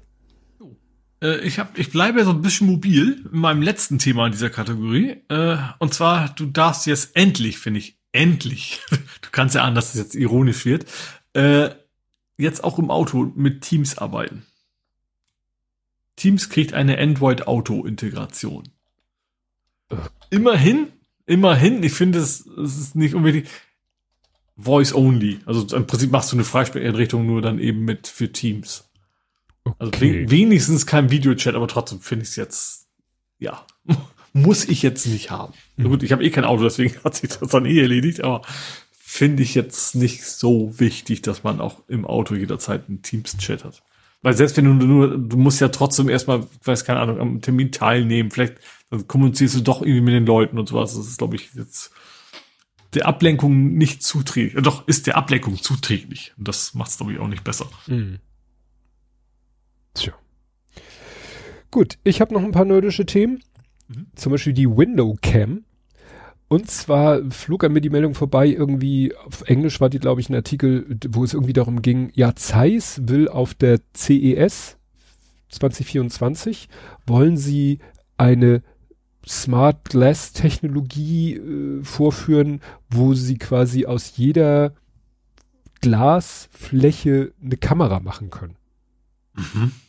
Und in dem englischen Artikel war auch nur so eine komische Formulierung, wie das gehen soll und irgendwas mit holographisch und bla und konnte ich mir nicht so richtig was drunter vorstellen. Habe ich mal gegoogelt, habe ein YouTube-Video gefunden, was so betitelt war mit chinesischen Schriftzeichen. Das einzige, was ich lesen konnte, war IAA 2023, als wenn das da vorgeführt wurde. Und dann sahst du mhm. einfach so einen kleinen Klotz. In dem Klotz steckte so ein quadratisches Stück Glasscheibe die sah einfach aus wie eine Glasscheibe, steckte, wie gesagt, mit der Unterkante steckte sie in diesem Klotz drinne und daneben mhm. war ein Tablet und auf dem Tablet hast du quasi denjenigen gesehen, der mit seinem Handy gerade diese Glasscheibe filmte. Mhm. Also als wenn, als wenn die ganze Glasscheibe quasi wie der Sensor wäre. Mhm. Also man konnte, hat das Gefühl so, das, was sich quasi in der Glasscheibe spiegelt, das wird irgendwie auf dieses Tablet, also mhm. was ja nur ein Display war, übertragen. Ja. Und es hieß dann irgendwie, ja, es wurde, ich habe nichts genau, keine genaue Erklärung, wie das gehen soll. Aber das wäre natürlich äh, heftig, wenn ja jede, also hier ist die Übersetzung des englischen Satzes auf, also hier auf Deutsch, diese Technologie, sie nutzt holographische Elemente, um das einfallende Licht auf einen verborgenen Bildsensor umzuleiten. Und dann denke mhm. ich so, mhm. okay, es kann natürlich sein, dass in dieser... Also Sensoren in dem Glas, also ist quasi ein Scanner nee, drin, oder? Nee, nee, nee, nee. Um das einfallende Licht auf einen verborgenen Bildsensor umzuleiten. Und diese Glasscheibe in dem ah. Video steckt ja in so einem Klotz. Ach, das heißt, da sind quasi also Spiegel drin, der das umlenkt da an die Seite und da drin ist dann irgendwie was auch immer, ein Sensor. Ich sag mal, du kennst doch diesen Effekt, wenn man gerade, wenn man so, so, so Glas, einfach so Glasstücke hat, so Musterglasstücke, farbiges Glas. Wenn du mhm. die von der Seite anguckst, dann hast, hat man ja das Gefühl, dass diese Schnittkanten, wenn sie ganz sauber und glatt sind, dass die so besonders stark in der Farbe leuchten. Mhm. Also, als wenn das Licht, was auf dieses Glas fällt, auf diese Glasscheibe fällt, im Glas hin und her reflektiert wird und gerade an den schmalen Kanten besonders ja stark austritt. Mhm. Und vielleicht haben sie es ja geschafft, durch irgendwelche holographischen Strukturen, die man nicht sieht, es zu schaffen, dass das Licht, was sozusagen auf, im, sag ich mal, im rechten Winkel auf die Glasscheibe trifft, nach, sag ich mal, nach unten abgelenkt wird und quasi an der Unterkante eine Abbildung macht. Und dass da dann einfach ein Sensor sitzt ja. und dass dieser Sensor dann, ja, dass dieses schmale Bild aufnimmt, wieder lang zieht, muss ja mhm. wieder quadratisch werden. Und das ist das, was man dann auf dem Tablet, also auf dem Display gesehen hat. Mhm. mhm. Die Vorstellung natürlich, dass theoretisch irgendwann jede Glasfläche eine Kamera sein könnte. Hui. Ja, ja. Spannend. Okay, was habe ich noch? Ähm, ja, ich muss es einfach erwähnen. Äh, es gab auf dem Kongress einen Vortrag, wo Leute, Nerds, sich selber ein U-Boot zusammengetackert haben. Mhm, ja. Ich weiß nicht, Sven war, glaube ich, nicht so, ich weiß gar nicht, ob er es gesehen hat oder ob er von vornherein gesagt hat, ist vielleicht nicht so seins. Ich fand es ganz interessant beurteilen, ob da irgendwas, äh, es sah natürlich so, wie sie es präsentiert haben, alles super aus, war alles auch sehr lustig, sehr unterhaltsam, weil sie mit dem Ding dann irgendwann äh, auf einem öffentlichen zugänglichen Gewässer unterwegs war und sofort die Wasserschutzpolizei auf der Matte stand, weil die mit diesem Fall U-Boot äh, im freier Wildbahn betrieben von Privatmenschen natürlich gar nichts anfangen konnten. Mhm. Aber die haben sich wirklich Gedanken gemacht, auch so um Sachen wie wie funken wir oder wie kommunizieren wir vom U-Boot unter Wasser mit der Oberfläche? Mhm. So, Ultraschall wird da benutzt. Ja. Oder ähm, das Sonar ist ja auch nichts anderes. Genau. Ja auch, ja. Oder auch die Sache, wie wie viel Sauerstoff müssen wir dabei haben? Meinen Sie, das Problem ist gar nicht, den Sauerstoff mitzunehmen, also mit dem, was im, in dem Tauchkörper drinne ist, kämen sie schon eine Weile aus das viel größere Monoxid Problem loszuwerden wahrscheinlich, ist, ne? Äh, das CO2 loszuwerden. Ja, als Dioxid, nicht ja, Monoxid, ne, ja. Was du, was du ausatmest, äh, dass das, da gibt's halt, kann man tatsächlich so Granulat kaufen, wo dann eine chemische Reaktion stattfindet, mhm. was quasi das CO2 aus der Umgebungsluft oder aus der Luft, die du da reinleitest in das Granulat, wird das dann chemisch umgewandelt und dabei verfärbt es sich, dass du auch gleich ein optisches Feedback hast, ob das mhm. Ding noch, äh, ob das quasi voll ist, dass es nichts mehr umwandelt und all solche abgefahrenen Sachen und Zulassung, äh, also so, so irgendwie. Wie haben die das denn im Zweiten Weltkriegs-U-Booten gemacht? Die haben bestimmt kein CO2-Granulat gehabt, oder? Tja, keine Die sind ja lange gefahren. Ja, da war natürlich auch deutlich größer, ne? aber waren auch viele Leute drin. Du, das ist ein, glaube ich, ganz simpler chemischer Prozess, den hätte man damals auch schon ah. umsetzen können. Ja, also es ist wie gesagt ganz, ganz interessant, wie die da rangegangen sind. Äh, der, also ich sag mal schon, die, die, die Kernidee war halt, ja, wir brauchen irgendein Tauchkörper, irgendwas, wo wir uns reinsetzen können und was viel Druck aushält. Mhm. Haben sie einfach einen ausrangierten Propan-Gastank genommen. ja. Der ist sie haben vorher das Gas rausgenommen. ja, ja, also war insofern gute Idee, weil der, ah, ist, der ist für Druck ausge, ausgerüstet. Und es ja. ist dann halt auch relativ egal, von welcher Seite der Druck kommt. Ja, klar. ja, obwohl, ich glaube ja. schon, beim Rundkörper ist das von innen, wäre eigentlich schlau, wenn der Druck von innen käme, aber wahrscheinlich sind die auch, das sind natürlich ganz andere Barzahlen, die das ja. ausgelegt ist, dass dann auch wieder trotzdem okay ist, ja. Gut, dann noch Kurzmeldung, Better Doing Better Things. Äh, Apple hat eine Beta von iOS 17.3 veröffentlicht und wieder zurückgezogen, Aha. weil in bestimmten Konstellationen die iPhones dann in so eine Bootschleife gelaufen sind. Mhm.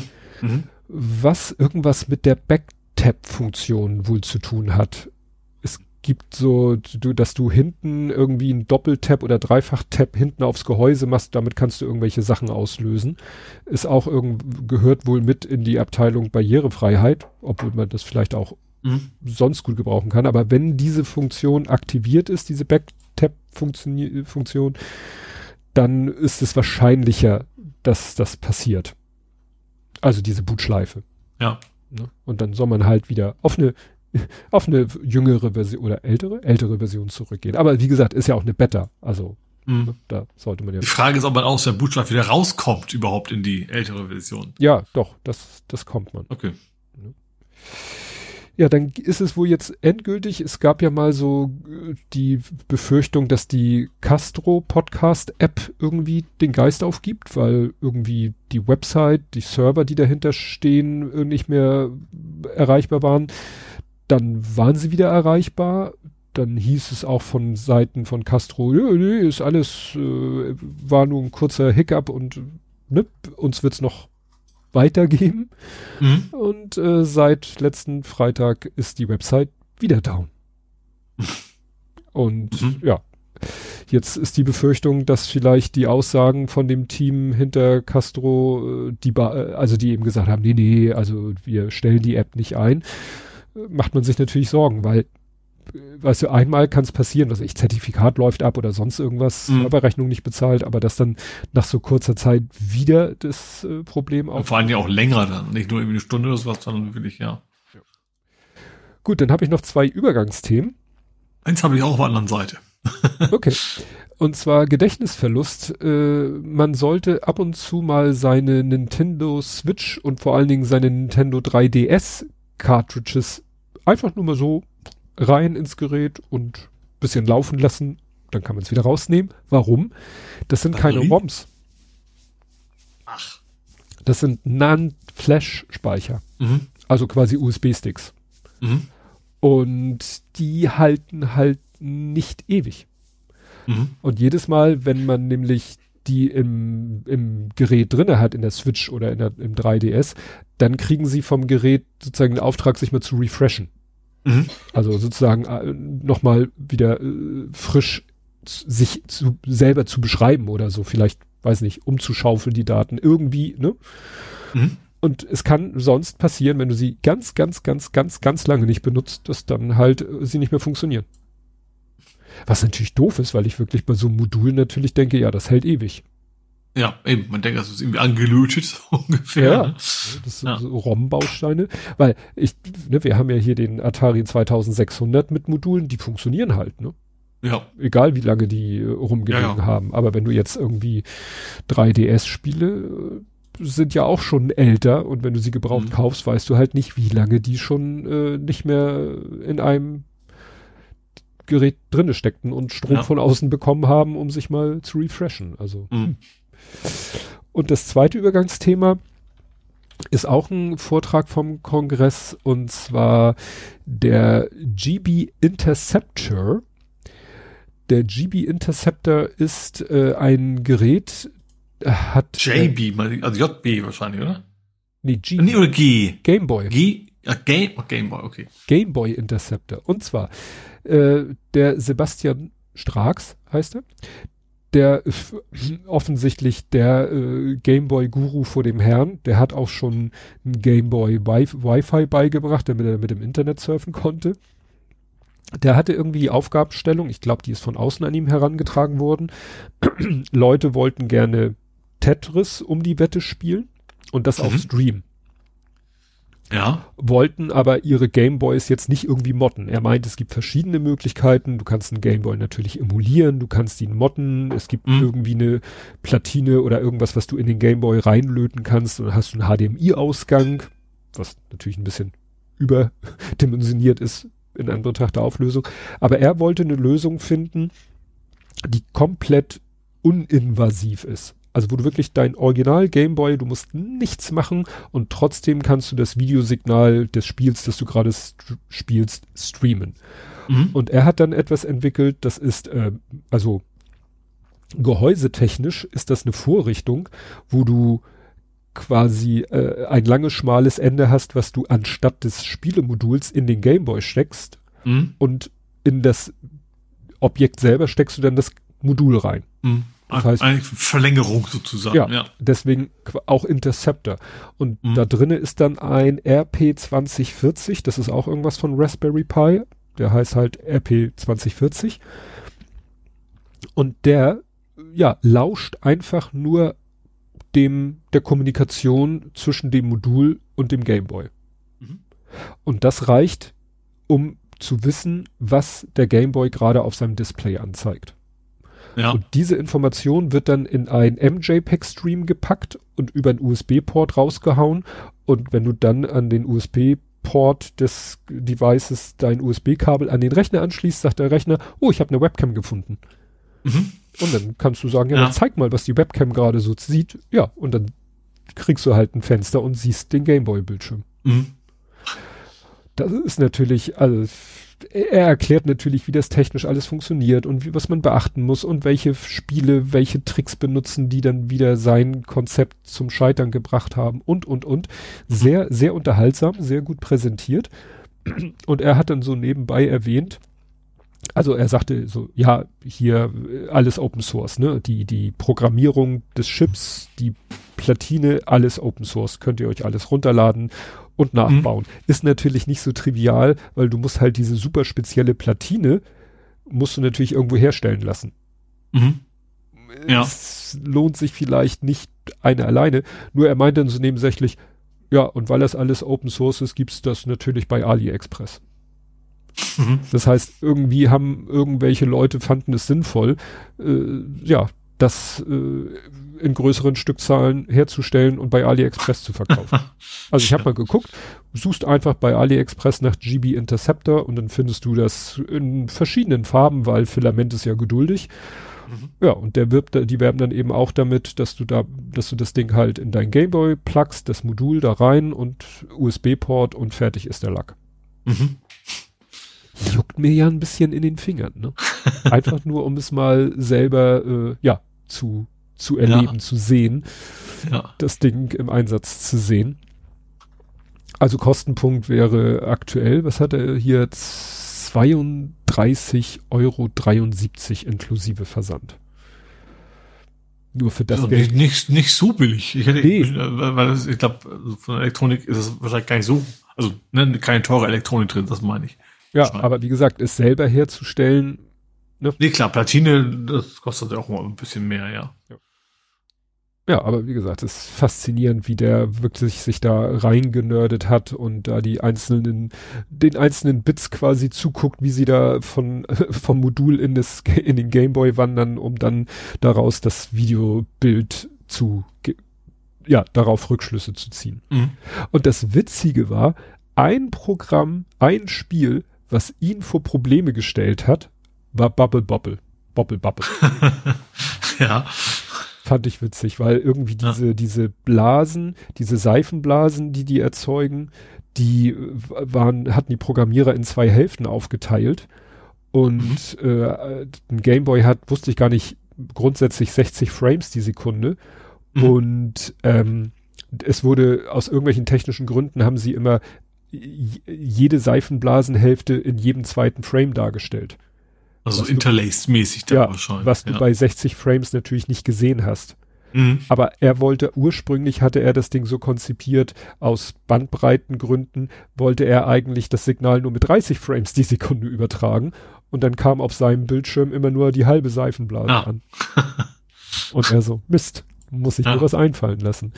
Das ist immer das Interessante bei diesen Vorträgen, ne? immer so dieses äh, äh, Voranscheitern, ne? Also und mhm. wieder dies und wieder jenes und das Spiel machte wieder jenes. Er hat auch erzählt, er hat dann irgendwie 1600 Gameboy-Spiele, ich wusste gar nicht, dass, dass, es so viele gibt, hat er dann durch einen Emulator laufen lassen und hat immer 10 Sekunden, ich glaube die ersten 10 Sekunden nach Einstecken des Moduls?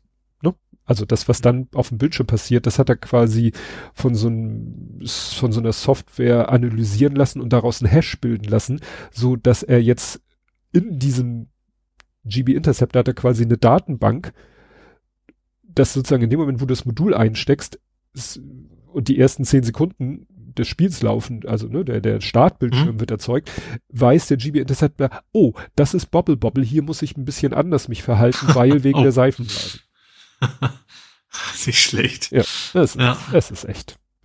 Das, das ist halt immer das Spannende beim Kongress, diese Vorträge, wo dann Leute, die mhm. wirklich sich in irgendein Thema reingraben, ja, Gut, jetzt kommen wir aber zu Spiele, Filme, Serien, TV und Kultur. Und da hast du, habe ich ein passendes Thema zu sagen. Wahrscheinlich hast du das auch, ne? Wo wir gerade bei Tetris waren. Ja, hau rein.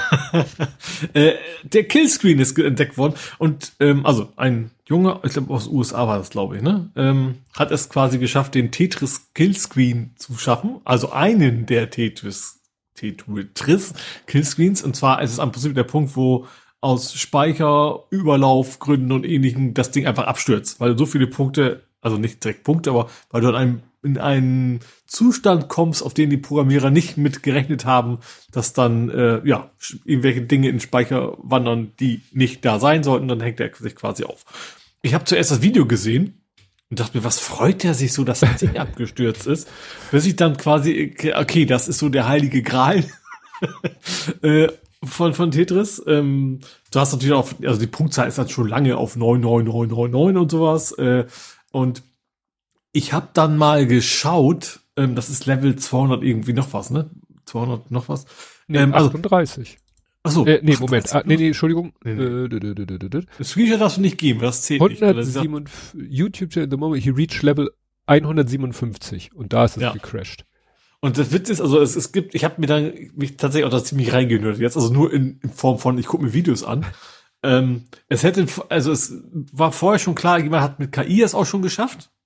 Ähm, und also es gibt verschiedene Stufen, wo dann von wegen, wo man dachte, man, man kommt nicht weiter in Tredis, besser geht's nicht. Dann haben die eben ein ganz komisches Verfahren entwickelt, wo du eben den Cursor, also das Gamepad schneller bewegen kannst, als das Spiel das vorgesehen hat.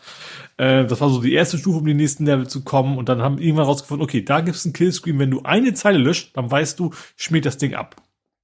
So, da war er auch und hat aus Versehen vier Zeilen abgeräumt. Mhm. Und dadurch ist diese Fehler nicht aufgetreten. Das heißt, war es quasi in dem Moment leider zu gut. Und das ist aber im nächsten Level gab es eine 70-prozentige Chance, dass dieser Killscreen auftaucht. Und den hat er dann geschafft. Und ja. den hat er dann quasi erwischt. Äh, und ich habe mich da mal reingegeben. Es gibt so einen Typen, der heißt Hydrant Dude. Der macht äh, alles mögliche, aber der hat extrem viele Filme über die Technik von Tetris, deswegen was passiert gemacht. Und das ist super spannend. Zum Beispiel auch die Farbpaletten. Ähm, es gibt zehn Farbpaletten, ne? also von 0 bis 9 sind immer so drei oder vier Farben und dann der, der, der geht eigentlich durch. Der fängt im ersten Level ist die, ist die Nullte und dann bis zur neunten und, und er macht das immer so für den Programmierern. Der fängt an, welchen Level bist du, zieht zehn ab. Wenn es kleiner ist als null, dann nimmt er eine von denen und wenn nicht, macht er so lange zehn abziehen, bis du an der richtigen Stelle bist. So, und das klappt so lange, bis du auf 138 bist. Mhm. Und dann ziehst du nämlich 10 ab und dann bist du ja über 127 und dann mhm. springt er ins Negative rein. Deswegen denkt er, ich bin fertig. Und deswegen ab Level 138 ändern sich die Farben total von dem Ding und zwischenzeitlich auch so, dass du eine Farbpalette, weil, weil er einfach irgendeinen Speicherbereich nimmt und dann dieser Bytewert ist jetzt meine Farbcode, ne? Mhm. Hast du dann erst so plötzlich pink und sowas und dann hast du irgendwie, es gibt ein Level, da hast du quasi Schattierungen von schwarz. Mhm. Und das ist natürlich eine nicht so ganz kleine Hürde, über diese Level zu kommen, weil du kaum erkennen kannst, die Blöcke, die da runterfallen. Weil, wie gesagt, die Farbpalette sich völlig verschiebt an irgendeinem Zeitpunkt. Also random Speicherbereiche. Wie gesagt, das hat ja, dann erklärt das super, malt das auch per Hand auf und so ähm, und hat eben auch andere Dinge erklärt, eben auch, wie es mit diesem Killscreen zustande kommt. Und äh, also es gibt leider kein ein Video, wo alles Wichtige erklärt, sondern ein paar mehrere, aber wie gesagt, das äh, ist schon sehr spannend. Also was, was da an, an, an Nerd-Themen drin ist in Tetris, äh, da ist einiges an spannenden Dingern ähm, versteckt, ja. ja. Ja, letztendlich ist es eine ähnliche Form wie mit Pac-Man, wobei, ja, doch ja, bei Pac-Man war es ja doch, da war es doch wirklich 255 oder so, wo er dann. Ja, da gab es dann auch völlig weggeglitscht. Vor der auch einen, ja. Ja. Gut, dann habe ich auch noch. Aber bei Pac-Man ist aber nicht abgestürzt. Bei Pac-Man war das Problem, du hast ja. einen Bereich, du konntest nicht mehr alle Punkte fressen, weil da im ja, Bereich ja, quasi Punkte halbe, gefehlt haben. Der halbe Bildschirm war dann ja mit Garbage gefüllt und da konntest du die Punkte nicht fressen, die in diesem Bereich waren. Ja. Gut, ich habe noch ein Übergangsthema, weil es, das Witzige ist, es wurde mir vor die Füße geworfen vom Account vom Werkgetreu James Cameron Podcast, den ich selber das mal vor die Füße geworfen habe, aber damals habe ich nicht dran gedacht, dass wir das hier ja auch mal besprechen könnten.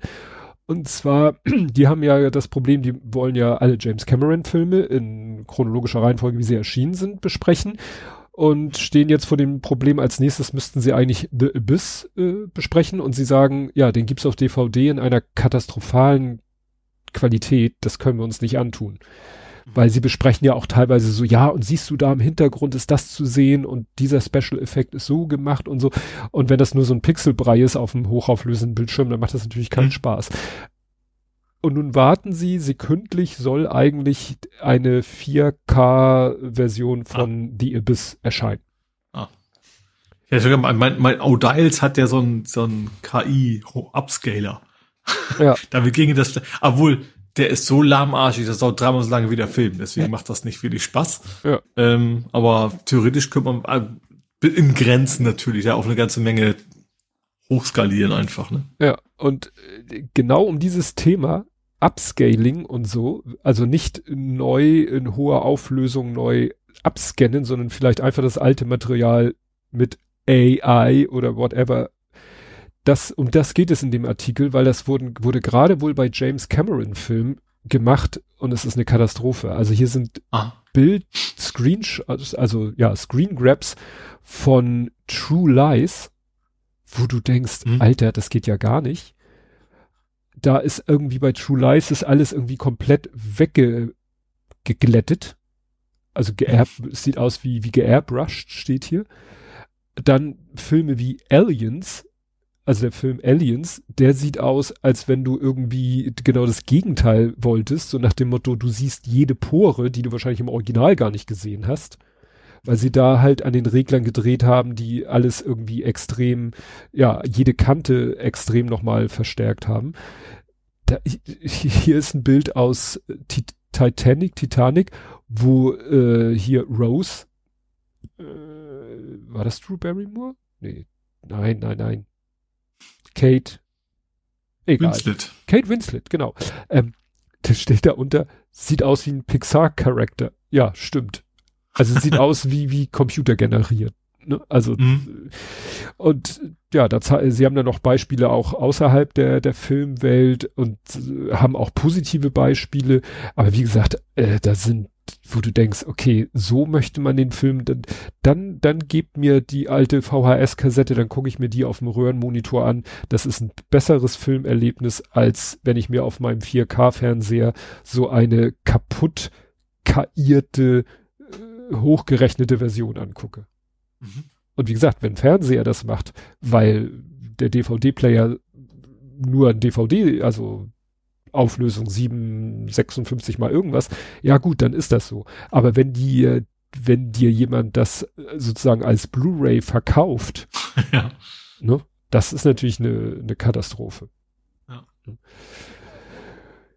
Genau, äh, das war auch noch ein Übergangsthema, weil, ja, gut, du kannst. Ich, ich habe ein eigenes Übergangsthema jetzt nochmal, äh, bevor Tetris in den Weg kam. Ähm, Sony muss bezahlen. Und zwar 13 Millionen, ähm, weil sie Drittanbieter-Hardware bei der PS4 schon geblockt haben.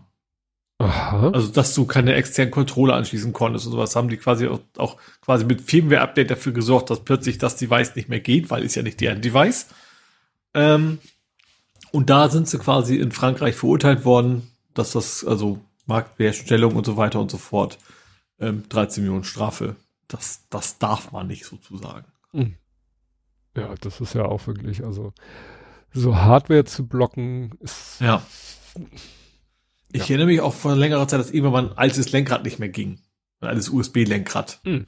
Weil dann auch irgendwie, keine Ahnung, das, da, da, ich glaube, da haben die irgendwann so, so, die haben Security-Chips, glaube ich, genannt, was wahrscheinlich auch nur der Grund einfach nur was, schöne Umschreibung war für Kauf was Neues von uns. Ja, aber ich sag mal, woran verdienen sie denn an den Spielen? Also die werden ja, doch nicht schon. reich ja. durch den Verkauf von ja. Controllern. Ah, ja, gut, also ich glaube, also ich überlege mal gerade diese, diese komische Portal, gut, das ist glaube ich ein Flop, aber sie machen auch schon, also gerade Sony macht ja viel Hardware, ne, auch Kopfhörer und so ein Gedöns. Ja. Ich glaube, dass das da schon, schon ein Markt ist, der, der für sie auch wichtig ist. Gut, dann gibt's, glaube ich, demnächst richtig schlechte Laune bei Amazon Prime Kunden, weil mhm.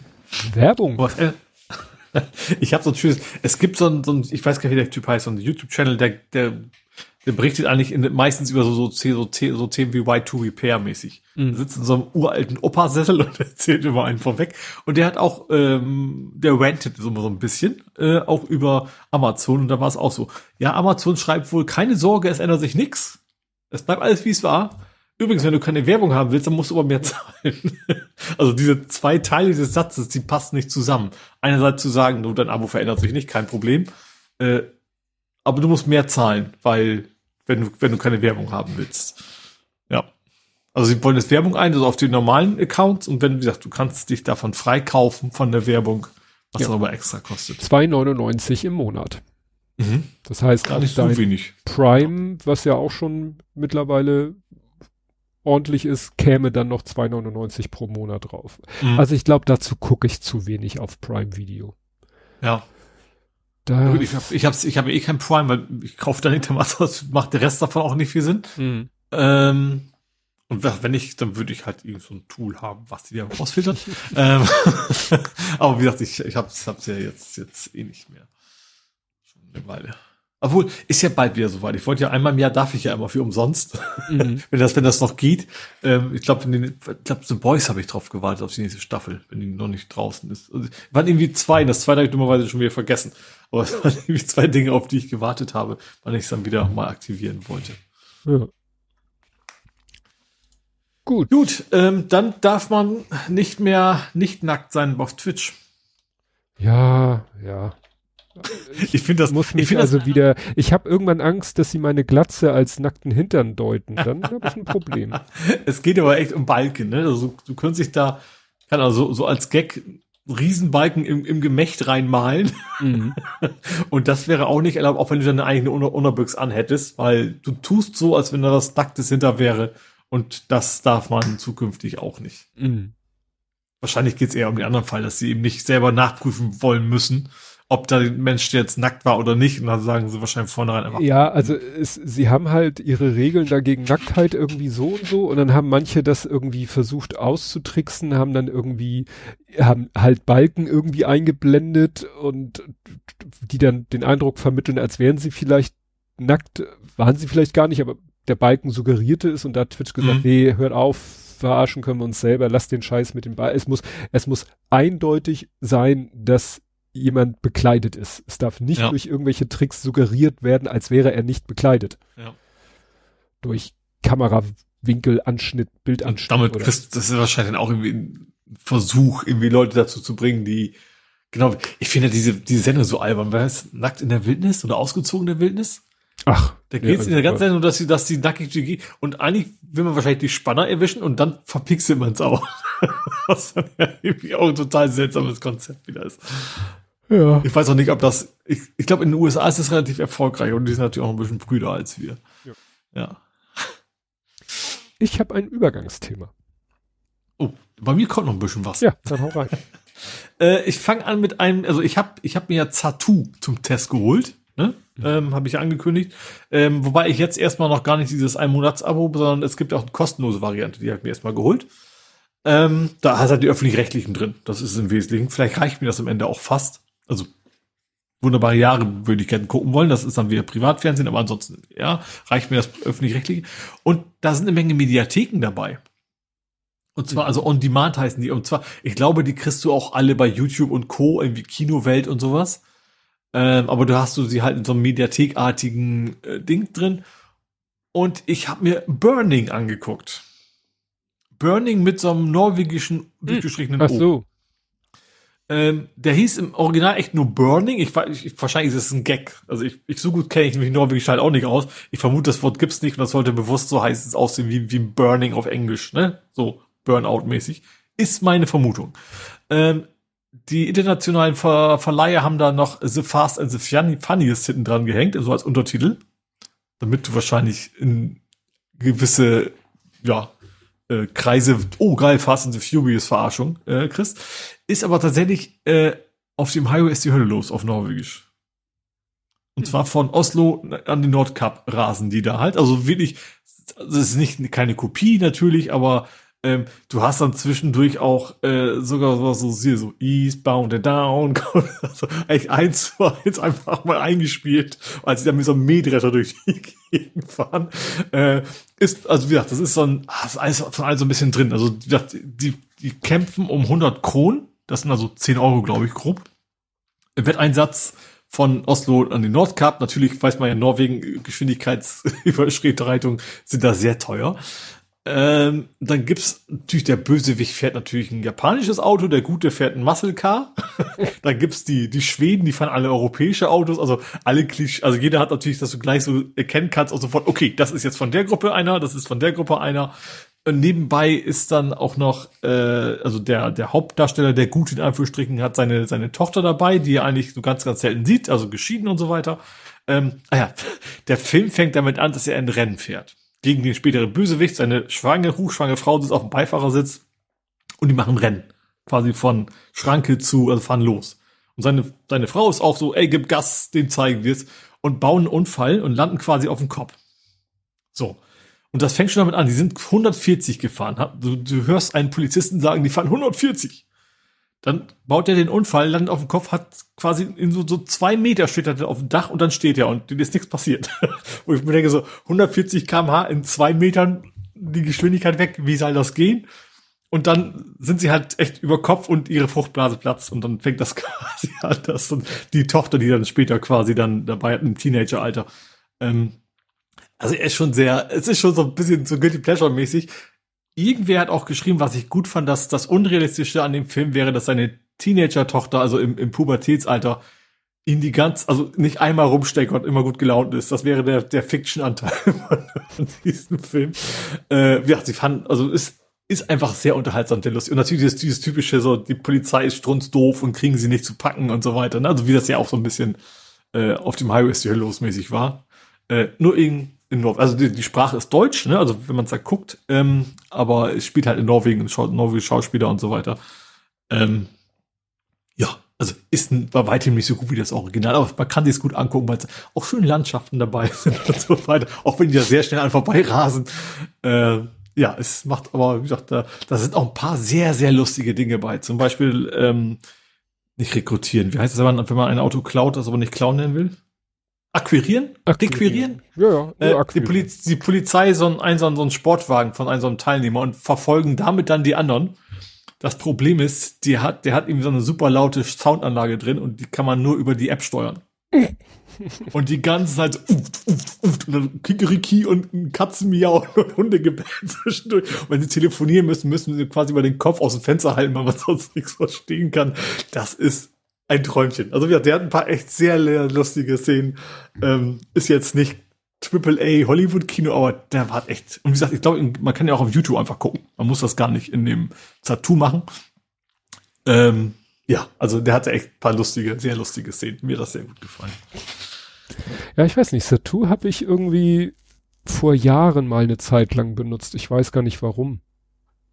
Ich glaube, weil ich so öffentlich-rechtliche Sachen am PC gucken wollte. Mhm. Ja, kann, das Tattoo und wie heißen die anderen? es gibt einen, einen großen Konkurrenten dazu, der hieß, äh, hab ich vergessen. Also, ja, also das Tattoo hat immer den Vorteil, ist auch kompatibel zu meinem O'Dials, also so rekordmäßig. Ähm, genau, dann äh, habe ich gespielt. Ähm, ich fange mit dem Kleinen an. Nobody Saves the World. Das ist in diesem Plus-Abo gerade dabei. Das ist so ein, ja, Action-AP, ja, das trifft's nicht. Also so ein, so ein bisschen Rollenspielmäßig, aber mehr, also ein bisschen, ah, ist das Diablo-artig? Also auch nicht so ganz, aber so in der Richtung, ne, von oben drauf und, und ist halt eine ganz schräg, also der, der Typ, der da spielt, der heißt, ist halt Nobody, der heißt so. Deswegen heißt das Spiel Nobody Saves the World. Und die Geschichte ist, und will sie auch gar nicht anders sein, einfach nur ein Klischee. Also Bösewicht hat jemanden entführt, du musst den König retten und den Nostradamus retten und so weiter und das ist seine Aufgabe. Ähm, ist super gezeichnet. Also die Figuren sind super. Und das, der, der Spin bei dem ganzen Ding ist, du kannst dich im Laufe der Zeit verwandeln. Du bist erst dieser Nobody, der auch nichts kann, dann verwandelst du dich eine Ratte, dann verwandelst du dich irgendwann zwischendurch in ein Pferd. Also du kannst halt irgendwann, kannst zwischen diesen Ding, Figuren wechseln und halt haben eigene Fähigkeiten. Zum Beispiel eine Schnecke, du kannst du dann halt deine Schleimspur da legen und dann sind die Gegner halt verlangsamt und sowas. Ähm, ist halt so das Spannende war, jetzt habe ich hinterher erst erfahren, jetzt bei der Recherche für diese Aufnahme, das sind die Macher, die die Guacamele gemacht haben, was du mir ja mal empfohlen hattest. Also die gleiche Firma, die eben dieses Guacamele hm. quasi hm. programmiert haben. Ähm, was habe ich gehabt? Ja, zwischendurch war ich mal ein Ei. äh, eine Meerjungfrau, das fand ich spannend. Die Meerjungfrau, oh cool, die will ich jetzt mal freispielen und die sieht aber eher aus wie so eine, weißt du, so eine Sirene aus, aus dem mythischen. Also nix, was man mhm. sich als, also sie hat zwar diese, diese Zweiteilung, aber oben ist eher so zombieartig. Und äh, ist einfach sehr schräg. Und die, die, die Hellen sind, also die, die wahren Hellen, du bist ja nur so ein, so ein Nobody, ähm, sind halt alle ein bisschen dumm und von sich sehr selbst eingenommen. Also das, äh, und wie gesagt, ist einfach kurzweilig. Du hämmerst da ein bisschen rum, ist auch super einfach, finde ich. Ähm, und geht da ein bisschen weiter. Und, gesagt, und das eigentlich Spannende ist gar nicht der Spiel, sondern du willst immer wieder diese neuen Figuren freischalten. Ich habe schon gesehen, es gibt irgendwo einen Bodybuilder, den man sich noch freischalten kann, will ich wissen, wie der aussieht. Ähm, und wie das ist alles, die Figuren sind super gemalt, einfach gezeichnet. Also der, wer auch immer das gemacht hat, hat irgendwie, glaube seine Stärke weniger im Programmieren als vielmehr im, im Art Design, sage ich mal. Ähm, und ist, ja, kleines, kurzweiliges Spielchen, macht richtig Bock. Hm. Zum Ausgleich habe ich A Plague's Tale Requiem angefangen. das ist das Rattenspiel. Also gut, Ratte war ich ja eben auch schon. Äh, aber in dem Fall ist das, also ich habe den ersten Teil ja schon nicht ganz bis zu Ende gespielt. Da kam irgendwann eine Stelle, wo es dann irgendwie frustrierend war. Und bei sowas habe ich dann einfach, mir fehlt die Frustrationsgrenze für Spiele. Mhm. Ähm, hat dann irgendwann aufgehört. Ich war schon relativ weit fortgeschritten im Spiel, aber dann macht das eben keinen Spaß mehr. Und dann habe ich also das Ende nicht gesehen. Aber erster Teil geht schon, es geht schon um einen Jungen, der heißt Hugo oder Hugo auf Deutsch. Ähm, also spielt halt in Frankreich. Und der hat eine Art von Krankheit ähm, und die sorgt eben auch dafür, wenn er, wenn er sauer ist, generell, wenn er Emotionen, stark Emotionen spürt, dann kommen die Ratten. Von, aus allen Ecken. Und das ist technisch super. Also du siehst da eben diese ganzen Wellen von Ratten, die da von allen Seiten reinfallen in die Dörfer und so weiter. Ist echt gut gemacht. Äh, und das ganze Spiel ist, ist so ein, größtenteils so ein Stealth-Spiel. Ne? Also du musst immer schleichen, du hast dann immer so Wächter, die, also du bist, eigentlich, eigentlich spielst du hauptsächlich seine Schwester, die quasi auf ihn aufpassen muss. Ähm, ist aber kein so nerviges, ähm, wie heißt das nochmal? Äh, es gibt jetzt die Mission, wo du eine ganze Leute durch die Gegend schleppen musst und die selber sich nicht wehren können. Das haben sie in dem Spiel aber gut hingekriegt. Also er nervt nicht, er versteckt sich gut, sage ich mal. Äh, also es gibt halt andere Spiele, die sterben immer, weil sie in, in die Kugelhagel von selber rennen, sag ich mal. Die NPCs, das passiert da nicht. Ähm, und das ist ein Scheißspiel, zum Beispiel, die, die Ratten haben halt Angst vor Feuer. Heißt, solange du eine Fackel in der Hand hast, machen sie dir nichts. Mhm. So. Und die Bösewichte haben auch was. Und dann geht es zum Beispiel darum, dann wirfst du quasi mit Dingen auf die Wächter, dass sie quasi ihre Fackel fallen lassen und dann von den Ratten ah, auf einmal aufgefressen werden. Ich, da habe ich mal Gameplay von gesehen. Ja, das glaube ich schon. Das ist auch relativ bekannt und populär, der erste Teil. Wie gesagt, der zweite ist jetzt, das war jetzt, den hatte ich lange auf der Wunschliste, ist jetzt eben auch in diesem Plus-Abo dabei. Ähm, und wie gesagt, auch das sieht grafisch, also unabhängig von den Ratten, aber auch die Landschaft, das sieht grafisch richtig, richtig gut aus. Das sieht einfach, einfach toll aus. Wanderst da durch Frankreich und guckst dir die Landschaft an. Ähm, das einzige war, das Tutorial, das war so unfassbar nervig. Du bist da irgendwie, du musst irgendwie 20 Mal mit deiner Flitsche auf irgendwelche Steine schießen, damit der verstanden, ja, du hast verstanden, wie man eine Flitsche bedient. äh, und hier und da und dann musst du das Schleichen üben und und so weiter. Und das, das dauerte viel zu lange. Und am Ende, als ich dachte, jetzt bist du endlich mit durch, kommt eine Kutschfahrt so wie bei Skyrim, weißt du, wo du dann erstmal minutenlang gar nichts machen kannst, sondern nur siehst, wie die Kutsche durch die Landschaft fährt. Und da war ich kurz davor zu sagen, oh nee, Leute, ähm, ja, dann kann auch der on top. Dann spielst du ganz kurz ihn. Und das ist halt, es ist vielleicht gemein, aber Kinderstimmen so hell und also finde ich anstrengend. Also so, fand ich, wenn er dann Angst hat und die ganze, oh, Hilfe, was mache ich hier? Und fand ich dann sehr anstrengend, diese, diese, diese quietschende Stimme dann die ganze Zeit zu hören. Und da war ich kurz davor sagen, muss ich mir das Spiel wirklich antun? Aber wenn man das hinter sich hat, dann wird's, dann wird's wirklich gut. Die Geschichte ist, ähm, wie gesagt, also du versuchst wieder sein Leben zu retten. Also ich vermute, da kommen noch ein paar Spins in der Geschichte, aber das ist so das Hauptthema und muss sich eben an diesen Wachen vorbeischleichen. Und ich mag halt auch gern so Stealth-Dinger. Also ich mag so lieber so taktieren vorbei als irgendwelche Action-Dinger, wo ich, ne, also du, du kannst zwar theoretisch auch angreifen, aber eigentlich hast du keine Chance. Also es ist keine Taktik, die funktioniert. Du kannst einem noch so ungefähr ausweichen oder einmal parieren sozusagen, aber sobald ein zweiter dabei ist, bist du halt weg. Das heißt, du musst dann echt eher schleichen und gucken, wie komme ich da hin und weg. Ähm, und das funktioniert eben vom Gameplay mäßig gut. Wie gesagt, sieht strikbar schick aus, äh, ist natürlich sehr düster, weil wie gesagt, das ist ja, ist ja so, so mittelalterliches äh, Ding mit ganz vielen Ratten ist jetzt nicht so die feel good Story, aber wie gesagt, macht, macht echt Bock. Ähm, und ja, wie gesagt, hatte ich auch eh auf dem Wunschzettel, aber weil ich nicht dazu gekommen bin, eigentlich komme ich da immer noch nicht zu, ähm, habe ich mir das halt auch nicht gekauft, aber jetzt war es halt for free. Und ich, ja, ich habe schon Lust, das zu Ende zu spielen, aber ich habe auch noch viele andere, die ich, so Spider-Man und so, die ich auch noch zu Ende spielen möchte. Das, ja, Gut, es ist natürlich, man hat vielleicht nicht immer Lust auf dasselbe. Ich erinnere das bisschen so an mehrere Bücher gleichzeitig lesen, aber gut, ja. das ist, kann man vielleicht dann doch nicht so vergleichen, weil es ist vielleicht so wie ein Buch und mal zwischendurch ein, eine Zeitung lesen und vielleicht auch mal ein Comic, aber ja. ne, es können ja Leute auch mehrere Bücher gleichzeitig lesen. Ich kann es nicht. Ja gut, das, das kann ich nicht, das kann ich wiederum nicht. Ich kriege auch immer Ärger von meiner Schwägerin, wenn ich, wenn wir so über Final Fantasy sowas reden, weil ich nie Final Fantasy zu Ende gespielt habe. Mhm. Und die sind aber eben auch echt alle sehr, sehr, sehr lang. Und sie spielt die echt von A bis Z durch und dann dauert es vielleicht auch mal zwei Jahre. so ungefähr. Äh, ja, aber ich, mich, mich verlässt die Motivation, wenn es einfach zu lange dauert, dann, dann, dann ist halt der, der nächste shiny Scheiß einfach da schon zu haben. Und dann muss ich das ausprobieren. Hm. Gut, und als letztes habe ich noch einen Film geguckt. Und zwar Die Schneegesellschaft. Mhm. Ähm, das ist schon mal verfilmt worden. Das geht um diesen Absturz der, war das peruanische? Ähm, also Rugby-Mannschaft. Ja. Also ich meine, ein Flugzeug voller äh, der Sportler, also quasi ein Team, was da irgendwo in den Bergen abgestürzt ist. Also eine wahre Begebenheit ja. Ähm, Wobei sie gar nicht so genau erklären, warum das sehr abgestürzt ist. Das wollte ich eigentlich noch gucken.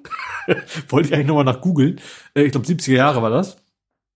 Und ähm, sie finden sie einfach nicht. Und sie geben relativ schnell, so nach zwei Tagen, geben sie auch auf, sie zu suchen. Äh, und das ist eben diese Geschichte, wenn man sich erzählt, dass, dass wenn ich jetzt den, den Hashtag Kannibalismus in den Raum werfe, weiß man eigentlich, welche Geschichte es geht. Also sie sind halt in diesen Bergen und müssen überleben und fangen dann halt irgendwann an, ihre Toten zu essen. Mhm. Ähm, wird, also das wird jetzt, ja, sowohl als auch. Also es wird jetzt nicht gezeigt, so ich, ich, ich hack jetzt mal die Beine ab und sowas zeigen wir jetzt schön in blutiger, äh, blutiger Pracht, so, aber du siehst schon, sie heben die Axt und dann siehst du quasi, dann hast du ein anderes Bild, du weißt halt, es ist passiert. Hm. So, und am Ende, ganz am Ende siehst du dann auch irgendwo so ein, quasi so ein, so ein, so ein Massengrab von, von Skeletten, die da rumliegen, wo dann nicht mehr viel Fleisch dran ist. Ähm, also nicht, nicht, nicht Effekt, Effekthasse, ähm, sondern, und wie gesagt, das ist, ähm, es geht an, logischerweise richtig an die Nieren. Die Schauspieler sind echt gut. Das ist, ein, also die Originalsprache ist Spanisch. Wahrscheinlich ist, vielleicht ist es auch aus Peru irgendwie gedreht worden.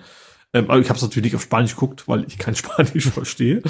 Ähm, und ähm, ja, die erzählen halt, das ist teilweise auch so ganz profan, also das fängt dann ganz, ganz, ganz, das heißt harmlos an, aber ne, sie sind abgestürzt, ein paar Menschen sind gestorben, ein paar sterben auch in der ersten Nacht dann noch. Äh, und dann im Laufe der Zeit magern die halt immer mehr ab und dann gibt's eben auch die Diskussion, essen wir jetzt diese Menschen oder essen wir sie nicht? Und einige sagen das auf gar keinen Fall, das lässt mein Glaube nicht zu, dann sterbe ich halt lieber und ähm, äh, und wie aber, aber was ich interessant fand an dem Film, das ist eben nicht, was man hätte einfach machen können, einen Konflikt damit rein reinbauen. Also es natürlich gibt es Konflikte, aber, aber man kann ja so wahre Begebenheiten immer gut anreichern mit, okay, und jetzt kloppen die sich, weiß ja eh keiner, es wirklich passiert ist. Das haben sie nicht gemacht. Ähm, ja, Konflikte und vielleicht brüllen sie auch ein bisschen an, aber in der Regel sind sie erst einfach alle nur total niedergeschlagen und wissen alle nicht so richtig, was sie machen sollen. Ähm, und dann irgendwann schaffen sie es halt noch Radio zum Laufen zu kriegen. Dann hören sie irgendwann so, ach übrigens, äh, wir suchen euch nicht mehr. Mm. Ähm, äh, okay, dann so, okay, was machen wir jetzt? Wir müssen uns ja was überlegen, wie wir wegkommen. Äh, und dann verschiedene, also versuchen dann, gesagt, sind mitten im Gebirge, versuchen dann irgendwie irgendwo hoch, weiter nach oben, gucken, vielleicht sehen wir ja was, wo wir sind. Ähm, äh, und dann sind und, und dann sind sie an einem Punkt, ja, es geht so ein bisschen und plötzlich kommt dann eine Lawine und begräbt mhm. nochmal wieder fünf Leute unter sich, die sie nicht wieder rausholen können und solche Geschichten. Ähm, ich sag, nach einer wahren Begebenheit und ähm, ich weiß nicht, ob man Spoiler nennen kann, aber ich sag, am Ende, es sind ja Menschen gerettet worden, die diese Geschichte erzählen konnten, am Ende mhm. halt auch. Ähm, wo dann irgendwie auch gesagt, einfach zwei losgegangen sind. Und das ist auf den ersten Gipfel, haben gesagt, nee, wir sehen hier nichts. Und ich fand den einen Typ so, wir müssen zurück. Und der andere sagte so, nee, ich gehe jetzt hier weiter. Kommst du mit? Sagte, du willst jetzt, dass ich mit dir zusammen sterbe? Sagte, so ungefähr so, ja. Und die sind dann irgendwie zwei Gipfel weiter, so ungefähr, haben die dann wirklich Menschen getroffen. Hm. Den sie dann übrigens, ist ja übrigens da oben, da leben noch Menschen, was ich alle nicht glauben konnte, dass das überhaupt geht. Ähm, und dann wird ja mit ursprünglich eine völlig falsche Stelle gesucht und so weiter. Ähm, diese ganze Geschichte ist, ist natürlich sehr dramatisch und geht ähm, tierisch auf die Nieren und es ist alles andere als viel gut. Ähm, aber ja, also ich fand das irgendwie sehr auf komische Weise schön, die Menschen dazu begleiten, sage ich mal. Ähm, man, ja, man, man kämpft mit denen und wieder dann, dann, dann irgendwann sterben. Also wieder so typischen Hollywood-Film jetzt sofort gewusst, okay, das ist jetzt, ne, der Held, der bleibt bis zum Ende und dann sterben eben auch Menschen irgendwann so, von denen du es nicht gerechnet hast.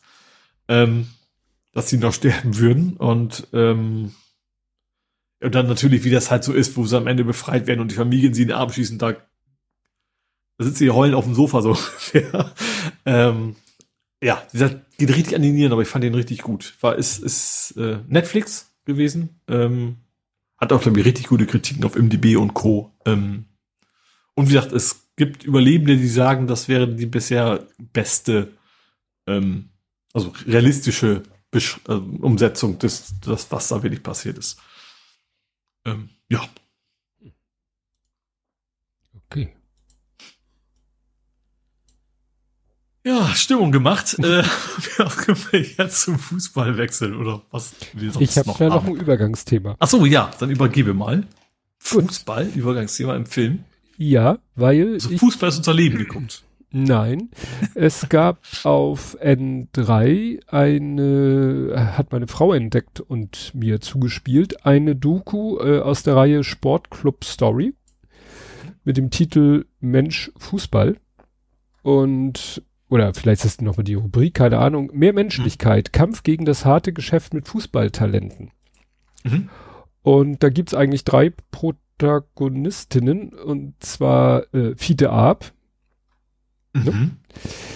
Finn Porat, der dir vielleicht nichts sagt. Nee. Und genau. Julia Porat, die Mutter. Mhm. Sagt mir logischerweise auch nicht so ganz ja. viel.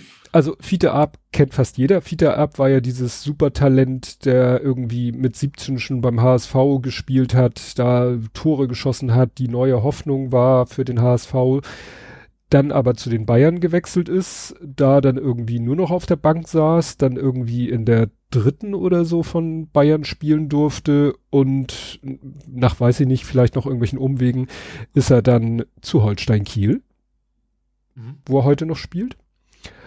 Finn Porat, der war mir schon, ist mir schon sehr lange bekannt, weil der war theoretisch in derselben Mannschaft wo mein Großer beim HSV war. Mhm. Also theoretisch? Theoretisch, weil er einen Jahrgang höher gespielt hat. Ah. Mhm. Weil er ja, so gut okay. war.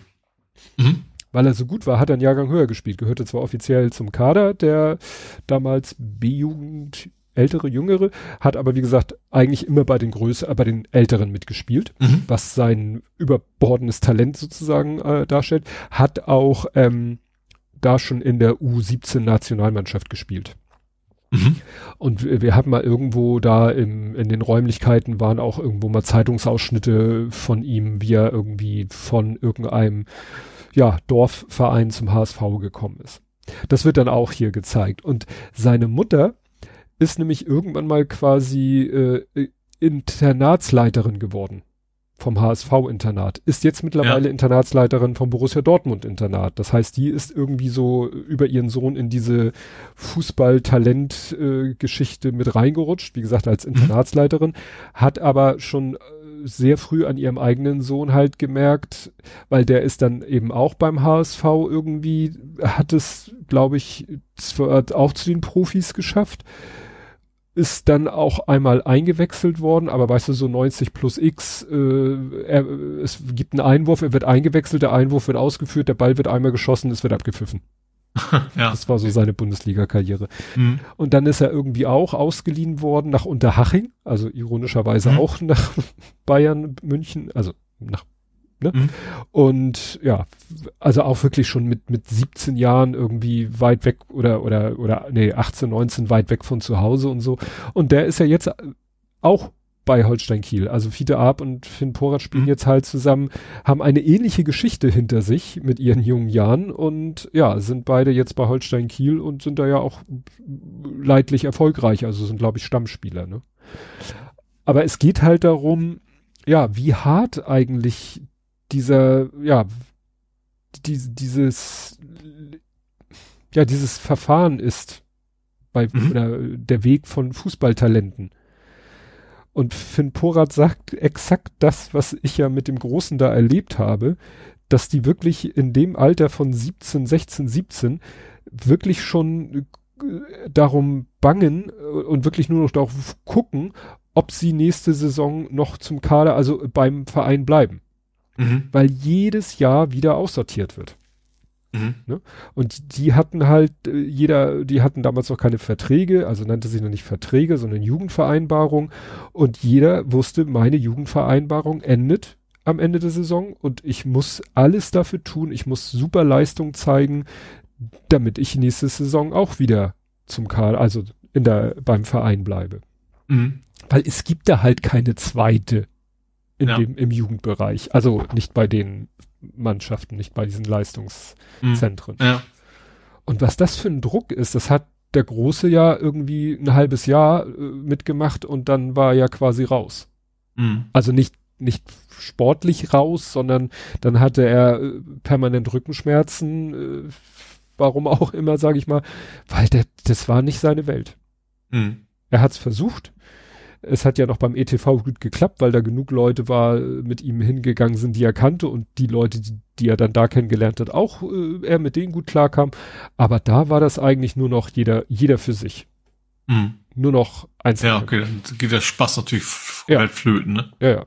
Ne? Und das fand ich so interessant, weil das sich wirklich eins zu eins mit dem gedeckt hat. Und das ist das, was die äh, Mutter von äh, Finn Porat, die Julia Porat, was die halt so anprangert und wo sie versucht, irgendwie ein Bewusstsein zu schaffen, auch gerade bei den Eltern. Also sie, es, es gibt so das Projekt, dass jeder Verein, vor allen Dingen jeder Verein mit einem Leistungszentrum, dass die so ein, äh, einen Posten schaffen einer äh, eines Elternberaters, einer Elternberaterin so als Schnittstelle sozusagen zwischen dem Verein, der eben komplett so nur guckt, und das sagt da einer auch ganz offen, ganz nur noch guckt, ist der, ist dieser Mensch ne, ist der. Ist das eine gute Investition? Ist das, genau, ist das eine gute Investition? Lohnt es sich, in den weiter äh, was reinzustecken? Also im Sinne von den hier weiter, äh, weil geht da ja auch schon um Geld und um, mhm.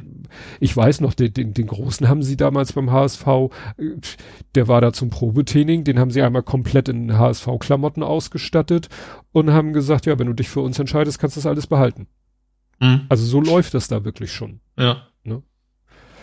Ja, Das ist, ist schon, ja, während, weißt du, und vorher bist du beim Verein, wo, wo die Eltern äh, in die Mannschaftskasse einzahlen und man mühsam Sponsoren sucht, um irgendwie einen Trikotsatz auf die Reihe zu Ja. kriegen.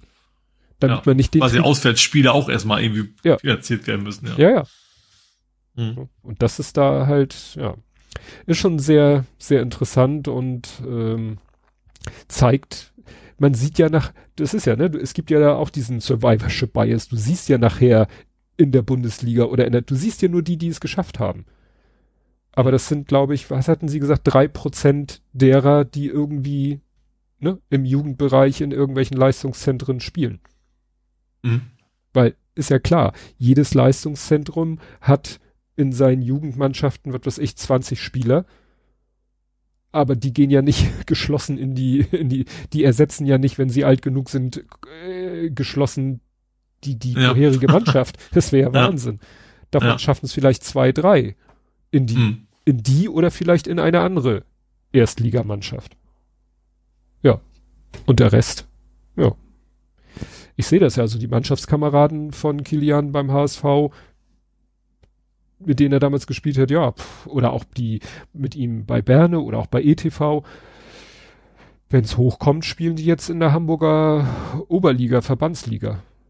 Verbandsliga, Oberliga, Landesliga, ja, so in dem Bereich. Ne? Tja, ist schon spannend. Kann ich, kann ich sehr empfehlen. Wer sich so ein bisschen so für, also muss sich gar nicht so für Fußball, sondern so für dieses Thema, wie, wie Fußballtalente quasi wieder der Weg ist im, im deutschen Fußball. Gut, kommen wir damit offiziell zum Fußball. Mhm. Und da gibt's quasi als indirekte St. Pauli-Meldung Timo nach Kölle. Ja. Schulle nach Kolle. Ach ja, stimmt. Äh. Hätte man auch besser schreiben können. NVDA, wer ist ja der Hashtag bei Mastodon immer gerne. Neues von den Alten. Ach so, dafür steht es. Ich dachte immer, never fork the alone. Nein. Genau, also ja, Timo Schulz ähm, ist jetzt neuer Trainer beim nicht gerade erfolgsverwöhnten FC Köln. Äh, ja, vielleicht sehen wir nächste Saison ja wieder. Wieder oben oder unten, muss man dann mal sehen. Ach ja, stimmt. Ja, wenn es so schlecht um sie steht, besteht ja die Gefahr, dass sie absteigen. Ja. Und wenn ihr dann bleibt. Also es ist ja generell, die Trainer werden ja nicht gewechselt, wenn wenn man wenn es um die Meisterschaft geht. In der Och, och, och, komm, es gab schon Bundesliga. also gut, Union Berlin hat das, hat das auch Ja, ja. gemacht. Also das, das gibt's schon, aber äh, in dem Fall ist es tatsächlich, geht's dann eher Richtung unten. Apropos Berlin. Bringt uns zum nächsten. Ja, äh, Aljoscha. Äh, Kemlein, ich hoffe, ich spreche ihn richtig aus, Kämlein, Äh, Kämlein. Ja. ist ausgeliehen von Union Berlin. Äh, Mhm. 19 Jahre Mittelfeldspieler bis Saisonende erstmal. Ja. Bin ich gespannt. Also ich hätte hätte gar nicht gewartet, dass wir im Mittelfeld irgendwie Bedarf haben. Aber äh, ja. Ja, guck mal, da, auch wieder, ne, wenn du guckst, ne, äh, U18, U19, U20 Nationalspieler. Mhm. Oder jedenfalls in der Auswahl, ne? Ja. Hat auch schon 13 Einsätze. Ne? Also das, das musst du schon sozusagen mitbringen, um es zu einem äh, Zweitligisten zu. Zweitligisten zu kommen. Ja. Ne? Beziehungsweise, ich weiß nicht, äh, nee, er, er kommt ja aus dem Profikader. Also Union, also, klar, Union ist natürlich erst auch zwei, also schon ein bisschen her, Mhm. aber eigentlich auch eher niederklassig gewesen. Also Ja. das ist schon etwas ja, ist ja in der ersten Liga. Äh, aber kann natürlich auch sein, dass es eine Zeit dahin gekommen ist, als das noch nicht so war. Ja, aber das Ähm, ne, ja. der, der ist, der ist zwar offiziell im Profikader der von Union Berlin, aber würde da wahrscheinlich im Moment auch keine Spielminute kriegen. Ja. Ne? Also Wahrscheinlich- Also gerade, aber gerade Line ist ja, dass Union wahrscheinlich schon ausgeht, der entwickelt sich noch und es Ja. lohnt sich nicht, ihn zu verkaufen. Wir wollen ihn gerne behalten. Er kriegt, quasi, also nicht umsonst, aber kriegt, kriegt quasi woanders eine Ausbildung, die uns dann nachher auch quasi hilft, nach dem Motto. ja, aber ist halt auch so ein, so ein Beispiel. Ne? Ja. Ja, mehr habe ich nicht beim Fußball. Hast Nö, ist ja auch noch, nicht wieder angefangen. Äh, nö, das war's. Gut. Dann auch. kommen wir zum Real Life. Ja, und da kann ich ja von Premiere, Strichen. Premiere, Premiere. Ich bin jetzt auch im Club. Du bist noch gar auch, du bist noch drum Nö. gekommen, ne? Ich, hab, ich, ich, du hattest? Das, ich will das noch bitte streichen, ich habe doch gar keinen Bedarf. Ach so. alles gepiekst worden, du bist ja auch geimpft alles. Aber ja, ja. mich hat's noch gerade 0,0, auch Grippe nicht oder sowas. Ähm, ja, du bist ja, ja auch konsequenter. Ich, ich würde mal wirklich davon ausgehen, dass, äh, weil ich habe sonst nichts gemacht äh, in den Tagen. Also es ging Aber so wie konsequent, ich war auch im Urlaub im Flieger und so. Also so konsequent ja, bin ich ja auch nicht. Ja. Ja, gut, es ist dann wohl auch eine Portion Glück dabei. Also ja. ich, es war halt so, ich habe mich ja getestet, klar, während des Kongresses. Dann habe ich mich noch, weil ich einen Fünferpack hatte, habe ich mich auch noch am Silvester getestet, war alles super. Neujahr habe ich mich nicht getestet, weil, wie gesagt, ich habe, obwohl ich hatte mir noch ein paar Tests, weil ich dachte, scheiße, wenn jetzt du am letzten oder vorletzten oder, oder jetzt noch am Silvester dich testest und dann bist du positiv, dann willst du ja gerne wissen, wie lange du positiv bist. Stimmt, da hatte ich mir noch Tests bestellt. Mhm. Aber ich dachte mir, ja, nee, dann war ja erstmal alles gut. Und dann waren wir im Neujahr, waren wir ja im Kino, bevor wir hier aufgenommen haben. Und ich weiß, als ich hier abends saß und aufgenommen habe, da ging das schon irgendwie so los, so im Nasenrachenraum, so kratzen, mhm. kribbeln und so. Da dachte ich schon so, hm, komisch, na gut. Nächsten Morgen ging es mir dann schon gar nicht so gut. Ich musste mich aber nun hier sehr äh, aufraffen, weil war ja Arbeitstag. Und dann ging es mir wirklich nicht so gut, so fiese Kopfschmerzen, immer noch so Kratzen, Hals, Nasen, Rachenraum. Nun ging es meiner Frau auch schlecht. Das heißt, ich musste mich dann, glaube ich, aufraffen und morgens, um mit dem Hund eine Runde zu gehen. Und irgendwann war meine Frau dann, nachdem sie da ihre Migräne-Tabletten genommen hat, auch wieder auf den Beinen. Und habe ich ihr gesagt, mir geht's auch nicht so gut. Und dann meinte sie so, ja, willst du dich nicht mal testen? Und ich so, ja, eigentlich eine gute Idee. Habe ich mich getestet. Also sagen wir mal so, man sieht ja, wie die Flüssigkeit auf dem Teststreifen hochwandert. Die war beim Tee puff, rot. Also mhm. echt so keine Fragen, euer Ehren. Und ich so, ach du Scheiße. Ja, und von da an habe ich natürlich, habe ich mich geärgert, so nach dem Motto, ja, hättest dich gleich mal, entweder gleich morgens oder vielleicht sogar Montagabend, aber da bin ich einfach nicht so drauf gekommen. Nur aufgrund dieser, ja, zwei Tage zwischen letzten Kongresstag und so. Ich habe aber mal geguckt, die aktuellen Varianten haben wohl eine ziemlich lange Inkubationszeit. Mhm. Also irgendwie habe ich was gelesen von 5,8 Tagen, also im Schnitt. Also ja. kann wohl sein, dass ich mich wirklich nicht mal am letzten Tag auf dem Kongress, sondern vielleicht am ersten oder zweiten Tag. Ich bin ja am ersten Tag, einmal hatte ich ja erzählt, dass ich einmal so durch diesen langen Gang gegangen bin, wo wirklich so die Menschenmassen sich aufhielten. Ja, keine Ahnung. Naja, und dann habe ich hier halt mich versucht, so gut es geht zu isolieren, im Haus Maske getragen, wenn ich in der Nähe der anderen war. Ansonsten äh, hier im Arbeitszimmer, beziehungsweise weil es mir dann wirklich zeitweise nicht so gut ging und ich schlapp war, habe ich mich dann auch äh, im Schlafzimmer aufs Bett gelegt und auch mal zwischendurch ein Stündchen gepennt, was überhaupt sonst nicht mein Ding ist. Mhm. So nach drei Tagen ging es mir dann auch schon wieder besser, dass ich schon wieder eigentlich wieder so fit war. Gut, hört man vielleicht ein bisschen Stimme, so Nase noch ein bisschen belegt und so und mhm. Nase manchmal noch so ein bisschen kribbel, kribbel. Aber ansonsten eigentlich fit. Problem, die Tests wurden dann wirklich äh, irgendwann schlagartig hell. Aber also ich habe jetzt mhm. gestern so äh, habe ich das vorhin schon on air gesagt oder noch off air so RGB 110000. Also wirklich das leichteste Rot, was man sich vorstellen kann, aber immer noch sichtbar. Hatte ich gestern, ja. hatte ich heute Morgen und so langsam bin ich ein bisschen genervt, weil ich will, dass endlich definitiv nichts mehr da ist, damit ich sozusagen äh, die, die Isolationsmaßnahmen hier äh, lassen kann, weil was äh, seltsam oder was also seit vorgestern oder gestern ist meine Frau positiv. Also die fühlte sich wirklich morgens, ihr ging's dreckig, getestet. Also da auch, wie bei mir an den ersten Tagen, so zack, peng, mhm. rot. Ich so, na super.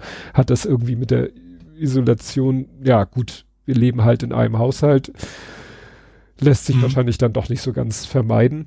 Naja, spannenderweise, und da klopfe ich wirklich auf Holz, dem Lütten geht's gut und er testet sich auch ab und zu. Also er hat sich einmal getestet, weil er sich mit einem Kumpel treffen wollte. Hat er sich getestet, nichts. Hat er aber dem Kumpel gesagt, du, ich habe mich getestet, ich bin negativ, aber mein Vater ist positiv. Und dann hat der Kumpel gesagt, na dann lass mal lieber nicht treffen, ist ja auch okay. Ne? Mhm, Wenn ja. der ganz auf Nummer ja. sicher gehen will, war der Lütte ihm auch gar nicht übel genommen oder so. Und nun hat er ja seit, er hatte ja noch Ferien und seit heute hat er nun Praktikum. Und da hat er sich heute Morgen dann auch getestet und wirklich, ne, wir hatten die Tests nebeneinander liegen und sein Test wirklich nichts, nada, gar nichts. Und bei mir, wie gesagt, dieser fein hellrote Strich. Ich mhm. war ein bisschen neidisch. Aber gut, ich hoffe natürlich sehr, dass, äh, also ich hoffe jetzt sehr, dass die Tatsache, dass meine Frau auch nach vier, fünf Tagen, was wieder für diese lange Inkubationszeit spricht, dass wenn sie das und er jetzt immer noch nicht, dass er vielleicht wirklich, ja, drum, drumherum kommt, immun ist, whatever. Mhm. Ne? Wünsche ich mir sehr, weil wer scheiße ja, jetzt morgen klar. oder übermorgen und fällt dann eine Woche aus dem Praktikum raus, das wäre ja auch scheiße. Ja. Ne? Also wie gesagt, meine, jetzt ist meine Frau, die ist, die ist vielleicht auch noch ein bisschen konsequenter. Ich habe, wir haben so ein bisschen die, die, die Schiene gefahren, wie es auch mal während der Corona-Zeit war. Ich laufe mit Maske rum und äh, habe aber trotzdem mit den anderen zusammen am Tisch gegessen und dabei natürlich Maske abgenommen. Mhm. Ist natürlich ja, ja, auch schwierig, Maske zu essen. Ne, inkonsequent. Vielleicht war das der Fehler meine Frau sagt deshalb, nö, sie ist jetzt nicht mehr mit uns. Mhm. Ne? Sie ist nicht mehr mit uns und trägt halt wirklich deutlich konsequenter die Maske, mhm. wenn der Lütte da ist. Also wegen mir muss sie sie ja nicht tragen, aber mhm. jetzt zu, zugunsten des Lütten. Oder mhm. als ich ihn äh, heute, das war ja auch ein Abenteuer, sein Praktikum findet an verschiedenen Orten statt und jetzt äh, heute war Treffpunkt äh, wie heißt sie denn jetzt? Nicht, nicht so, sondern, Lud äh, wie heißt sie denn? Ludwig-Erhard-Straße. Mhm. Äh, rings a bell? Äh, ich kenne die Ludwig-Erhard-Straße natürlich, aber, äh, Was war heute in Hamburg? Trecker. Ja. Trecker fahren. Und wo habt ihr sich getroffen? Auf der Ludwig-Erhard-Straße. Okay. das heißt, wir mussten sehen, wie er da überhaupt hinkommt.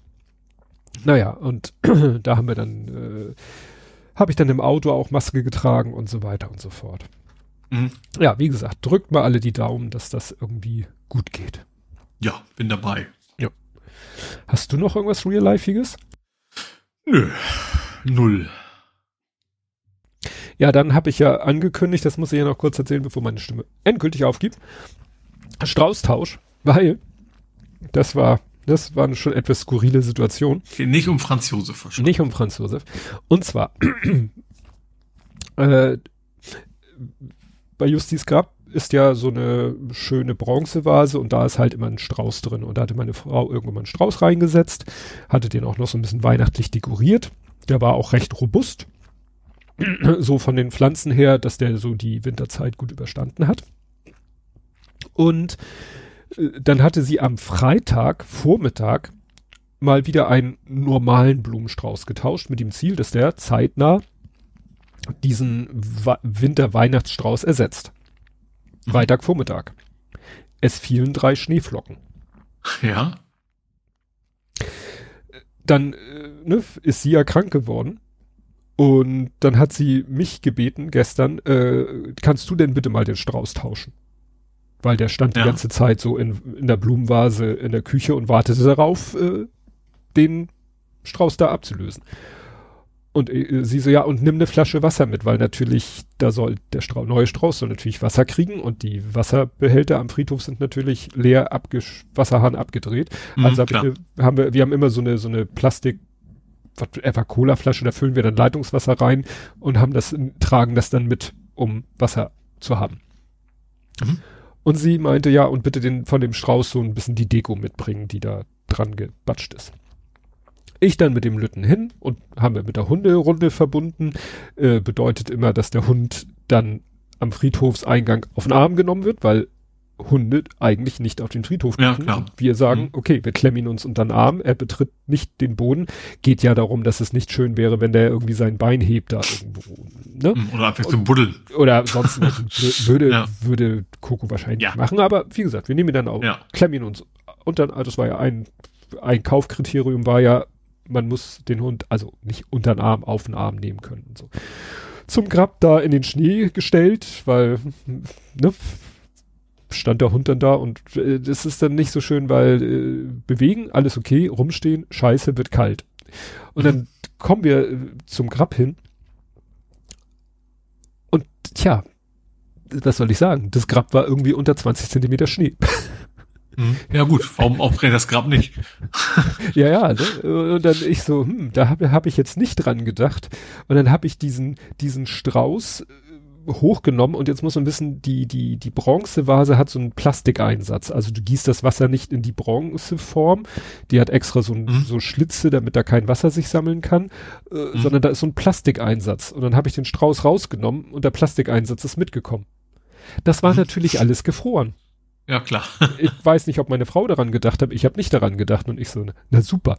Was mache ich mhm. denn jetzt? Ich soll diesen Strauß tauschen. Ich kriege aber den Strauß nicht aus der Plastik dann dachte ich mir, gut, wir haben hinterm Grabstein sind noch, weißt du, diese typischen Friedhofsvasen mit diesem Stachel, die du so in die Erde stecken kannst.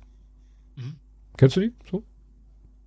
Ja, also unseren Dorn meinst du? Ja, ja, unseren Dorn, ja, genau. So grün wahrscheinlich, ne? Genau, ja. genau. Davon haben wir immer so ein, zwei hinterm Grabstein, falls irgendjemand, mhm. manchmal bringt meine Frau, Mutter einen Strauß mit und dann kann sie den da mit hin.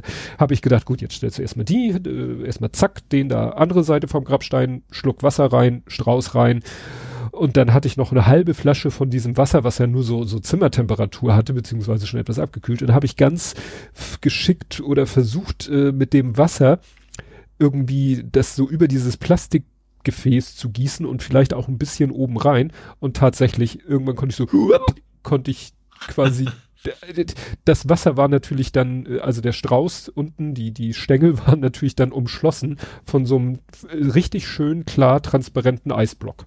Mhm. Und dann ich so, oh, wunderbar, zack, umgebaut, also dann den Strauß doch wieder da rein, das Wasser aus der Vase in die andere Vase und noch zack und ja, und dann haben wir irgendwie äh, die Deko da abgerupft und ja, haben das geschafft. Und das sah dann sehr witzig aus, weil dann hattest du ein komplett eingeschneites Grab, also darunter sind ja auch noch Pflanzen und Deko und das einzige, was nicht schneebedeckt war, war dieser neue Blumenstrauß. Ja der da so richtig schön in orange, rot, was weiß ich, was für Blüten waren, wo ich denke, okay, ich bin gespannt, wie lange der jetzt lebt, aber äh, Kälte konserviert ja auch, ne? Also. Hm. Also es war sehr, sehr abenteuerlich. Aber ich habe da auch vorher nicht dran gedacht. Und ich habe dann meine Frau, wieso hast du denn den Strauß gekauft bei diesem Eis und Schnee? Sie so, ja, das war am Freitagvormittag. Ja, okay. ja, stimmt. Ja. Eigentlich gut, aber sonst hätte man sagen müssen, ja gut, dann stellen wir uns den auf den Wohnzimmertisch oder so, weil, naja, aber so habe ich mich da durchgekämpft durch Schnee und Eis im wahrsten Sinne des Wortes. Ach so, was auch noch eine totaler, ja, ich will jetzt nicht beleidigen werden. Der Friedhof also Justis Grab ist sozusagen der letzte Gang vor, also der letzte Gang, wo sozusagen dann auf der einen Seite Gräber, auf der anderen Seite Gräber und hinter den Gräbern kommt sozusagen der Zaun, da ist der Friedhof zu Ende. Mhm. Und was ich ein bisschen skurril finde, direkt dahinter ist ein Wohngrundstück. Mhm. Also ja. da ist, steht ein Einfamilienhaus mit ein bisschen Rasen drumherum. Die hörst du manchmal im Sommer da quatschen und klönen und so. Das war aber nicht so schlimm, weil von beiden Seiten, also von Friedhofsseite und von deren Seite, war da immer sehr viel äh, Pflanzengedöns. Ja. Also jetzt so. im Winter ist das kahler. Das ist nicht das Problem. Das selbst das sozusagen selbst das äh, blattlose Gewächs reicht völlig aus, um so ein bisschen ah, optischen Schutz zu bieten. Jetzt haben aber im November, nee, im Dezember, wirklich Mitte Dezember oder so, ich weiß nicht, ob die sich abgesprochen haben, sowohl auf der Grundstücksseite, also der, der Einzel, der, der Hausbewohnerseite, als auch auf der Friedhofseite haben die komplett den Knick ausge, ausgeschnitten. Wie Knick? Ja, äh, die, die, die ganze Bepflanzung da. Alles, was halt Ach. so an der Zau am Zaun von Ach. beiden Seiten gewachsen Im Dezember? War. Ich weiß nicht, was die geritten hat. Das ist jetzt nicht so die klassische Gartenarbeit. Ja, und vor allen Dingen, du gehst jetzt sozusagen den, den einen Weg äh, runter und guckst quasi direkt auf dieses Grundstück. Ja. Weil da ist jetzt null Sichtschutz. Wo man denkt, okay, Leute, was, ja. was reitet euch diesen, diese, die, die ganze Botanik da wegzunehmen? Das ist doch auch für die Leute, die da wohnen, scheiße. Also die gucken ja. jetzt auf den Friedhof und die Friedhofsbesucher gucken auf deren Grundstück. Ja. Um das Ganze noch ein bisschen absurder zu machen, den ganzen Abschnitt, der dabei entstanden ist, also wirklich so zwei, zwei, drei Meter lange Strünke in großen, riesengroßen Haufen, haben die einfach links und rechts äh, sozusagen von dem Weg, wo wir zu Justis Grab gehen, so hingelegt, auf Gräber drauf. Also wenn die das auf unser Grab, also auf Justis Grab gelegt hätte, wäre ich aber zwei Minuten später bei der Friedhofsverwaltung gewesen. Gott ja, sei ja, Dank. Riesig. Ja. Und vor allen Dingen, das war irgendwie Mitte Dezember. Oder noch, oder Anfang Dezember. Und das liegt da bis heute. Weißt du, ich, also als ich das das erste Mal da liegen gesehen habe, dachte ich, okay, ähm, habt ihr vielleicht gestern oder heute gemacht und heute habt ihr es nicht mehr geschafft, es wegzuräumen und morgen kommt ihr und räumt es, also sammelt es ein. Nee, das liegt da jetzt seit drei oder vier Wochen. Wo du echt denkst so, spinnt ihr? Also bin ich jetzt wirklich ein bisschen pisst, weil das sieht unmöglich aus. Ne? Gut, dann machen wir jetzt weiter mit vor 70 Folgen. Blathering 245 vom 30.08.22. Die weißen Tauben sind Möwen. Ich hab, Ein alter Mike Krüger Song. Ich habe den Verdacht, dass jemand gestorben ist, aber wir gucken mal. Wir reden über die Ukraine, geschredderte Listen, unser Geld für gut verdienende Unternehmen und den ÖRR hier und anderswo. Dann machen wir komische Dinge mit Möwen, haben richtig viel Spaß mit Laptops, schauen uns jede Menge kommender Spiele an, besuchen die Alsterquelle und lassen Katzen winken. Okay, das ist interessant. Genau, Entlastung, Bier hier, Bier hin. Moor SEV bei Moja. Ach so, Moja hat ja mal irgendwie, haben die nicht auch Maschinenersatzverkehr gemacht? Oh, das weiß ich nicht. Oh, Maskenpflicht. Ach, wo Scholz im Flieger keine Maske getragen hat und alle so äh, sich darüber aufgeregt haben. Lindner ist los, Ploss auch. Ach, ja, wen, wen überrascht das denn noch? Möwenprick. Ach, genau, Möwenprick. Hamburger Exhibitionist tritt Hund und schlägt Frau mit toter Möwe. Das war Ach, eine das der skurrilsten ja, Meldungen ja, ja. ever. Olivers Pfund. Plex. Ach, guck mal. Plex. Ach, siehst du. Datenlex. Plex bittet ihre Benutzer, ihr Passwort zurückzusetzen. Wie? Ach, das wusste ich gar nicht. Was, was das, ich glaube, da hatte ich es aber auch schon gerade aktiv in Benutzung. Ja. Oh, damals hatte ich äh, noch Probleme mit meinem alten Dell Notebook. Sing aber. Okay. Irgendwas Sing aber. Ein Last-Minute-Transfer. Scheidler ist St. Paulis Wunschkandidat. Teutonia nicht am Millantor. Tobi nicht unter Messer. Alsterquelle verpasst. Da hast du, glaube ich, wolltest du irgendwie zur Alsterquelle, ne?